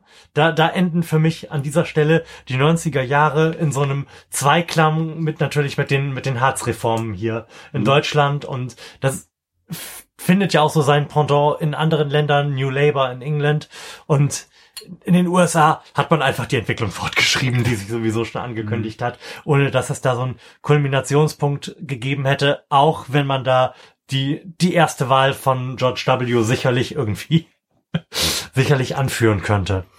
Mhm. Viele sehen ja so als die Urkatastrophe des Westens und, äh, und der Nullerjahre 9-11. Mhm. Weiß ich nicht, ob ich da mitgehen will. Das war, also ich fand, das war auf jeden Fall ein krasser Wendepunkt. Auch mhm. hier sind wir beide vielleicht wieder eher die jüngere Generation, hier im Podcast zumindest. Ähm, für mich war 2001 und diese, dieses Event, dass da zwei Flugzeuge mhm. in einem Turm zerschellt sind und dann der Turm, war eigentlich das Aufkommen oder Vorhandensein von Islamismus. Das kannte ich vorher gar nicht. Ja. Mhm. Ich war da 2001, im September war ich 13. Ähm, vorher hat man ja auch gar nicht so viel politischen Blick ja. auf Dinge und Themen, aber zumindest konnte ich mich, als ich 13 war, noch erinnern, wie als ich 12 war und dann 14. Also auf mal war Islamismus in den mm. Medien, mm. in den Situationen ja. immer irgendwie voll das Thema. Das war der neue Russe irgendwo. Ja. Und trotzdem ist dabei sehr viel passiert. Auf mal gab's Terroranschläge, von denen ich mitbekommen habe. Ja. Dieser mhm. ganze, äh, das andere waren eher so nationale Einzelprobleme, dass da irgendwie ja. in Irland mal was passiert ist oder dass es Kriegssituationen irgendwo gab. Aber dieses Vorhandensein von, von Islamismus, Terrorismus und der Gleichsetzung davon, mhm. das ist irgendwie durch 2.1 passiert. Das fand ich war insofern ein Wendepunkt. Ja, das hat, das hat ja quasi die, die neue Form des Krieges irgendwie etabliert. Ne? Mhm. Also ich, ich, ich finde, damit ist quasi die Unschuld gebrochen worden. Ja. Und es ist, und es ist festgestellt worden, dass es nicht nur Kriege zwischen Staaten gibt, sondern quasi auch Kriege zwischen Einzelpersonen oder Gruppierungen und Staaten. Und dass halt diese asymmetrische Kriegsführung oder Zermürbungstaktik ist seit dem 11. September 2001 eigentlich nicht mehr aus den Nachrichten verschwunden. Was ja, da was ist ja auch so ein bisschen so ein Kreuzzug, also so ein, so ein Religionskrieg auch ja wieder ja. entstanden, aber kein richtiger Glaubenskrieg im Sinne von äh, der eine Glaube gegen den anderen, aber irgendwie die eine Welt gegen den Islam oder ja. gegen die Ölnationen da oder ja. wie man sich das auch immer bringt, gegen den neuen Russen. Ähm, aber irgendwas, was es so jahrelang eigentlich nicht in dem, in der Form gab. Nee, das war halt echt ein Angriff auf eine Welt, die, die unserer so, so nah gewesen ist. Und mhm. das hat, glaube ich, auch deswegen so nah an zu Hause irgendwie getroffen, dass das eigentlich die komplette westliche Welt einmal mhm. richtig durchgeschüttelt hat. Ich erinnere mich noch, noch genau, wie, wie ich davon erfahren habe. Da, ich meine, da 2001, da, da war ich sogar noch neun. Mhm. Also beziehungsweise bin dann kurz nachher zehn geworden und wir waren bei mir im Wohnzimmer und meine Mutter hat das gesehen und meine Mutter hat zu Hause geweint, weil, weil sie das so schrecklich fand. Und das hat sich so, so festgebrannt, dass ich, das ist ja eben schon gesagt, dass die Welt da tatsächlich ihre Unschuld verloren hat. Und das finde ich ist so markant, wie sich seitdem die Berichterstattung verändert hat, dass das etwas ist, was sich, glaube ich, auch nicht wieder zurückholen lässt. Mit dem, mit dem Anschlag ist die Welt eine ganze Ecke kleiner geworden. So kann man das, glaube ich, ganz gut sagen. Mhm. Und wahrscheinlich war das auch der startende Erfolg der AfD später, weil die sich jetzt ja mit, mit Fremden und Islamismus vor allem beschäftigen, neuerdings ja wieder mehr auch mit, es gibt gar keinen Klimawandel, aber im Prinzip sind das wieder die Klimaflüchtlinge, die dann auch wieder aus Mhm. solchen, solchen Situationen her, aus solch- solchen Ländern herkommen, die eher dem Islamismus näher oder der, dem Islam, sorry, dem Mhm. Islam näher sind. Und äh, irgendwo im, im Tiefen jeder geschundenen Seele äh, hat er da vielleicht immer noch diesen, diesen Angriff aus dieser Welt, diesen Terrorismus-Ding. Das ist, glaube ich, äh, immer noch ganz hart im Kopf, wenn jemand da das Kreuz in der Richtung macht oder wenn Islamphobie herrscht, weil eigentlich da gerade diese Türme zusammenbrechen oder dann später irgendwie, war das in Madrid, wo dann die ersten Anschläge in, in Europa waren und so. Ja. Und diese, diese ganze Geschichte, ich glaube, das ist damit entstanden und das hat eine eigentlich bunter werdende Gesellschaft nochmal wieder so zerrüttet Ja. und da in, in Bereiche eingeteilt, wo es zum Beispiel Leute wie uns gibt, denen das irgendwie, wenn sie ähm, sich einen Döner holen mit einem Kumpel aus dem, dem Kulturkreis zusammenhängen oder was sie auch immer gerade machen, denen das eigentlich egal ist und Leuten, Ja. die das eben nicht tun und dann in ihrer Blase hängen, äh, die dann aber ganz doll noch dran denken, so, ja, das könnte ja auch ein Terrorist sein. Naja, das Oh, hat das halt halt super viel Misstrauen geschaffen, ne? Ja. Also, also mehr, mehr Misstrauen als es, als Nottat. Also ich kann mich erinnern, ich, das werdet ihr auch alle gehabt haben. Es gab da diese Situation am 12. September, dass wir alle zur Schule gegangen sind und dann darüber gesprochen haben. Und auch wir hatten ein Mädchen bei uns in der Klasse, die dann meinte, nein, das sind die USA, das sind die Bösen, das sind die Schlimmen, äh, das hat mich, hat mich, wir haben uns gefreut, dass da was passiert ist. Und ähm, Okay. das war da, glaube ich, eine sehr intensive Aussage, aber das hat eigentlich ganz deutlich gezeigt, dass da ein Sozialsystem, also eine Klasse gibt, wo sich Leute eigentlich äh, fürs tägliche Leben ganz gut verstehen und dass äh, daraus etwas entstanden ist, ui, deine soziale Welt, deine Eltern, deine Familie, ihr habt den Tag ganz anders besprochen als wir Mhm. und dann sind, äh, was haben wir jetzt, 2019, 18 Jahre ins Land gegangen und da haben sich Situationen draus ergeben. Und ähm, das wird dieses Mädchen damals nicht böse gemeint haben und die wird auch nicht irgendwie mit dem IS irgendwo hingewandert sein. Ist, glaube ich, ein, ein tolles, äh, nettes Mädchen bestimmt. Aber, aber das, da hat man einfach nur die, die Situation gesehen, die daraus auch entstehen kann. Und daraus ist eben auch entstanden, dass Leute für den IS irgendwo kämpfen Mhm. gegangen sind. Genau. Das ist ja nicht nur daraus entstanden. Und du hast das gerade so schön erzählt, wie dieses Mädchen das, das völlig anders wahrgenommen hat. Ich möchte das Fass auf gar keinen Fall jetzt so weit aufmachen und nochmal irgendwie aufrollen, wie es denn sein konnte, dass es überhaupt zum Aufstieg der Taliban gekommen ist. Aber let's face it, da sind jetzt die USA jetzt mal gar nicht so unschuldig Ja, dran, ja, ne? ja.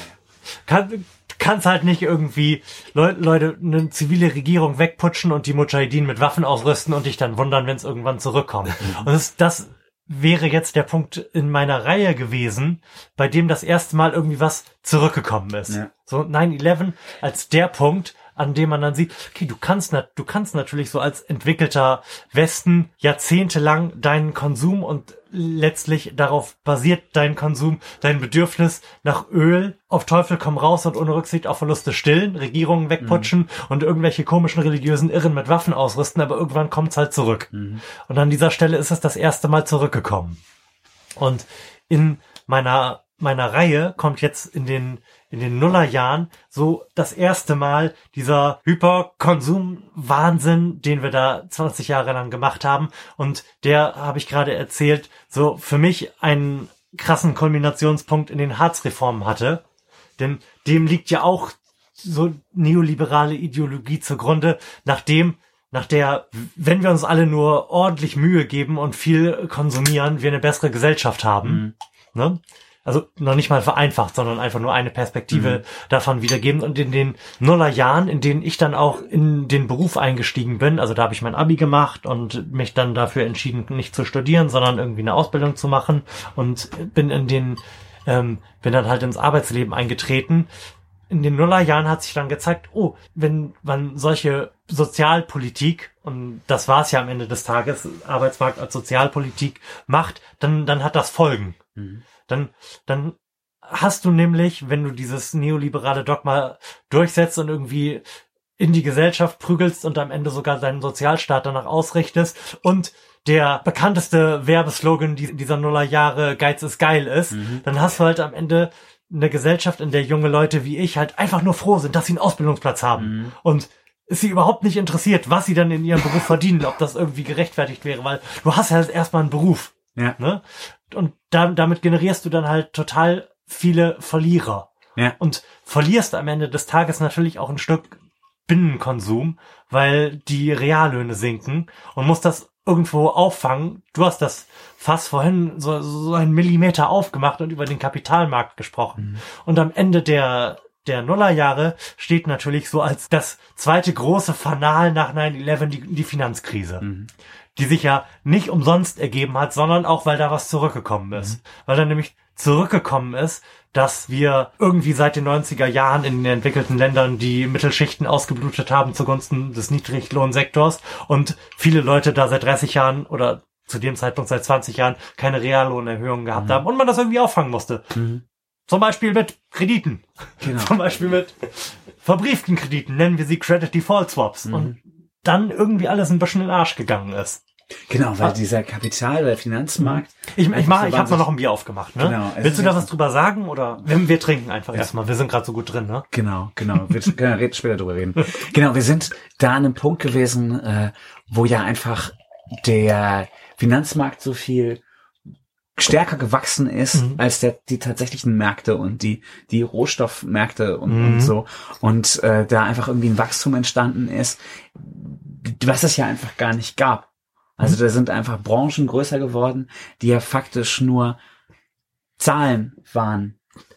Also äh, im Grunde waren, waren bewertet, Situationen mhm. wurden bewertet und dass du aus einer Situation Geld später Geld herauskriegst, äh, wurde dann nochmal wieder bewertet und zusammengestückelt und dann noch mehr gewachsen und mhm. so. Und irgendwie, da sind wir aber in Teilen auch ja irgendwie immer noch.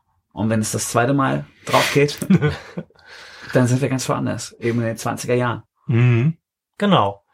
Und jetzt, jetzt kommen wir so quasi mit der, also die Finanzkrise, die große weltweite Finanzkrise von 2008, 2009 ist dann ja, wenn man so will, auch wenn sie ein bisschen vorher war, aber ich bin da ja großzügig in meiner Aufzählung, der Startpunkt dann für die, für die Zehnerjahre. Für die Zehnerjahre, über die wir jetzt sprechen wollen. Und aus meiner Sicht sind die Zehnerjahre ein echt, echt vertanes Jahrzehnt. Da, da lagen richtig, richtig viele Chancen für großen gesellschaftlichen Wandel, für wirtschaftlichen Wandel, lagen da auf der Straße und wurden halt einfach nicht genutzt, weil man aus der Finanzkrise die falschen Schlüsse gezogen hat, weil man halt nicht entschieden hat, dass vielleicht das Wachstum, was noch in den 80er Jahren geil und zumindest in den 90er Jahren blinkend war, mhm. dass das vielleicht irgendwie der Kern allen Übels sein könnte, weil man halt sich nicht dazu entschieden hat, die Verursacher der Finanzkrise stärker an die Kandare zu nehmen, als die, die am Ende drunter gelitten haben. Weil man sich dafür entschieden hat, irgendwie in Europa Austeritätspolitik durchzuziehen und sich dann am Ende darüber wundert, dass man in Italien eine Regierung aus der Lega und der Fünf-Sterne-Bewegung hat. Zwei extremen Polen des politischen Spektrums. Ne? Mhm. So, meine Idee, die ich hatte, ist, irgendwie kommt dann doch alles zurück. Und in diesem Jahrzehnt ist halt zurückgekommen, dass wir das vorangegangene Jahrzehnt einfach nicht genutzt haben. Mhm. Dass wir aus der Finanzkrise keinerlei sinnvolle Schlüsse oder dass die Politik aus der Finanzkrise keinerlei sinnvolle Schlüsse gezogen hat dass wir diese Chance, die da lag, nicht genutzt haben. damals lag das alles am Boden und man hätte extrem vieles neu machen können. Hätte man damals bewusst gehandelt und diese Zäsur genommen, man, man darf das ja wirklich nicht unterschätzen, wie stark damals Sektoren, die heute wieder ähm, vor Kraft strotzend, also natürlich der gesamte Finanzsektor, aber allgemein auch die Industrie, wie die am Boden lagen und einfach gebettelt haben, dass sich jemand ihre, also die Politik ihre annimmt und ja. ihre Verluste sozialisiert. Da hätte man damals die Chance genutzt und sagen, oh, da haben wir jetzt eine historische Situation, eine Chance, in der das Primat der Politik irgendwie nach 30 Jahren mal wieder über dem der Wirtschaft steht. Und übrigens, wir haben ja auch so Wissenschaftler, die sagen, da ist irgendwas mit Klimawandel, da könnten wir jetzt mal was mhm. machen. Und diesen Einschnitt genutzt, da einen Umstieg in Richtung Erneuerbare und da vielleicht schon einen Green New Deal irgendwie auf den Weg zu bringen. Das, was jetzt von der Leyen diskutiert und ich, sie guckt mich hier auf dem Cover an, noch stärker AOC hier in, in Amerika fordert. Wenn man damals statt den Banken einfach Geld zu geben, dieses ganze Geld genommen hätte, um da einen Umbau draus zu finanzieren hin zu einer fossilfreien Gesellschaft, dann müssten wir jetzt sehr viel weniger Angst haben. Genau, ich finde, das ist die eine Ebene, diese ganze grüne Ebene, die da hätte schon verändert werden können. Aber viel einfacher, wer hat denn da dann die, die Schulden oder die zahlt? Also ähm, man hätte ja einfach die Struktur von Wirtschaft, die Struktur von Kapitalmarkt auch entprivatisieren, also in Teilen weniger privat gestalten können. So meine ich Ich will nicht, will nicht verstaatlichen sagen. Ähm, aber die Banken, die Doch, mach- facto, mach ruhig. Kevin die, mag die, das. Genau. Die Banken, die, ja, aber die Banken, die tatsächlich verstaatlicht waren, Mhm. hätten ja auch im staatlichen Bereich irgendwo bleiben können, weil man damit Dinge hätte gestalten können. Eben die Kreditvergabe, die jetzt so aus dem Rahmen gebrochen ist, vielleicht auch nochmal irgendwelche Sparsituationen erzeugen können. Aber auch, wo da dann Geld in die Industrie gegangen ist, die man ja zum Beispiel durch so eine Abwrackprämie versucht hat hinzukriegen, die ja wirklich weit weg war von irgendeiner Umweltlösung, sondern es war ja einfach nur die Chance, Geld da in Automobilkonzerne zu stecken. Und das machen wir jetzt gerade wieder. Ja, ja, Mit, genau. mit dieser Förderprämie für E-Autos. Ja. Das ist unfassbar. Warum muss ich denn jetzt, warum muss ich denn jetzt schon wieder, wohlgemerkt, schon wieder Ja. mit meinen Steuergeldern Leuten Geld in Form einer Subvention geben, die sich ein Elektroauto leisten können? ja. Lars, warum muss ich deinen scheiß Tesla finanzieren? Was soll denn das? Das macht überhaupt keinen Sinn. Nee, verstehe ich auch nicht, denn auch, da haben wir uns an, an Weihnachten auch, auch drüber unterhalten, dass das auch kompletter Schwachsinn ist. Weil da ja wirklich noch, noch Autos jetzt verschrottet werden, die ja locker noch zehn gute Jahre haben könnten. So, Ja, statt, ja, ja, zu, zugunsten ein, eines Elektroautos. So, das, das kann, das kann ich dann wiederum auch nicht verstehen. Dann sollte eher die, die Abwrackprämie oder die Elektro- oder die E-Auto-Prämie dann für, für Autos sein, die älter als zehn Jahre sind. Genau. So, und, und nicht, wenn ich jetzt hier einen vier Jahre alten to Toyota Algo habe, der sowieso im Grunde genommen im, im, im großen Maßstab kein, keine Emission er erzeugt war. Warum muss der verschrottet werden? Ja. Und das, äh, das ist halt auch echt Unsinn. Ja, und vor allem, warum werden auch so Riesenkarossen, die ja einfach wahnsinnig viel Energie trotzdem verbrauchen, Ja. warum werden die subventioniert? Also man hätte ja auch mal drüber nachdenken können, vielleicht nur diese kleinen, wie heißen sie, diese Renault Twizzys oder so, Ja. ähm, nur solche Fahrzeuge zu subventionieren. Oder wir kennen alle diese kleinen, äh, diese kleinste Elektroautos, wie sie auf den äh, ostfriesischen Inseln rumfahren.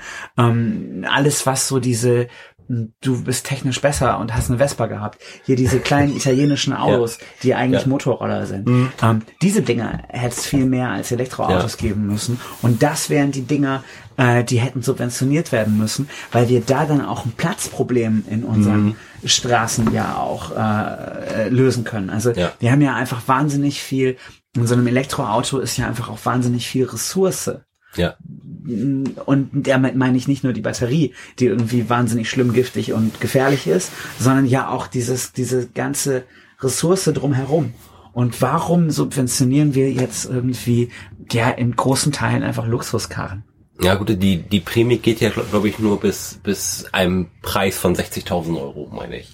Auch die, die gilt nur bis zum doppelten durchschnittlichen Jahreseinkommen eines Deutschen. Das ja mal, also.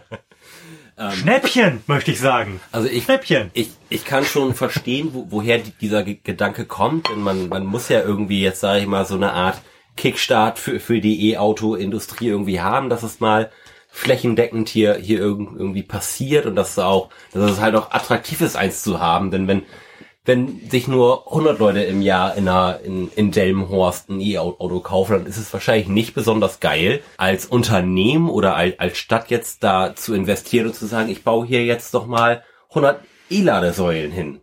Du, du musst halt ir- irgendwie die Flächendeckung haben, dass sich halt, dass sich halt die Änderung der Infrastruktur auch, auch lohnt. Und da muss halt irgendwie was am Markt passieren. Und das kriegst du halt nur durch Subventionen hin. Und wenn da jetzt Ne, Das kriegst du nicht nur, das kriegst du auch. Also eine Möglichkeit sind Subventionen. Und eine andere Möglichkeit ist, zum Beispiel äh, Benziner wahnsinnig teuer zu machen oder Benzin wahnsinnig teuer Ja, zu machen. ja, das- das- du kannst ja immer auch anders äh, zu so einer Subventionsidee kommen oder. Ja, du kannst ja, einfach klar. andere Leute subventionieren. Du kannst einfach äh, nur Einkommensschichten unter so und so mit einer äh, mit einer Transferzahlung ist es in dem Fall ja zu zu unterstützen so Mhm. du musst ja jetzt nicht die superreichen oder die relativ reichen Leute beim Kauf ihres E-Autos unter 60.000 äh, unterstützen. Vulgo Lars. ja ja ja ja ja Lars Ja, genau und wie gesagt wie sind wir wieder bei E-Autos also Ja. warum musst du denn eh äh, per individuell Ja, die Lösung ist halt nicht E-Autos, sondern weniger Autos. Oder meine Aber- Lösung war eben, als du weg warst, kleinere Autos. Auch. Ich fände ja relativ geil. Warte, machen, machen wir es weniger Auto. Dann, ja, ja. dann sind unsere beiden Lösungen innerhalb dieses sprachlichen Rahmens valide. ja, das, äh, das wäre alles ziemlich angenehm. Auf jeden Fall muss man irgendwie zusehen, dass, dass der öffentliche Nahverkehr irgendwie nach, nach vorn gefickt Ja, wird, wie wir du haben, eben so schön gesagt ja, hast. wir haben, wir haben das jetzt. Wir haben jetzt diese Diskussion. Und zwar auch nur in einem, ich denke, von uns vastly überschätzten Teil der Gesellschaft, dass weniger Konsum, dass allgemein weniger eine gute Sache sein könnte. Weniger von irgendwelchem Scheiß und mehr Zwischenmenschliches. Dass das eine gute Sache sein könnte. Aber machen wir uns nichts vor, wenn diese Idee, die wir hier gerade ventilieren und die wir vielleicht schon dieses Jahr mit uns rumtragen und vielleicht sogar schon länger, wenn diese Idee in diesem Jahr fünf Prozent der Deutschen gehabt haben, dann halte ich, würde ich das für sehr, sehr viel halten. Ja, also ich glaube, da Das ist bei den allermeisten- wahnsinnig überschätzt dabei. Ja. Das ist bei den allermeisten noch nicht angekommen, wobei, und ich blicke wieder auf, auf dieses Sterncover hier und da guckt mich natürlich hier groß das Schildchen von, von, ähm, von Greta Thunberg an, wobei man natürlich auch keine größere Menschengruppe braucht, um Veränderungen anzustoßen. Das ist ja nun mehrfach irgendwie in soziologischen Studien dargelegt worden, dass so eine stabile Mehrheit von fünf bis maximal zehn Prozent wirklich engagierter Leute, es war damals bei der Anti-Atomkraftbewegung auch nicht anders, genügt, um einen gesellschaftlichen Wandel ähm, mit sich zu bringen. Und ich möchte, möchte den Handschuh, den du Lars vorhin ins Gesicht geworfen hast, als du ihm vorgeworfen hattest, er würde immer so, so schnell mit der Jugend argumentieren, den würde ich gerne nochmal da vom Boden aufheben, kurz, kurz den Dreck irgendwie abstreifen und ähm, sagen, dass auch da natürlich nicht die ganze Jugend jetzt irgendwie auf der Straße ist bei Fridays for Future. Wahrscheinlich sind auch das nicht mehr als fünf bis zehn Prozent. Aber die machen schon ausreichend Richtig, Eindruck. die machen ausreichend, nein, ausreichend natürlich nicht, aber die machen Druck und Eindruck. Und wie man an der Art und Weise, wie überall jetzt darüber gesprochen wird, sieht, reicht das. Die Jugendlichen sind allgemein wenige und von denen sind es wahrscheinlich auch noch nicht mal viele, aber das genügt halt total, dass sich der, der gesellschaftliche ähm, Diskurs irgendwie ändert. Ich finde, man merkt das in ganz, ganz vielen Gesprächen.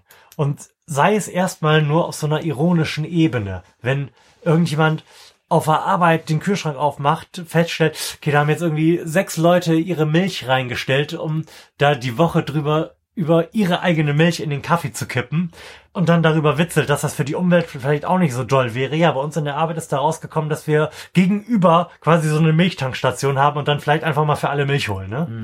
So, und so passiert halt sowas, dass Leute ironisch sagen, ah gut, vielleicht, vielleicht ist das nicht so gut, dass diese leckeren Schokobons alle einzeln verpackt sind. Vielleicht schreibe ich nachher meine E-Mail an, an Kinder. Kinder ist von Nestlé, oder? Wahrscheinlich. Dann schreibe ich an Nestlé meine E-Mail, dass sie, warum die denn die Stirn haben, ihre Produkte Kinder zu nennen und die die Welt meiner, meines Kindes zerficken. Und dann auch noch so lecker machen. Ja, das ist eine Frechheit. Ja.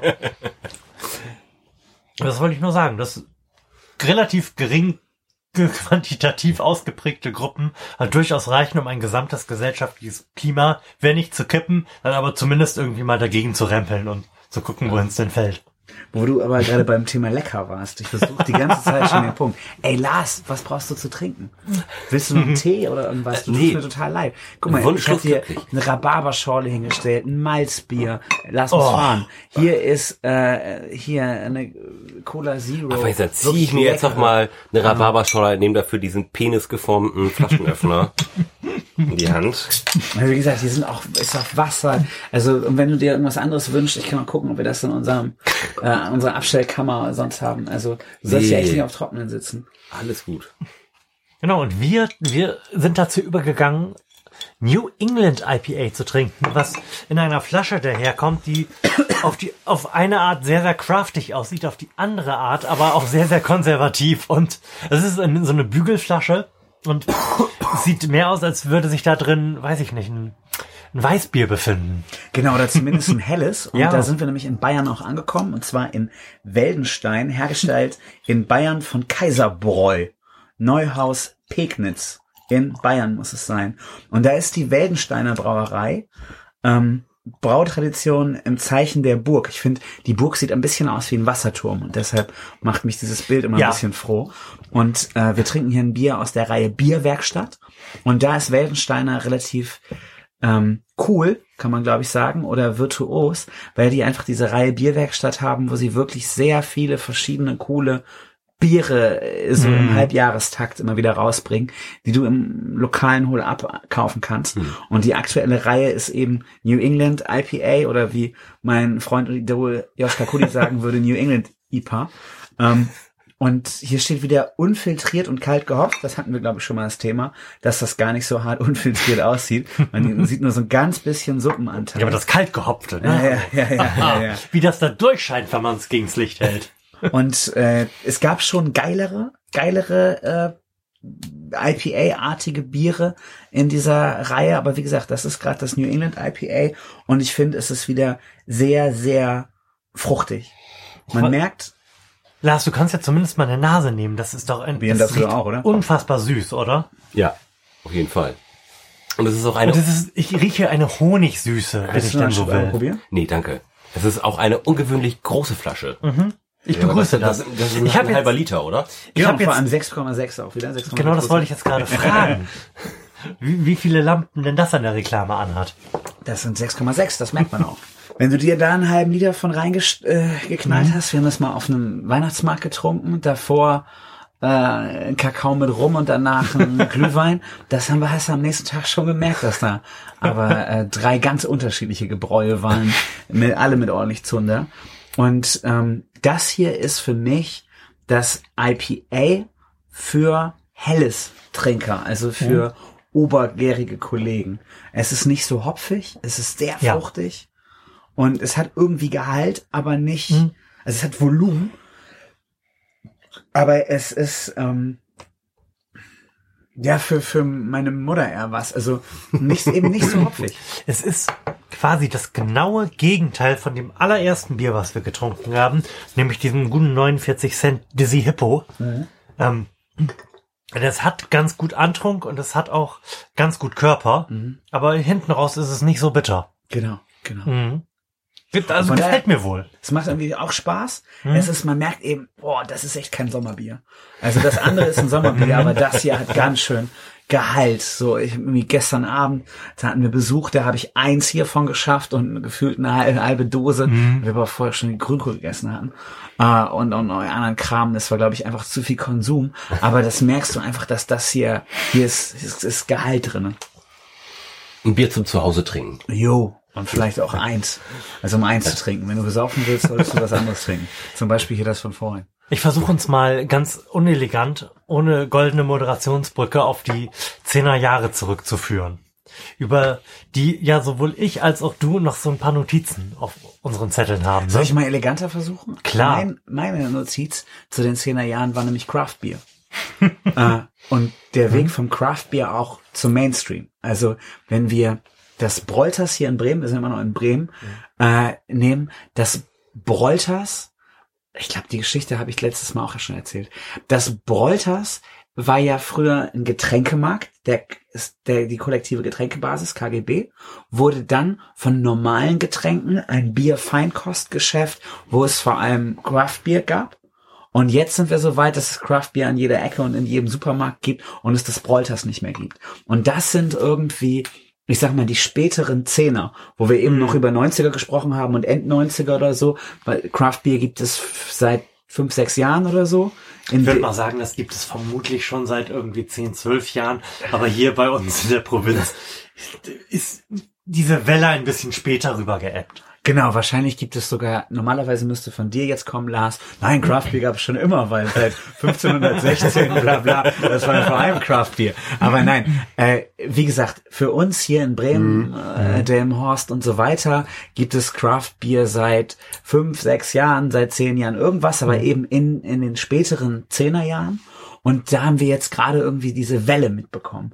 Und für mich war tatsächlich, um diesen Kreis noch weiter zu schließen, ein großes Ende der Craft Beer Situation wieder euer äh, Craft Beer Adventskalender, der einfach gezeigt hat, wie viel Schranz da auch auf den Markt kommt, den man eigentlich nicht trinken will. Oder in dem Fall, Ja. um in diesem Podcast zu bleiben, den ihr nicht trinken wollt. Und das fand ich, es war eine, war jetzt eine ganz spannende Biertrinkphase. Wir drei, würde ich sagen, in unserem Alter haben einfach schon wirklich viel konventionelles, viele verschiedene konventionelle Biere getrunken. Und bevor das Bier uns an den Wein verloren hätte, gab es hier diesen Craft Beer Das stimmt, das stimmt, Und ja. man konnte einfach noch mal schnell viele unterschiedliche Sachen probieren. Und das Craft Beer ist ja auch eine Antwort und deshalb sind wir, glaube ich, tatsächlich in einem guten Modus darüber zu sprechen. Eine Antwort auf die Globalisierung auch. Wir haben konventionelle, konservative Brauereikonzerne gehabt, die durch die Entwicklung auf dem Lebensmittelmarkt zusammengebrochen sind, also zusammengebrochen im, im äh, urgroßen Sinne, weil zusammengerutscht sind und zu multinationalen äh, Konzernen worden, äh, wurden und wir deshalb irgendwie unser lokales Bremer Bier gar nicht mehr als lokales Bremer Bier begreifen konnten, weil es Überall war. Genau, am Ende irgendwann war es mal belgisch, dann war es belgisch-brasilianisch, dann war es amerikanisch-belgisch-brasilianisch und jetzt ist es eigentlich scheißegal, wo der Konzern ist, weil es einfach ein, ein Weltkonzern ist und man das einfach alles gar nicht mehr fühlen kann. Und aus dem Zuge, als Antwort auf die Globalisierung, ist Craft Beer ein Thema. Äh, Ricarda sagte in der Vorbesprechung, meine Freundin, die jetzt schläft, sagte auch, Manufakturen, Handwerk und Do-it-yourself ist auch ein Thema der 10er Jahre. Und ich finde deshalb, wir reden jetzt über Craft Beer, weil wir Bier trinken, aber es ist eben die Gegenentwicklung zu, zu einer Entwicklung.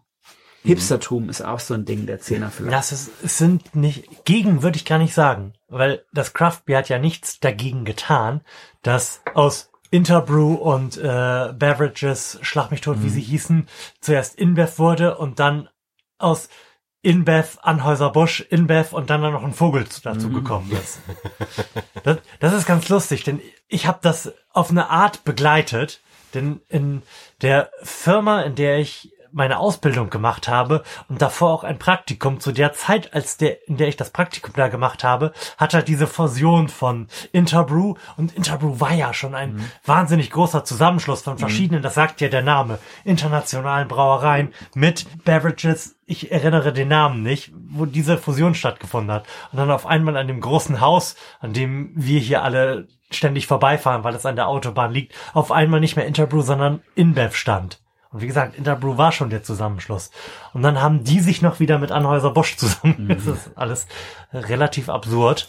Ähm, was ich, was ich aber sagen will, das ist kein, es ist das, das alles, was wir so besprechen. Und das alles auch, wenn wir es irgendwie mal auf kulturelle Phänomene ausdehnen und vielleicht wieder so ganz, ganz kurz einfach nur zurückgehen, ähm, irgendwie in die 90er, dass alles, was so gemacht wurde, äh, war nie ein Gegen, sondern immer nur ein Mehr und dazu und daneben. Und das gab es auch.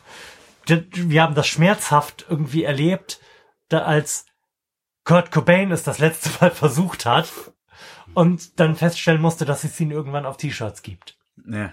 Wie so diese, diese Vereinnahmung von Gegenkultur halt stattfindet und aus Gegenkultur nur noch Nebenkultur Ja. wird. Das, das muss jetzt gar nichts Schlechtes sein. Das klingt jetzt irgendwie so total kulturpessimistisch und früher war selbstverständlich alles besser. Aber man, das muss man vielleicht einfach mal so zur Kenntnis nehmen, wenn man über solche, solche Dinge sprechen möchte. Weil ich erwische mich da auch total oft bei, dass ich überlege, ah, das ist voll die subversive Sache. Wir fangen jetzt hier mit Podcasten an, so vor fünf, sechs Jahren. Das macht ja gar keiner. Aber selbstverständlich habe ich überhaupt nichts gegen Sandra Maischberger oder Fox News getan, sondern es gab halt nur mich auch. Genau, und äh, im Grunde nutzen eventuell jetzt einige Leute ihre Zeit, die sie sonst mit Sandra Maischberger gucken, vertrödelt haben und äh, Und das wäre gut. und hören jetzt euch. Ich glaube, das ist, das. das ist das Beste, was passieren könnte. Ja. Und von daher glaube ich, und eben gegen im Sinne von auch, aber im Sinne von, du hast ja nicht unendlich Kapazitäten, ersetzt man jetzt durch. Also man hast jetzt einfach ein, ein anderes Ding gefunden. Also ich kann mich, das ist jetzt eine neuere Erscheinung, aber wenn ich in einem schicken Restaurant bin oder in einem netten Restaurant oder in einem netten Café bin und ich merke, die haben als coole Biere nur Leffe und Franziskaner, dann denke ich so, ey, wer seid ihr denn? Ihr habt doch nichts Besonderes. Ja. Und früher hätte man gedacht, geil, ihr habt auch Leffe und Franziskaner. Aber ich habe, wo, wo wir gerade eben hier über Bier, über Craft Beer gesprochen haben, frage ich mich, wie sich das in den nächsten zehn Jahren wohl ändern wird. Denn jetzt der der aktuelle Aggregatzustand ist ja, dass also zumindest meiner Meinung nach der der Craft Beer Markt wahnsinnig schwer zugänglich ist, weil halt wahnsinnig viel Scheiße auch im Umlauf ist. Ja, aber das ist doch der, das ist doch der Kern Ja. des Craftbeer-Markts. Dass du was zu entdecken hast. Und wenn du Ja. was zu entdecken hast, dann muss es da doch auch Klippen geben, die Klar. du umschiffen musst. Das ist der Spaß an der Sache. Natürlich. Ähm, ich andersrum kenne ich aber niemanden über 50, der sich jetzt irgendwie dem Craftbier zugewandt hat und gesagt, oh, ich, mein Standardbier ist jetzt aber mal ein geiles IPA von, von Meisel oder so. Also, Also, also, also die, diese Marktdurchdringung hat das Craft, Craftbier, glaube glaub ich, noch nicht geschafft. lieber, lieber Lars, um an dieser Stelle mal persönlich zu werden, selbstverständlich kennst du jemanden über 50, der sich dem Craftbeer zugetan hat und deren eines der anderen Biere, die wir auch im Podcast gut fanden, aber eines der anderen IPAs dort noch besser als mein Go-To-Meißel. Deine Masseurin, meine Schwiegermutter, der habe ich Craftbier zu Weihnachten geschenkt. Und zwar, weil sie es wollte, weil sie gerne Bier trinkt. Ja, Ja, und das, dann das ist ein ist Thema, natürlich aber auch eine, eine Ausnahme. Ne? Also ich, wenn wenn ich im, im Supermarkt bin, stehen vor dem Craftbeer-Regal meistens Leute unseren Alters. So, wo, wo, Wenn ich in den Supermarkt gehe, steht da sowieso nie jemand vor. Dann Nicht? frage ich mich Also- immer, warum es das Regal da noch also in, gibt. in meinem Hul-Up ist äh, das Craftbeer-Regal noch relativ gut frequentiert. Also in meinem Hol-Up steht da immer so ein Mit-30er mit dem Kind auf dem Arm vor und versucht irgendwie mit einem Arm in sein, sein Misch-Sixpack irgendwie so ein bisschen was reinzuviserieren. dieser Mit-30er, den du höchstens im Spiegel siehst. Ne? ähm, ich war heute tatsächlich, wo wir gerade bei Hol Up und, und Craft Beer sind, ich war im Hol Up, muss man jetzt so mal nennen, in der Duckwitzstraße, äh, äh, Bremer Neustadt, da bei ehemals Wertkauf. Ja. Und es gab einfach kein Craft Beer. Es gab kein Craft Beer Regal. Das fand ich ganz witzig. Es gab da einfach nur Leffe und äh, drei, vier, sechser äh, von der Union Brauerei und das war's. Okay. Ich weiß nicht, ob es einfach über Weihnachten leer gekauft wurde, aber es war von der Breite her einfach sehr viel schmaler als andere äh, Hol Up Craft Beer Regale, die ich so kannte.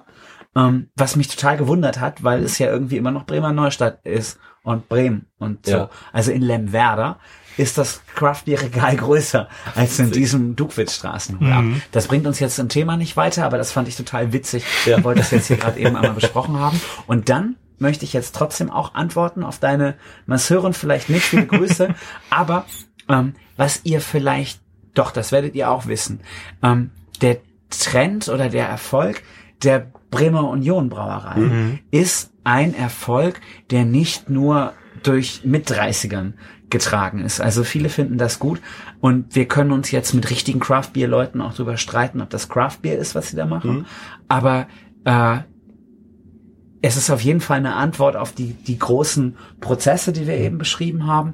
Und diese Union Brauerei, ihr Gasthaus äh, im Osterfeuerbergviertel hier in Bremen-Walle, ähm, das wird vor allem frequentiert von älteren Leuten, also auch von älteren Leuten. Auch meine Eltern finden das geil, sich da so eine ähm, so eine Latte zu kaufen mit verschiedenen Bieren, die man durchprobieren kann. Auch die finden geil, dass es wieder eine Brauerei von hier gibt. Und äh, im erweiterten Sinne würde ich sagen, ist das auch ein Craft-Bier-Trend, dass äh, Bier vielleicht nicht crafted ist und nicht äh, von, von Hand wirklich gemacht wird, aber dass es eben ein lokalerer Prozess wieder ist. Und ähm, lokalere Brauereien werden momentan wieder relevanter, weil die großen Konzerne größer werden. Und es gibt ja immer mal auch Gespräche, dass äh, Becks oder dass dieser Beck und Co., InBev, Dingsbums Konzern, äh, Hakebeck irgendwann abstoßen Anhäuser will. Busch in der Vogel. Genau, genau, wie auch immer, Vogel vor allem. äh, dass, dass die Hakebeck abstoßen wollen. Und auch das kann ja wieder ein geiler, äh, eine geile Idee daraus werden, Ja. wenn einfach lokale äh, Unternehmen hier aus der Gegend sich diese Marke kaufen. Und dann ist das vielleicht nicht mehr Craft Beer, aber es ist ein schöner, schöner lokalerer Identitätstrend, der vielleicht wiederkommt. Und ähm, da sind wir, glaube ich, dann einfach in den gesellschaftlichen Prozessen. Aber ich gebe dir natürlich recht, ähm, die Zahl der 50-Jährigen, die äh, in die Heldenbar hier am Silwall-Eck laufen und sich das IPA vom Ahahn holen, weil sie es geil finden, sind dann höchstens die Hipster 50-Jährigen, die es einfach gibt, weil sie im Viertel wohnen, aber nicht, weil sie unsere Eltern sind. Wir haben jetzt ausschweifend über Craft Beer geredet und ich habe an dieser Stelle tatsächlich so etwas wie die goldene Moderationsbrücke, die ich, die ich nutzen würde. Denn der Kern der, dessen, was wir gerade besprochen haben, ist ja, am Ende ist es vielleicht nicht mehr Craft Beer, aber es gibt mehr von irgendwas. Es gibt ein, ein größeres Maß an Vielfalt. Es gibt jetzt nicht mehr nur die Standardbiere, die man kaufen kann und selbst wenn es kein Craft Beer mehr, Craft Beer mehr in dem Sinne ist, dass es in irgendeiner Badewanne gebraut wurde bei jemandem zu Hause und der da 50 Flaschen von abgefüllt hat und die an seinem Kiosk verkauft, der so ein bisschen aussieht wie so ein Limonen, Limonen, ähm, Stand bei den Peanuts. Selbst dann gibt's ja, es gibt jetzt einfach IPA überall zu kaufen. Das gab es vor zehn Jahren nicht. Da wusste ich noch nicht mal, was IPA ist. Und Vielfalt ist, glaube ich, ein sehr, sehr gutes Stichwort, wenn wir mal wieder auf unser Thema, nämlich die Zehner Jahre zu sprechen kommen wollen. Denn ich habe kurz mit meiner Frau natürlich auch heute am Frühstückstisch darüber gesprochen, bevor wir zu Markus Lanz abgeglitten sind, was so die Zehner Jahre ausmacht. Und da war Vielfalt auch ein Thema, was total weit oben stand. Für mich ist Vielfalt, und wir müssen diesen Begriff noch irgendwie mit Leben füllen, ähm, nur so ein Unterthema, und das will ich vielleicht direkt mal irgendwie in den Raum werfen, die die Zehnerjahre sind für mich das Jahrzehnt der Zersplitterung. Mhm. In allem. Ja. Ich habe da ganz vieles zu aufgeschrieben, aber vielleicht habt ihr, bevor ich euch damit erschlag, ganz viel, also vier Zeilen, ähm, ähm, kluge Ideen zu. Hm, Die Zehnerjahre, das war ja quasi die Geburtsstunde oder das, das Laufen lernen der so sozialen Medien. Ja. Also der, ich glaube, mein, mein Facebook-Profil habe ich irgendwie zwei, Ende 2009 gemacht. Okay, So. meins datiert auf 2012. Und ähm, das hat schon was mit der Gesellschaft gemacht, Mhm. finde ich. Und auch nicht nur Zersplitterung, sondern auch in einer gewissen Weise Uniformität. Mhm. Wenn man sich jetzt ähm, diese ganzen sozialen Netzwerke wie zum Beispiel TikTok anschaut. MySpace. Knuddels, äh, du, StudiVZ.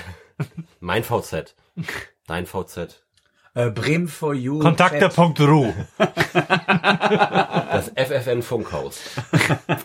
ähm, das ähm, Und natürlich der GeoCities Chat, wer kennt ihn nicht? ach, schön. Ja. Und, und gerade diese Netzwerke haben, glaube ich, viel dazu beigetragen, dass Subkulturen nicht mehr ganz so stattfinden können. Also, also, zum, also zu, zumindest, Steile These. ja, ähm, wir, wir leben, Diskutiert das. wir, wir leben natürlich in, in einer Welt, in der man sich als, als Subkultur besser vernetzen kann denn je. Allerdings habe ich das Gefühl, dass, dass durch diese wahnsinnig exzessive Selbstdarstellung vielen Leuten ein, ein Bild aufgedrückt wird, dass sie dann einfach stillschweigend annehmen. Ob sie das merken dass, oder nicht. Ich glaube, man, man ist da zur Uniformität irgendwie angeleitet. Wenn man, sagen wir mal, auf der Schule gewesen ist, dann hast du dich halt irgendwie direkt so zu den zu deiner Gruppe, sag ich mal, wenn, zu, zu, zu den Gothics oder zu den Punkern oder sowas hingezogen gefühlt. Wenn du aber in den sozialen Medien hauptsächlich lebst und aktiv bist und, und deine Blase halt nicht dem entspricht, wie, wie du deine Blase eigentlich definierst, dann glaube ich, dass dann, dass dann deine Blase so, Komm, klär das einfach auf. Florian hat seinen Kopf elegant elegant ist nicht das Wort, was ich wählen würde. Dafür, dass ich meinen Dickschädel gegen diese, diese wirklich nicht übersehbare, riesige Glühbirne geschlagen habe, während ich versucht habe zu gucken, ob das rote Licht noch leuchtet. So, ich, ich denke, dass dann das, was man sieht und was einem täglich zugeführt wird, dass das irgendwann die eigene Blase wird. Das mal so als ste steile These mal in den Raum gestellt. Jo, und dann frage ich mal zurück. Ich habe äh, jetzt über einige Teile nicht Teile von deinem Gespräch nicht zugehört, aber ich führe mal zurück. Wenn du sagst, dass das, was die ganze Zeit passiert, um einen rum, was man aus sich macht, die eigene Blase wird, aber Hast du nicht vorhin gesagt, Subkulturen haben es immer schwerer? Also ist es nicht so, dass das ja die Subkultur ist? Ist nicht, dass diese, diese Filter-Bubble, äh, Bubbles, über die wir sprechen, sind das nicht die Subkulturen? Ist es nicht viel einfacher möglich? Ich habe mit, mit Ricarda jetzt letztens so eine Doku über das Thema Freiheit gesehen. Und dann ging es dann wieder drum, dass diese ganzen AfD-Leute... Was hat Christian Lindner gesagt? Nein, es, da war gar nicht dabei, aber es ging irgendwie darum, da haben sie so, einen- so einen kritischen AfD Typen gefragt, ob er sich nur frei fühlt und er fühlt sich natürlich nicht unfrei, weil er seine Meinung nicht äußern darf. Und dann haben wir voll lange darüber diskutiert, so ja Mann, der darf doch seine Meinung sagen. In seinen Filterbubbeln, in sozialen Netzwerken, in seinem System. Es gibt doch so viele, die alle diese Meinung haben und die sagen dürfen. Und ich habe eher das Gefühl, dass eben eine gleichförmigere Gesellschaft, die ähnliche Parteien wählt, die ähnliche Dinge macht, eher so auseinanderbricht. Wir haben einerseits einen klaren Mainstream, der in, in Richtungen geht, wo wir auch alle Teil von sind, weil wir irgendwie eine Zeit lang viel gereist sind, weil wir jetzt meinen, das und das äh, konsumieren zu müssen oder weil wir uns irgendwie verhalten, was schon auch nicht nur eine Einzelmeinung ist, aber trotzdem habe ich das Gefühl, dass es viel leichter geworden ist, sich einer Gruppe anzuschließen und dadurch vielleicht innerhalb der Gruppe einen Mainstream abzubilden Ja. Ja. und nicht der Außenseiter zu Ja. sein und sich deshalb vielleicht auch von anderen Gruppen so angegriffen fühlt, weil man eben nicht mehr gewohnt ist, der Außenseiter zu sein und anzuecken. Ja, Ich hat das, glaube, Ja. der scheinbare Dissens, der da zwischen euch herrscht, ist relativ leicht aufklärbar. Weil, bitte korrigiere mich, aber ich glaube, was Lars da so kritikhaft irgendwie vorgetragen hat, ist der Umstand, dass sich einfach so Subkulturen heutzutage durch die viel stärkeren Vernetzungsmöglichkeiten nicht mehr auf eine Art organisch ergeben, sondern dass es diese Subkulturen alle gibt und du dich dann da reinfindest und deren Manierismen annimmst. Wir haben bestimmt alle diese Kneipenterroristen ja. Auf YouTube gesehen. Und ich bin mir relativ sicher, dass es zur Zeit der Kneipenterroristen keine andere Gruppe gab, die wie die Kneipenterroristen waren und die Kneipenterroristen sich auch nicht irgendwie überlegt haben, auf eine bestimmte Art und Weise zu sein, sondern einfach so waren. Und wenn man das denn dazu hochjazzen will, waren die eine Subkultur. Wenn du, wenn du heute, sofort widersprechen, es gab noch eine andere Gruppe. Natürlich die gab es- kam aus Laboe Ja, die- und die sind fertig. ja. Und die Spinne ist heiß. Wir sind uns einig. Ja. Nee, aber ähm, Wir brauchen keine Frauen. Wir geben auf die Freundschaft mehr. Und heutzutage, und heutzutage ist es aber so, dass wenn du irgendwie, wo, woher auch immer dein, dein Drang in eine bestimmte Richtung jetzt kommt. Ich möchte jetzt nicht so weit gehen zu sagen, dass das irgendwie, dass die Entscheidung, Punk zu werden, eine originär aus deinem Charakter entstehende Entscheidung ist. Aber woher auch immer das kommt.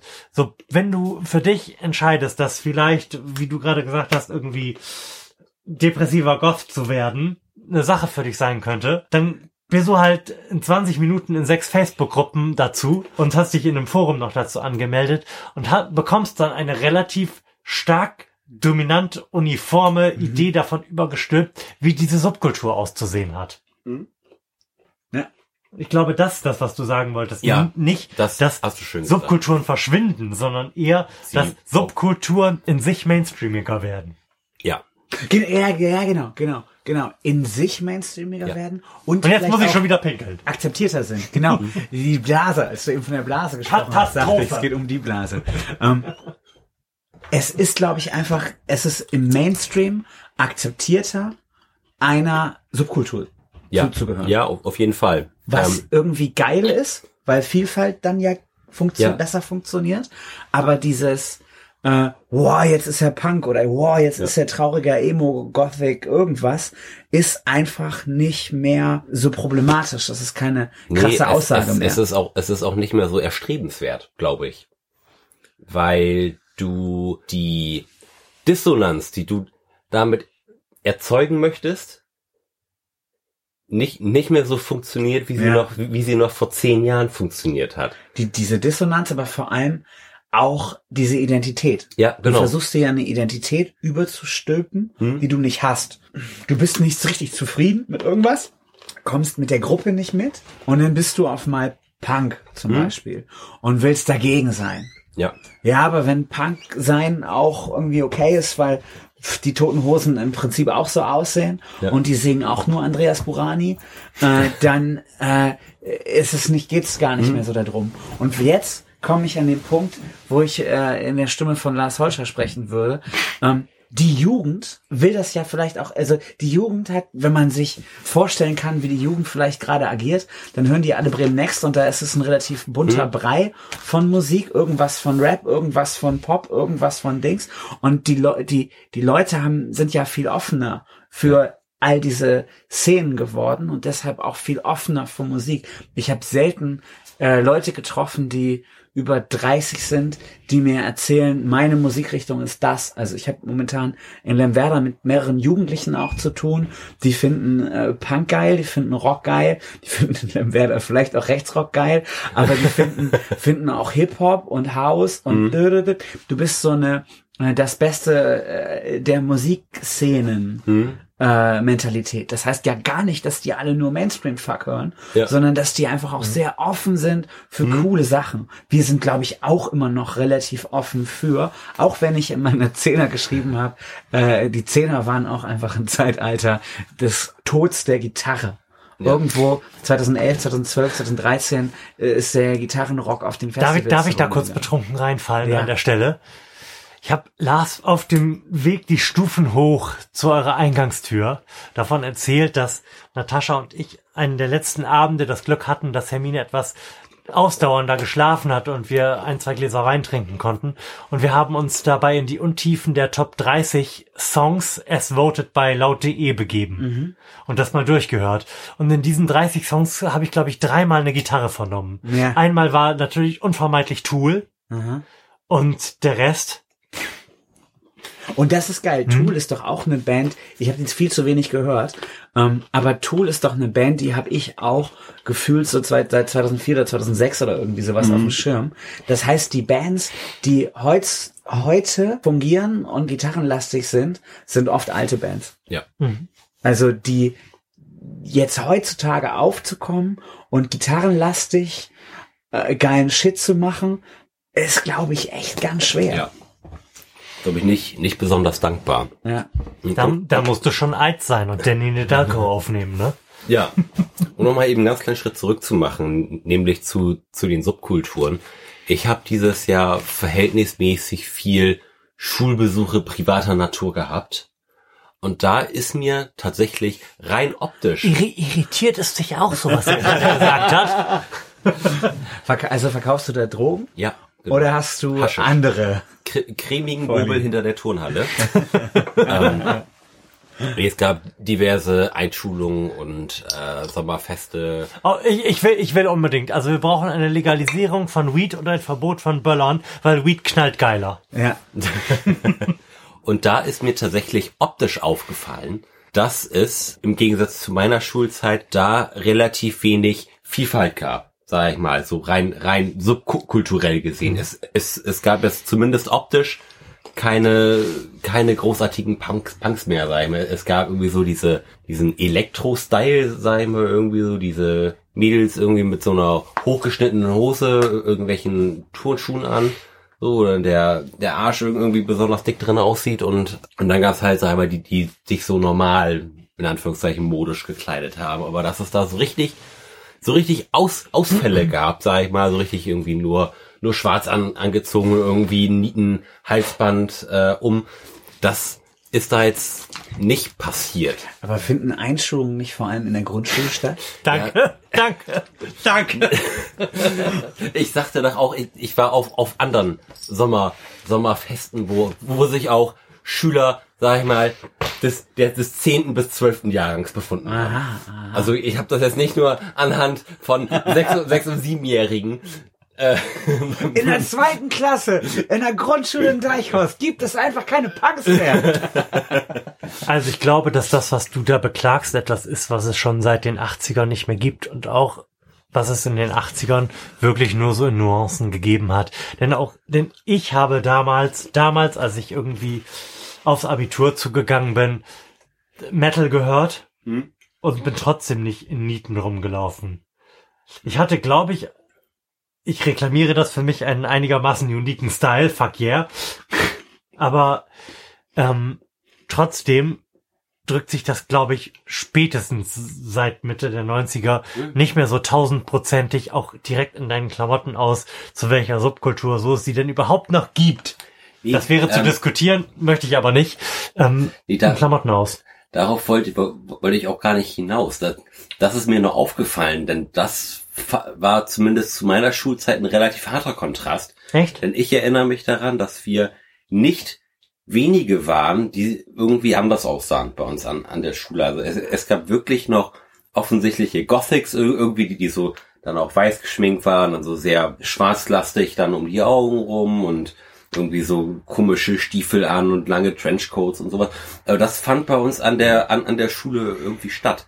Du hast recht, ich habe letztens in Delmhorst so einen Typen gesehen, der noch so in der, in dem Stil, vielleicht auch in einem anderen Stil, aber passend trotzdem zu deiner Geschichte, in diesem Stil rumlief. Und ich dachte so, ey geil, hat der Typ gar nicht gemerkt, dass 2007 schon vorbei Ja. ist. Und das, das merkt man schon. Also da, äh, ich bin ja nicht hier, weil ich nicht auch äh, nachträglich euch doch recht geben will oder dir recht geben will.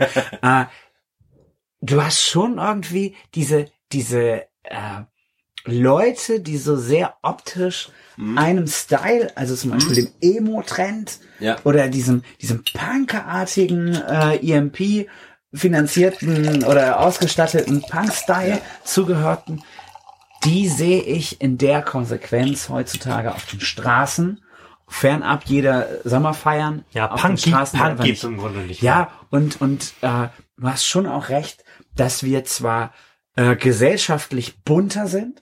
Also ich glaube, wir alle hätten kein Problem damit, wenn wir demnächst irgendwie mal einen jungen Sohn haben, der äh, irgendwann eine Frau sein will und dann so Ja. rumläuft. So, das war früher, glaube ich, äh, für die Leute ganz schlimm. Heutzutage wäre uns das völlig egal. Hauptsache der Junge oder die Frau oder wie er sich auch immer divers nennt, ist glücklich. Ähm, das hat sich, glaube ich, verändert. Aber trotzdem auf den Straßen haben wir nicht mehr so viele Leute, die sich über ein Aussehen Ja. Voneinander abgrenzen wollen äh, Ja. und dadurch richtig anders sind. Ja. Und pass auf, und jetzt, jetzt sage ich dir auch, warum das so ist.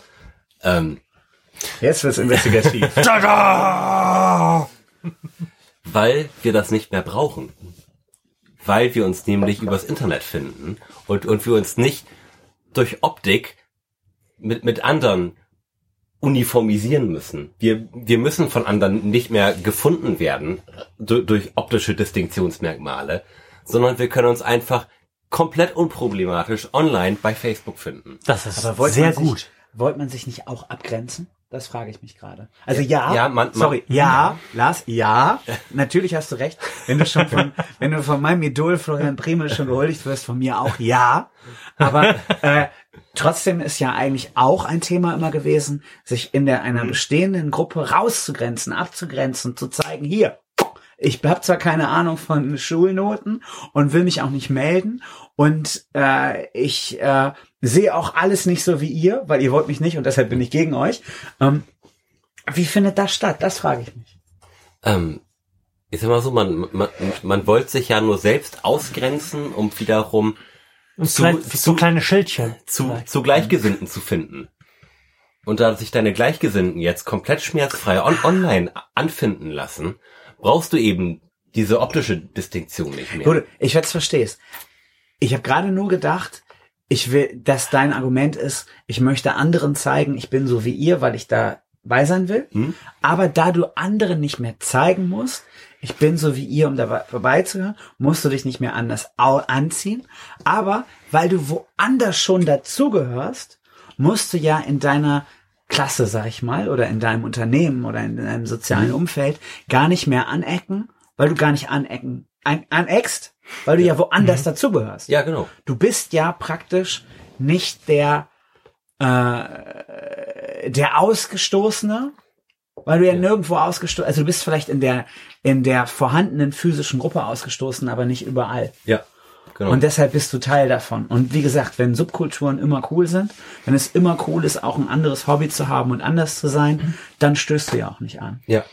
weil du dann in einer äh, Gruppe, die ja auch durch Paradigmenwechsel in vielen Bereichen ähm, heterogener und heterogen affiner ist, äh, einfach auch akzeptiert. Okay, der ist so. Ja. Ja. Ist ja, ist ja so, auch so ein bisschen so zum Beispiel, so früher erinnere ich mich, dass noch ganz, ganz viele, auch ältere Leute ir- irgendwie mit so Atomkraft, nein danke, auf, Aufkleber Mhm. oder irgendwie Patches o- oder sowas. Und so diese, auch diese politische Distinktion ist ja auch einfach nicht mehr notwendig, weil Mhm. du dich ja jetzt auch einfach so organisieren kannst. Weil, du Wobei jetzt, ich weil du jetzt natürlich auch auf Facebook Ja. fordern kannst, dass Walter Lübcke sterben muss. Genau, ich wollte gerade sagen, also den, den Atomkraft Nein Danke Aufkleber heutzutage habe ich letztens auf einem äh, Auto gesehen. das ist da stand drauf, Das ist gut. fuck Greta. Das, ja. ja, es gibt das jetzt so als Aufkleber für SUVs. Ähm, mein, ich, ha, ich habe unendliche Freude im Moment an der großen Vielfalt an lustigen, schnell gezeichneten Comics, die gerade auf Twitter rumgehen, deren Kern ist, dass irgendjemand ein Auto malt und Sprechblasen dran und dann steht da sowas drin wie Seht ihr, wie ich aus meinem riesigen SUV Feuerwerkskörper abfeuer? Das ist meine Freiheit! Deutschland! Ja, das ist doch wirklich die pure Freiheit. Jetzt, jetzt ist ja gerade, ihr habt das bestimmt nicht so gemein gemacht, wenn ich auf Klo gegangen bin. Ist Timo gerade auf Klo gegangen und ich wollte die Chance aber gerade nutzen, also mein laut sein, damit ihr dann nach leise seid, um das alles wieder in eine sinnvolle Richtung zu lenken. Denn wir waren ja nach wie vor dabei, dass meine These war, dass dieses Jahrzehnt das Jahrzehnt der Zersplitterung ist. Du hast jetzt gerade quasi das Gegenteil behauptet, wobei das stimmt nicht. Wenn Subkulturen stark werden und sich ihrer selbst gewahr und die nicht nur so benutzen, damit irgendjemand für sie da ist. Ja. Wenn Subkulturen ähm, Selbstvertrauen gewinnen, führt das natürlich gesamtgesellschaftlich zu einer Schwächung, oder? Wie siehst du das? Wenn Subkulturen an angesehener sind. Nicht angesehener, aber wenn die Subkultur, in der du dich befindest, dich stärker definiert Ja. und dir mehr Selbstvertrauen gibt und Mhm. die Subkultur als solche auch Selbstvertrauen hat, Ja. dann reduziert das gesamtgesellschaftliche Kohäsion, weil du die Mhm. Gesamtgesellschaft weniger brauchst, denn du hast eine in Zeiten des Internets ausreichend große Peer Group, Ja. die in der Lage ist, mit dir zu interagieren, dich zu spiegeln, Mhm. mit dir zu sprechen. Den Rest brauchst du im Grunde ja nicht mehr, oder? Das ist anders als, wie du es vorhin beschrieben hast, noch so in der lustigen Subkulturlandschaft, die so ein bisschen DIY-mäßig unterwegs war, der 80er, 90er und vielleicht auch Nuller. Ja, das hat, das hat dann natürlich so ein bisschen was von Schattengesellschaft, ne? Mhm. Dass man sich quasi in Anführungszeichen im Untergrund neu, Also Horst Seehofer nennt das Parallelgesellschaft. dass, dass man sich da neu organisiert und dann halt irgendwie seine eigenen, in Anführungszeichen, Gesetze und äh, einen eigenen moralischen Kompass irgendwie aufbaut. Mhm.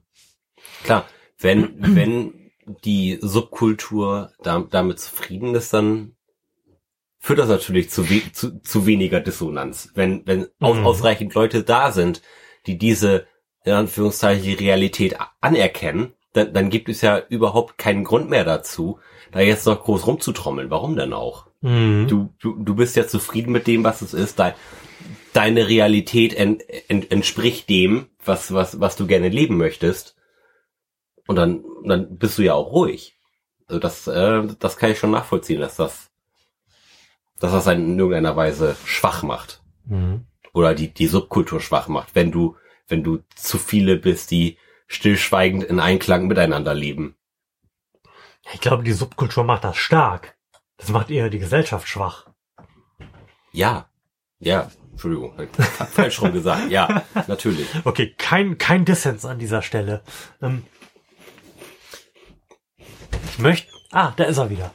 Ich möchte gerne vielleicht an der Stelle ausführen, warum, wie ich denn auf dieses Zersplitterungsbild gekommen bin, um die, die zehner Jahre zu beschreiben. Denn ich habe an der Stelle über ganz vieles nachgedacht, was so an Entwicklungen stattgefunden hat. Und die relevanten Entwicklungen, ich werde sie jetzt vermutlich nicht alle wiedergeben können, die mir da auf dem Klo eingefallen sind, waren natürlich erstmal The Rise of the Smartphone Ja. und Social Media dazu. Dann aber auch Serien und Streaming und damit irgendwie die, die Vereinzelung deines, äh, deines Medienkonsums und damit der Entwicklung der Welt und so Subbereich von Zersplitterung, das, was meine Frau da eingeworfen hat, Diversität. Wir sind, die Gesellschaft ist ohne Frage diverser geworden auch die Toleranz für Diversität ist total viel größer geworden. Und all, all diese Entwicklungen so im Einzelnen haben irgendwie dazu geführt, dass gesellschaftliche Kohäsion abgenommen hat.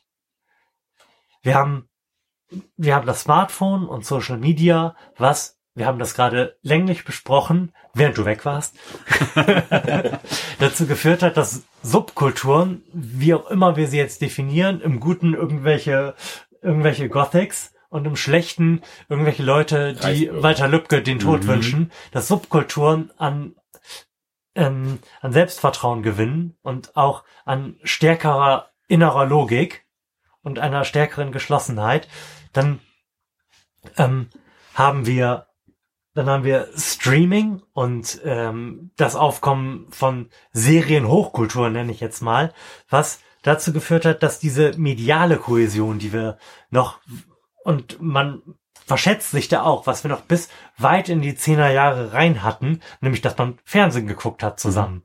Und dass das seine, deine Realität geprägt hat, das ist auch total weggebrochen. Ähm, früher, und wie gesagt, mit einem früher meine ich ein früher, was vielleicht noch vor zehn Jahren stattgefunden hat. Früher war es eine legitime Haltung zu sagen, ja, gestern lief nichts im Fernsehen. Und, oder auch ab und zu läuft was und dann gucken, dann haben das wahrscheinlich alle gesehen. Ja. Und Distinktion hat da in so einem total engen Rahmen stattgefunden. So einem Rahmen, der sich halt im Wesentlichen unterscheidet zwischen, ach, da, lief ja nichts und alles war scheiße oder ach, wir haben Wetten das geguckt. Ne? Ach, wetten das, goldene Jahre. Ja, nicht mehr zum, nicht mehr zum Ende hin. Ähm, und ähm, da du, durch, durch diese gesamten Entwicklungen zusammen noch mit, wie gesagt, es gibt jetzt eine Gruppe in der Gesellschaft, die Diversität völlig okay findet. So, die, ich droppe das immer wieder, Jonas Scheible gesagt hat, die ähm, Pluralitären. So im Grunde Leute wie wir, die halt sagen, ja, ist halt, ist halt okay, wenn dein Sohn, was hast du vorhin gesagt, wenn dein Sohn lieber eine Frau sein Ja. möchte und was auch immer er tut, ist okay, solange er glücklich ist. Ja. Leute, die halt sagen, gut, dann, dann, dann bist du jetzt halt ein muslimischer Veganer zwölften Grades, der nichts isst, was einen eigenen Schatten wirft. Ja. Wenn du glücklich bist, ist okay. Leute, die irgendwie darüber zusammenkommen, dass sie unterschiedliche Ansichten haben, die darüber an, miteinander in Interaktion treten, dass das okay ist. Die stehen dieser anderen Gruppe, den Normalitären gegenüber, die Identität dadurch ziehen, dass alles schon immer so war, wie es ist Mhm. und das ja nicht so schlimm sein kann. Und ich verstehe das. Und warst du da noch da, als ich das mit den, den SUVs gesagt habe? Mit dem SUV und dem Aufkleber, da bin ich gerade rausgegangen. Ah, okay. Dann, ähm, ich habe ich hab vorhin gedroppt, dass mein im Moment meine liebste Beschäftigung die große Anzahl an lustigen Comics auf Twitter Da ist. bin ich rausgegangen. Ah, okay. Weil die im Wesentlichen eine, ein Derivat von, hey, das ist mein geiler SUV und ich schieße da jetzt meine Feuerwerkskörper raus, die verbietet ihr mir nicht, das ist meine Freiheit, Deutschland! Ja. ist, ne? Ähm, das, das sind so Gruppen, die sich gegenüberstehen und innerhalb dieser Gruppen findet das alles statt, was wir so vorhin besprochen haben. Innerhalb dieser Gruppen gibt es halt Leute in irgendwelchen Subkulturen, die sich selbstbewusster fühlen. Innerhalb dieser Gruppen gibt es Leute, die sich dadurch definieren, dass sie jetzt, dass sie mega Game of Thrones Fans sind. Während es an, innerhalb, innerhalb dieser, dieser komischen, es, es mag irgendwie in der AfD Leute geben, die mega Game of Thrones Fans sind und andere, die das richtig scheiße finden und für die, trotzdem sie in dieser einen Gruppe sind, sich viel stärker darüber definieren, dass sie Mittelalter-Fans sind, während die anderen das total ablehnen und der Meinung sind, seit, mindestens seit In Extremo war Mittelalter-Rock, also seriously, ne? Und so, ich weiß nicht, ob das rüberkam, aber das ist der Punkt, den ich machen möchte, wenn ich sage, das ist so das Jahr- Jahrzehnt der Zersplitterung. Ja. Wir haben an ganz vielen Stellen gesellschaftliche Kohäsion verloren, weil wir ganz vieles in so einen privaten Bereich ausgelagert haben. Genau, An oder dem, in sich so jeder, an dem sich jeder für irgendwas entscheiden muss. Wo ich das so intellektuell festgemacht habe, war so der Moment, an dem ich festgestellt habe, das Entscheidende an Streaming ist nicht, dass es jetzt mehr gibt, sondern dass du dich entscheiden musst. Dass du oft längere Zeit damit verbringst, vor Netflix zu sitzen und zu gucken, was du bei Netflix guckst, als du was bei Netflix guckst. Genau. Und ich finde da ganz spannend, also dass du dich entscheiden kannst und entscheiden musst, hast du ja auch eben beschrieben. Ähm, bei dem Privaten war ich gerade und wollte reingehen und sagen, äh, das findet nicht im Privaten statt, sondern das findet in einem erweiterten Privaten statt. Also dass du deine Familie, deinen Dunstkreis, deine Szene ja irgendwie viel leichter findest und dass dass du da viel schlechter rauskommst, dass die Szene eben nicht die Abgrenzung ist, sondern ein Teil des, des Mainstreams, da waren wir ja eben. Und ähm, dass dieser, da bin ich schnell wieder bei meiner äh, Und-Entwicklung, um nicht die Gegenentwicklung zu nehmen. Die Und-Entwicklung kann ja auch Du schnell kannst ruhig sein, gegen sagen, das dass, okay. Ich, dass, ich sag dann halt nein. dann sage ich Gegenentwicklung, weil ähm, ich ich sehe bei diesem ganzen Streaming, ähm, wir haben hier vorhin in unserer Vorbereitung, Ricarda ist erwacht und wieder dabei, ähm, in unserer Vorbereitung haben wir sowohl Streaming aufgeschrieben in einem Spielstrich, totes TV, DVD, Kino und dann kam Streaming, daraus kam aber auch Podcast als, als vielleicht positiver Effekt und gar nicht als gegen, weil du dadurch ja auch wieder entscheiden musst, welchen du hörst. Aber ey, wer jetzt uns immer noch zuhört, der hat, hat ja jede Entscheidungsfähigkeit verloren. Und äh, da kam aber auch Schallplatte raus. Und ganz ehrlich, dann würde vielleicht auch so eine Rückentwicklung zum, zum Radio kommen. Ich, ich fände es so schön, wenn jemand mir wieder vorgeben würde, was ich hören oder gucken kann, ähm, einfach um mich nicht ständig entscheiden zu müssen. Man muss sich ja immer entscheiden. Und diese Netflix-Entscheidung, wir haben auch ein Netflix-Konto, also Ricarda bezahlt das Gott sei Dank, weil ich, ich habe gar keine Lust, mich dann auch noch für Sendung äh, zu entscheiden. ist immer schon die Frage, wenn wir essen, so wollen wir die Folge von gestern von Buten und Binnen gucken und dann einigen wir uns beide auf Ja, weil wir uns bloß nicht für mehr entscheiden wollen. Und dann geben die die Themen vor. Das ist und schon belastend. Genau. Und wenn es was Geiles geben würde, einen geilen Radiosender geben würde, äh, den man in Ruhe hören kann und man nicht irgendwie belästigt wird, weil die Musik schlecht ist. Ähm, Möchtest dann- du denn, brauchst du denn zwingend Radio, also etwas, das über UKW über dich kommt? Nein, nein, nein, nein, aber auch viele, Ansonsten würde ich sagen Detektor FM. ist es wirklich gut? Ich habe einfach noch kein gu- gutes, schönes Online-Radio gefunden, was mir wirklich gefällt. Ähm, und Flux FM hat sich da auch irgendwann verloren. Und äh, von daher, nein, es geht nicht um, um UKW, es geht einfach um geil sind auch Entscheidungen wieder abgenommen zu kriegen.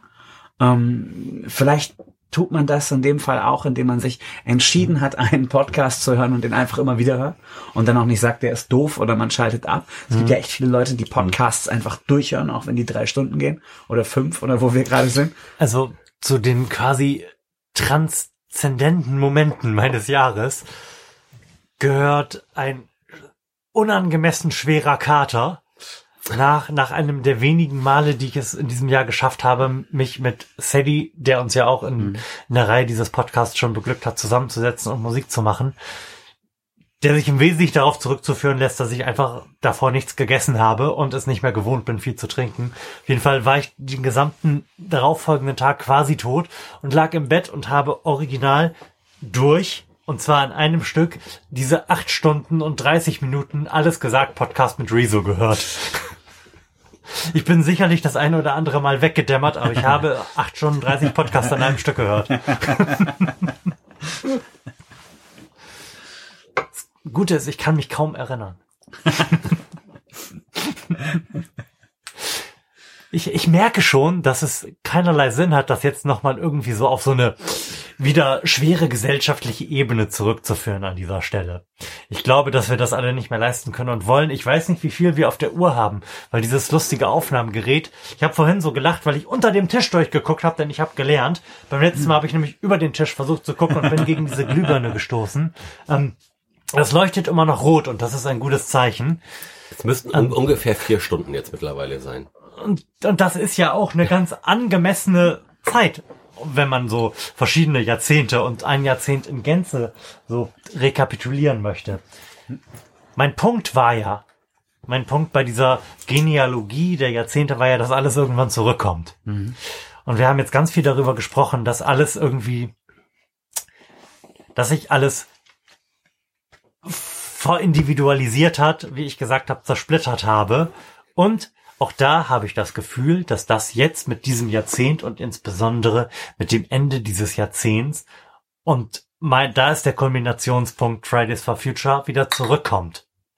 Denn was ich ja aufgeschrieben habe, unter anderem als einen der Stichpunkte für dieses Jahrzehnt ist, dass das Private wieder politisch ist. Und zwar jetzt nicht in diesem alles schwarzer Sinne, sondern in dem Sinne, dass ich in diesem Jahrzehnt, in diesem Jahr angefangen habe, vermutlich angestachelt dadurch, dass das gesellschaftliche Klima jetzt so ist, wie es ist, meine Eltern und Schwiegereltern auf meinem, an meinem Geburtstag, denn es war mein Geburtstag, und ich war betrunken zu beschimpfen, weil sie schon wieder zweimal im Jahr- im Jahr nach Mallorca geflogen sind und dass das echt nicht geht. Und ich habe das Gefühl, dass solche Sachen, so das Gefühl dafür, dass deine privaten Handlungen, sich dafür zu entscheiden, nicht irgendwo hinzufliegen, dieses 3-Euro-T-Shirt nicht zu kaufen oder in meinem Fall keine weiteren Mikrofone zu erwerben, dass das jetzt wieder was Politisches ist.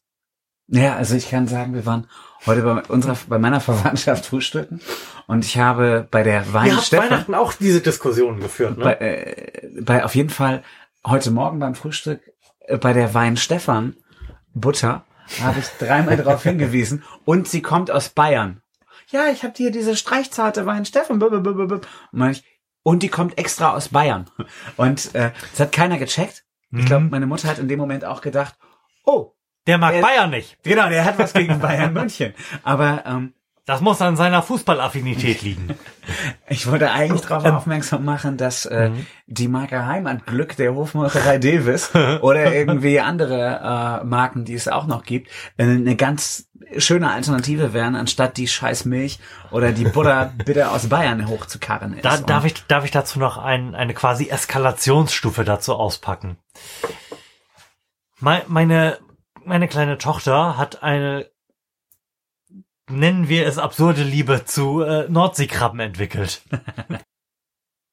Angenehm. Ja, nein, überhaupt gar nicht. überhaupt gar nicht. Und das hängt wirklich nicht damit zusammen, dass Nordseekrabben ungefähr 7000 Euro pro Kilo kosten. Das ist in Ordnung. Die kaufen man nämlich in sehr kleinen Verpackungen, Verpackungseinheiten.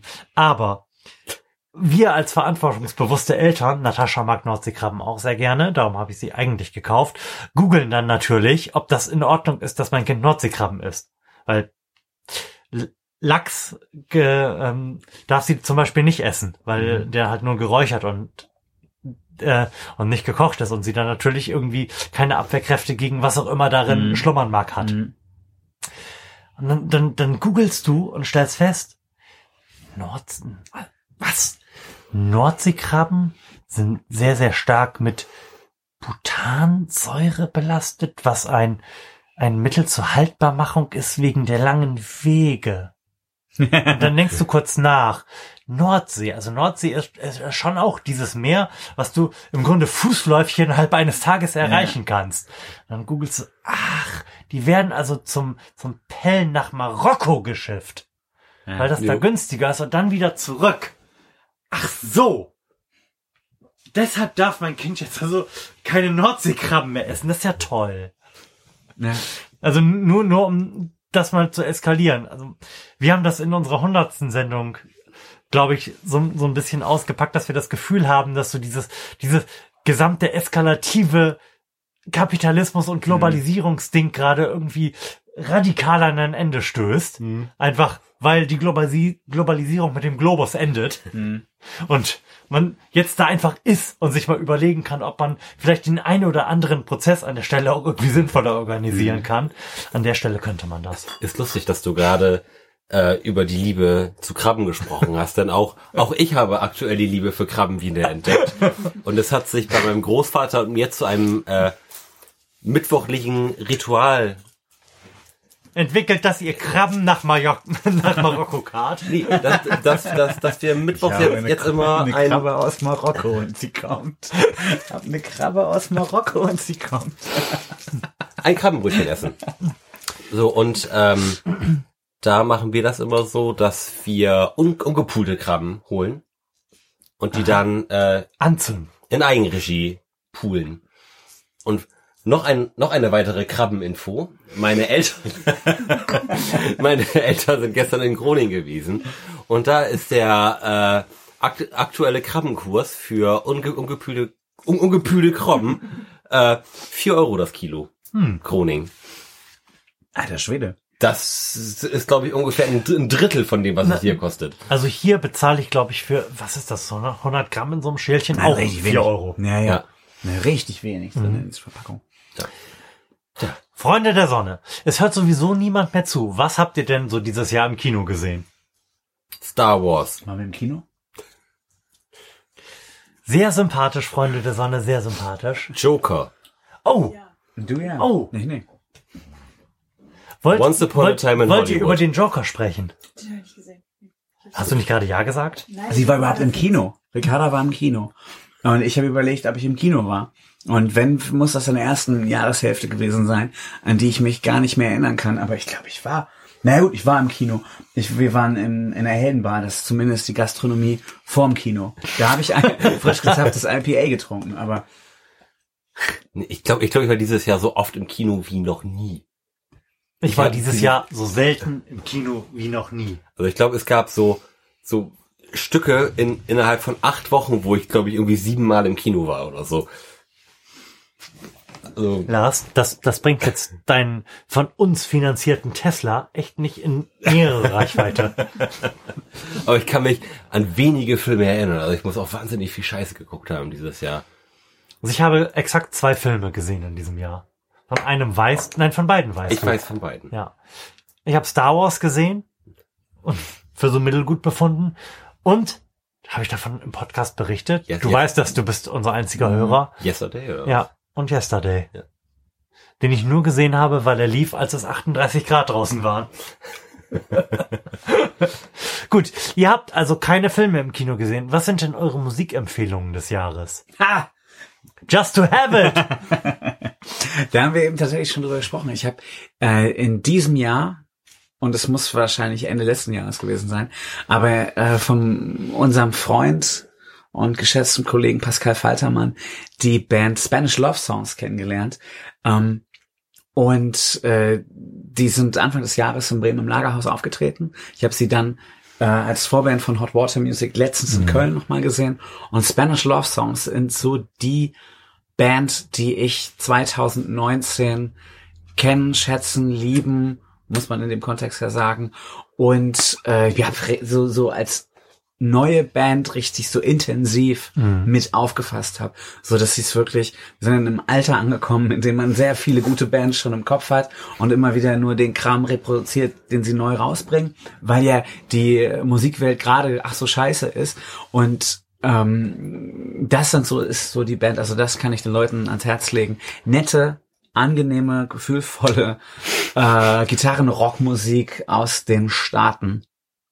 Spanish Love Songs. Genau. Ricarda schreit gerade rein. Und Karikari haben wir auch kennengelernt. Karikari sind zwei Österreicher, die in so einer Schlagzeug-Gitarren-Situation zusammenspielen, ganz ohne Bass.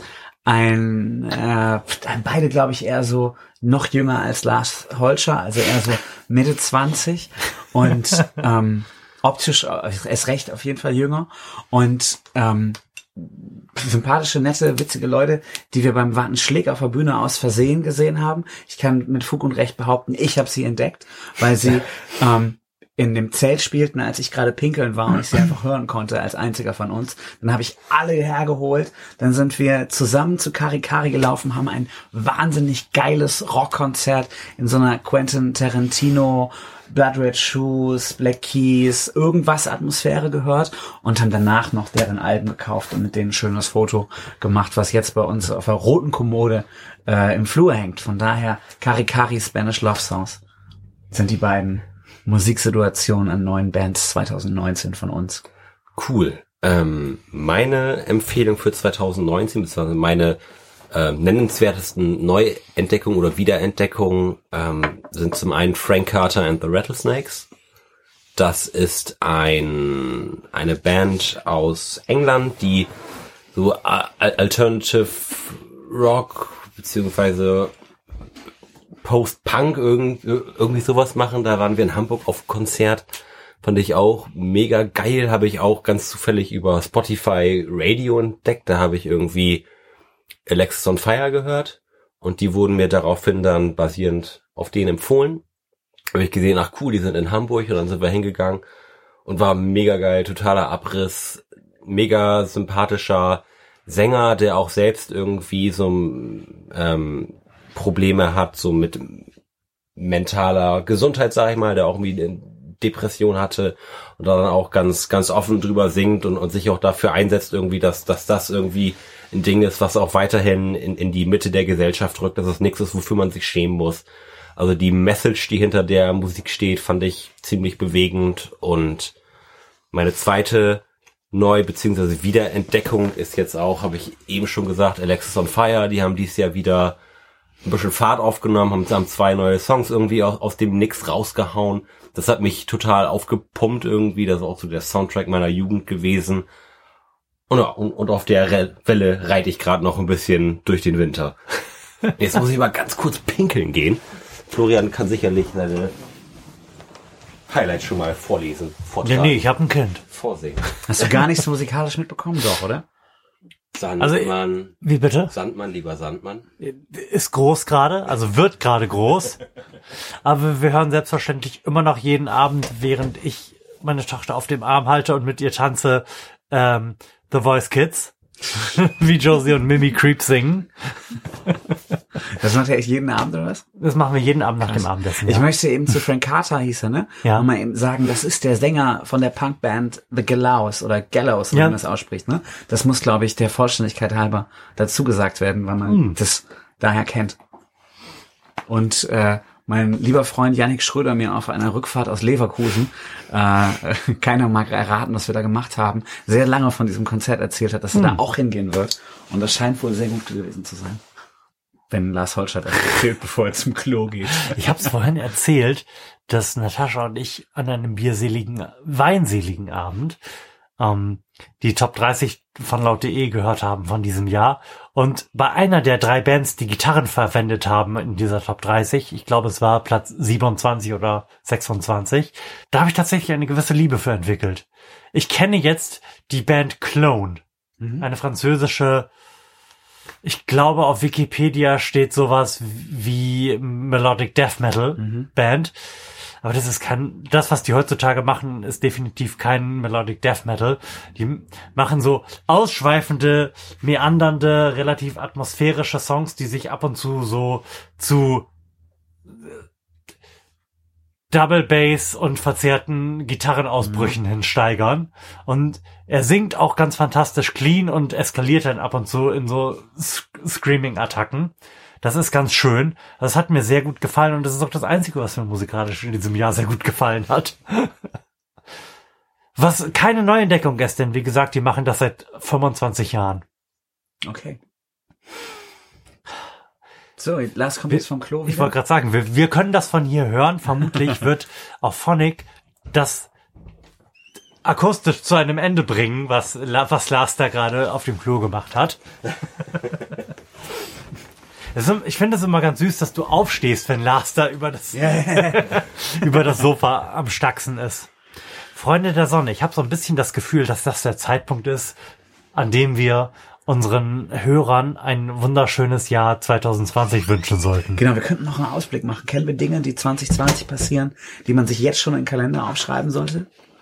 Äh, auf, auf jeden Fall der äh, Brexit und dann schön, schön spekulieren. Denn ich spekuliere nämlich darauf. Wir haben für März einen Londonaufenthalt gebucht und wir haben noch keine Un Unterkunft gebucht. Ähm, in der Hoffnung, dass der Pfundkurs noch wahnsinnig ab, abstürzt und wir uns vielleicht vor Ort direkt den Big Ben kaufen können. Sehr schön. Also mein, ich kann keinen politischen oder gesellschaftlichen oder sonst was Ausblick auf das Jahr 2020 wagen. Ich hoffe nur sehr, sehr inständig, dass das nächste Jahrzehnt nicht auch wieder so ein unendlich verlorenes Jahrzehnt sein wird wie das davor. Das meine ich natürlich insbesondere in Bezug auf den Klimaschutz, über den wir ja nun ausschweifend gesprochen haben, auch nicht nur in dieser Sendung. Ähm, mein persönliches nächstes Jahr wird ganz sicherlich unfassbar und endlich viel anders werden als alle Jahre, die ich davor erlebt habe. Ich muss, glaube ich, morgen dann doch noch mal irgendwann aufstehen und die Domain Vollzeit papa-podcast.de registrieren.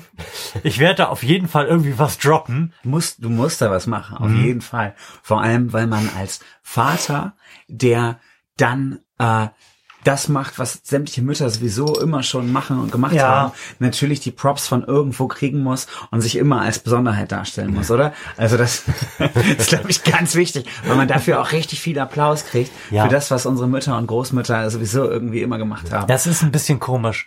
Man aus irgendeinem, nein, nicht aus irgendeinem Grund, man wird als Mann auf ein Podest gestellt, wenn man einfach völlig normale Dinge tut. Ja. Das ist, das ist natürlich ganz schön. Und ich glaube auch, dass das ganz sinnvoll ist, denn selbstverständlich wird man auch als Frau auf ein Podest gestellt, wenn man zum Beispiel Ray in Star Wars ist. Mhm. Was die andere Seite der Medaille ist, nämlich so die Loslösung von so althergebrachten Ja. Rollenbildern. Und was natürlich, ich habe das jetzt eben so ein bisschen äh, angriffslustig formuliert, aber was ich eigentlich meine, ist Tu auch geil, weil ähm, du musst deine Rolle als Vorbild jetzt auch annehmen. Mhm. Also du gehst da raus in eine Situation, die viele Leute noch nicht machen, weil sie sich nicht trauen, weil sie es nicht machen können, weil sie in der Situation sind, dass das irgendwie nicht geht. Und äh, du bist jetzt gerade in der Situation und es geht. Und du machst das. Und ich glaube, dass du ähm, dein, dein Mut äh, jetzt auch einfach mit den Leuten teilen musst und denen zeigen musst, ey, und es ist so. Und es ist auch geil. Es ist auch stressig. Und ich bin auch dabei und ich denke auch irgendwie, scheiße, wer bin ich eigentlich und warum bin ich jetzt zu Hause und eigentlich komme ich gar nicht richtig in Quark, weil ich bin es doch gewohnt, aufzustehen und zur Arbeit zu fahren. Und äh, vor allem, ich bin es doch auch gewohnt, in der Teeküche zu stehen und Kaffee zu trinken und das Gefühl zu haben, es ist immer noch Arbeit. Und äh, das ist ja diese, diese Homeoffice-Variante ohne Homeoffice, also ohne Office. ähm, Nur Home. genau, nur Home, Haushalt eben. Das ist, glaube ich, Home, eine, wenig eine, Office. eine echt eine Variante, über die man auch nochmal aus einer männlichen Perspektive positiv und relevant reden muss, um irgendwie äh, Du bist ja im Prinzip ein Influencer für Delmenhorst und ich glaube, Delmenhorst kann das, äh, Delmenhorst kann das auch ganz gut vertragen, dass man irgendwie mal so ein, so ein positives Rollenbild hat. Ich habe natürlich so ein kleines bisschen im Internet geguckt, Mhm. was es da so gibt an Blogs, die sich, die aus einer ähnlichen Richtung kommen wie die, die ich jetzt einschlagen will. Und es gibt erschreckend wenig. Mhm. Es, ich habe zumindest nichts an Sachen Podcast gefunden. Das wäre natürlich meine erste Anlaufstelle gewesen. Darum muss ich ihn jetzt halt selbst machen. Es gibt so ein, zwei Blogs und da ist es ganz interessant, dass ich da der Tenor im Wesentlichen so nicht so darauf kapriziert, wie es denn ist, so als Vater zu Hause zu sein und sich nur um sein Kind zu kümmern, sondern da geht es im Wesentlichen um Optimierungsprobleme. Da geht es darum, mit welcher App ich ein sehr, sehr gutes ähm, Haushaltsbuch führen kann und wie ich tracken kann, wie unser Fleischverbrauch sich so entwickelt hat über die Jahre. Das, das geht das wirklich auf einem erwartbar technischen Level an. Ich habe nicht vor, in dieselbe Richtung zu gehen. Ja. Ich glaube, ich, ich glaube, ich werde öfter davon berichten, wie es wieder wie schön und nervig es wieder war, wieder den ganzen Tag irgendwie mein, mein komisches Kind auf dem Arm gehabt zu haben, weil die halt auf dem Arm wollte. Ne? Und dann fallen dir die Arme ab. also ich glaube, dass der Podcast, den ich dazu machen werde, und ich werde garantiert einen Podcast dazu machen, sehr, sehr banal sein wird. Aber ich glaube, das ist das, was das Thema auch irgendwie braucht. Lars, und du? Also ich kann auf jeden Fall noch ankündigen, muss ich auch ankündigen, am 17.01. darf jeder, der es sich nicht leisten kann oder irgendwas anderes, habe ich aber vergessen, ich habe mir eben auf Klo das Video von Joschka Kudi angeguckt, auf jeden Fall am 7.01. Slammerang ist irgendwas los, sollte man hingehen und wenn du irgendwie zu alt, zu behindert, zu krank, zu finanziell keine Probleme oder irgendwas bist und dir den Eintritt nicht leisten kannst, mhm. Slammerang bezahlt und das Wichtigste ist eigentlich dieses Video zu gucken. Ich werde das gleich mal über WhatsApp weiterschicken und mhm. hoffe, dass alle Hörer das irgendwie über WhatsApp bekommen. Das Video ist ein Knaller. Vielen Dank an Joschka Kuti. Und äh, Was wollte ich noch erzählen? Ich glaube, man muss Dinge immer öffentlich erzählen. Mein Freund Tobi Hensel und ich, wir werden den Hensel und Bremen Podcast im Jahr 2020 an den Start bringen oder scheitern. Mal gucken. Eins von beiden. Das heißt, Google, sucht mal, wer jetzt noch zuhört, äh, ihr beide vor allem, sucht mal nach Hensel und Bremen und irgendwann wird es im Jahr 2020 diesen Podcast geben. Gibt es noch Ankündigungen? Geht in die Begul im Werder. Das ist mein Arbeitgeber. Das habe ich die ganze Zeit nicht verraten. Wer jetzt noch zuhört, darf das im Team wissen. Ähm, gibt tolle Programme. Drachenfest 2020 kann man machen. äh, jetzt haben wir die Werbesituation genutzt. Äh, was kann man noch machen? Ähm, wenn ihr nächstes Jahr heiratet, www.larsholscher.de, euer, euer Hochzeitsfotograf aus Delmenhorst, Bremen, Oldenburg und umzu.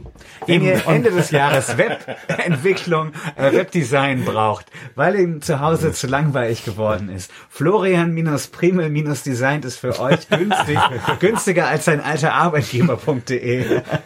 Ich, ich habe kurz überlegt, ob ich mir vielleicht die ist im Moment zum Verkauf saufen.de direkt hole. Einfach für alles so als Homebase für das, was ich mache. Kennt man den Preis schon? Hm? Gibt's da einen Preis? Ich glaube, da bist du mit 500 Euro dabei. Saufen.de. Saufen.de, da kannst du eigentlich nichts mit verkehrt machen. Für 500 Euro. Ich sag mal so, ich, ich würde 200 dazugeben. Okay. Ich würde auch mal 100 dazugeben. Ähm, ich ich habe auch noch, weil ich das mal für eine gute Idee hielt, beleidigungsforum.de. da dachte ich, ich mache so ein Forum, wo sich einfach nur Leute gegenseitig beleidigen. Wo so die besten Beleidigungen irgendwie des Tages kürt und so. Ich hatte auch, auch lange eine, eine, eine Umleitung zur Bildzeitung.de, wenn, wenn man äh, superfuckzone.de eingegeben Gut, damit haben wir geklärt, was wir noch so für Assets haben, mit denen wir in dem Rest dieses und auch dann im nächsten Jahr nicht geizen werden. Es ist toll, dass ihr beiden dabei gewesen seid. es ist schön, dass du, wer auch immer du bist, bis zum Ende dabei geblieben bist. Vielen, vielen Dank. Und wir hören uns im nächsten Jahr wieder. In der nächsten Dekade. Guten Rutsch, Freunde der Sonne. Tschüssi. Prost. Ich habe, äh, man, man kann wirklich die Angst nicht beschreiben, die ich habe, jetzt auf dieses Gerät zu drücken.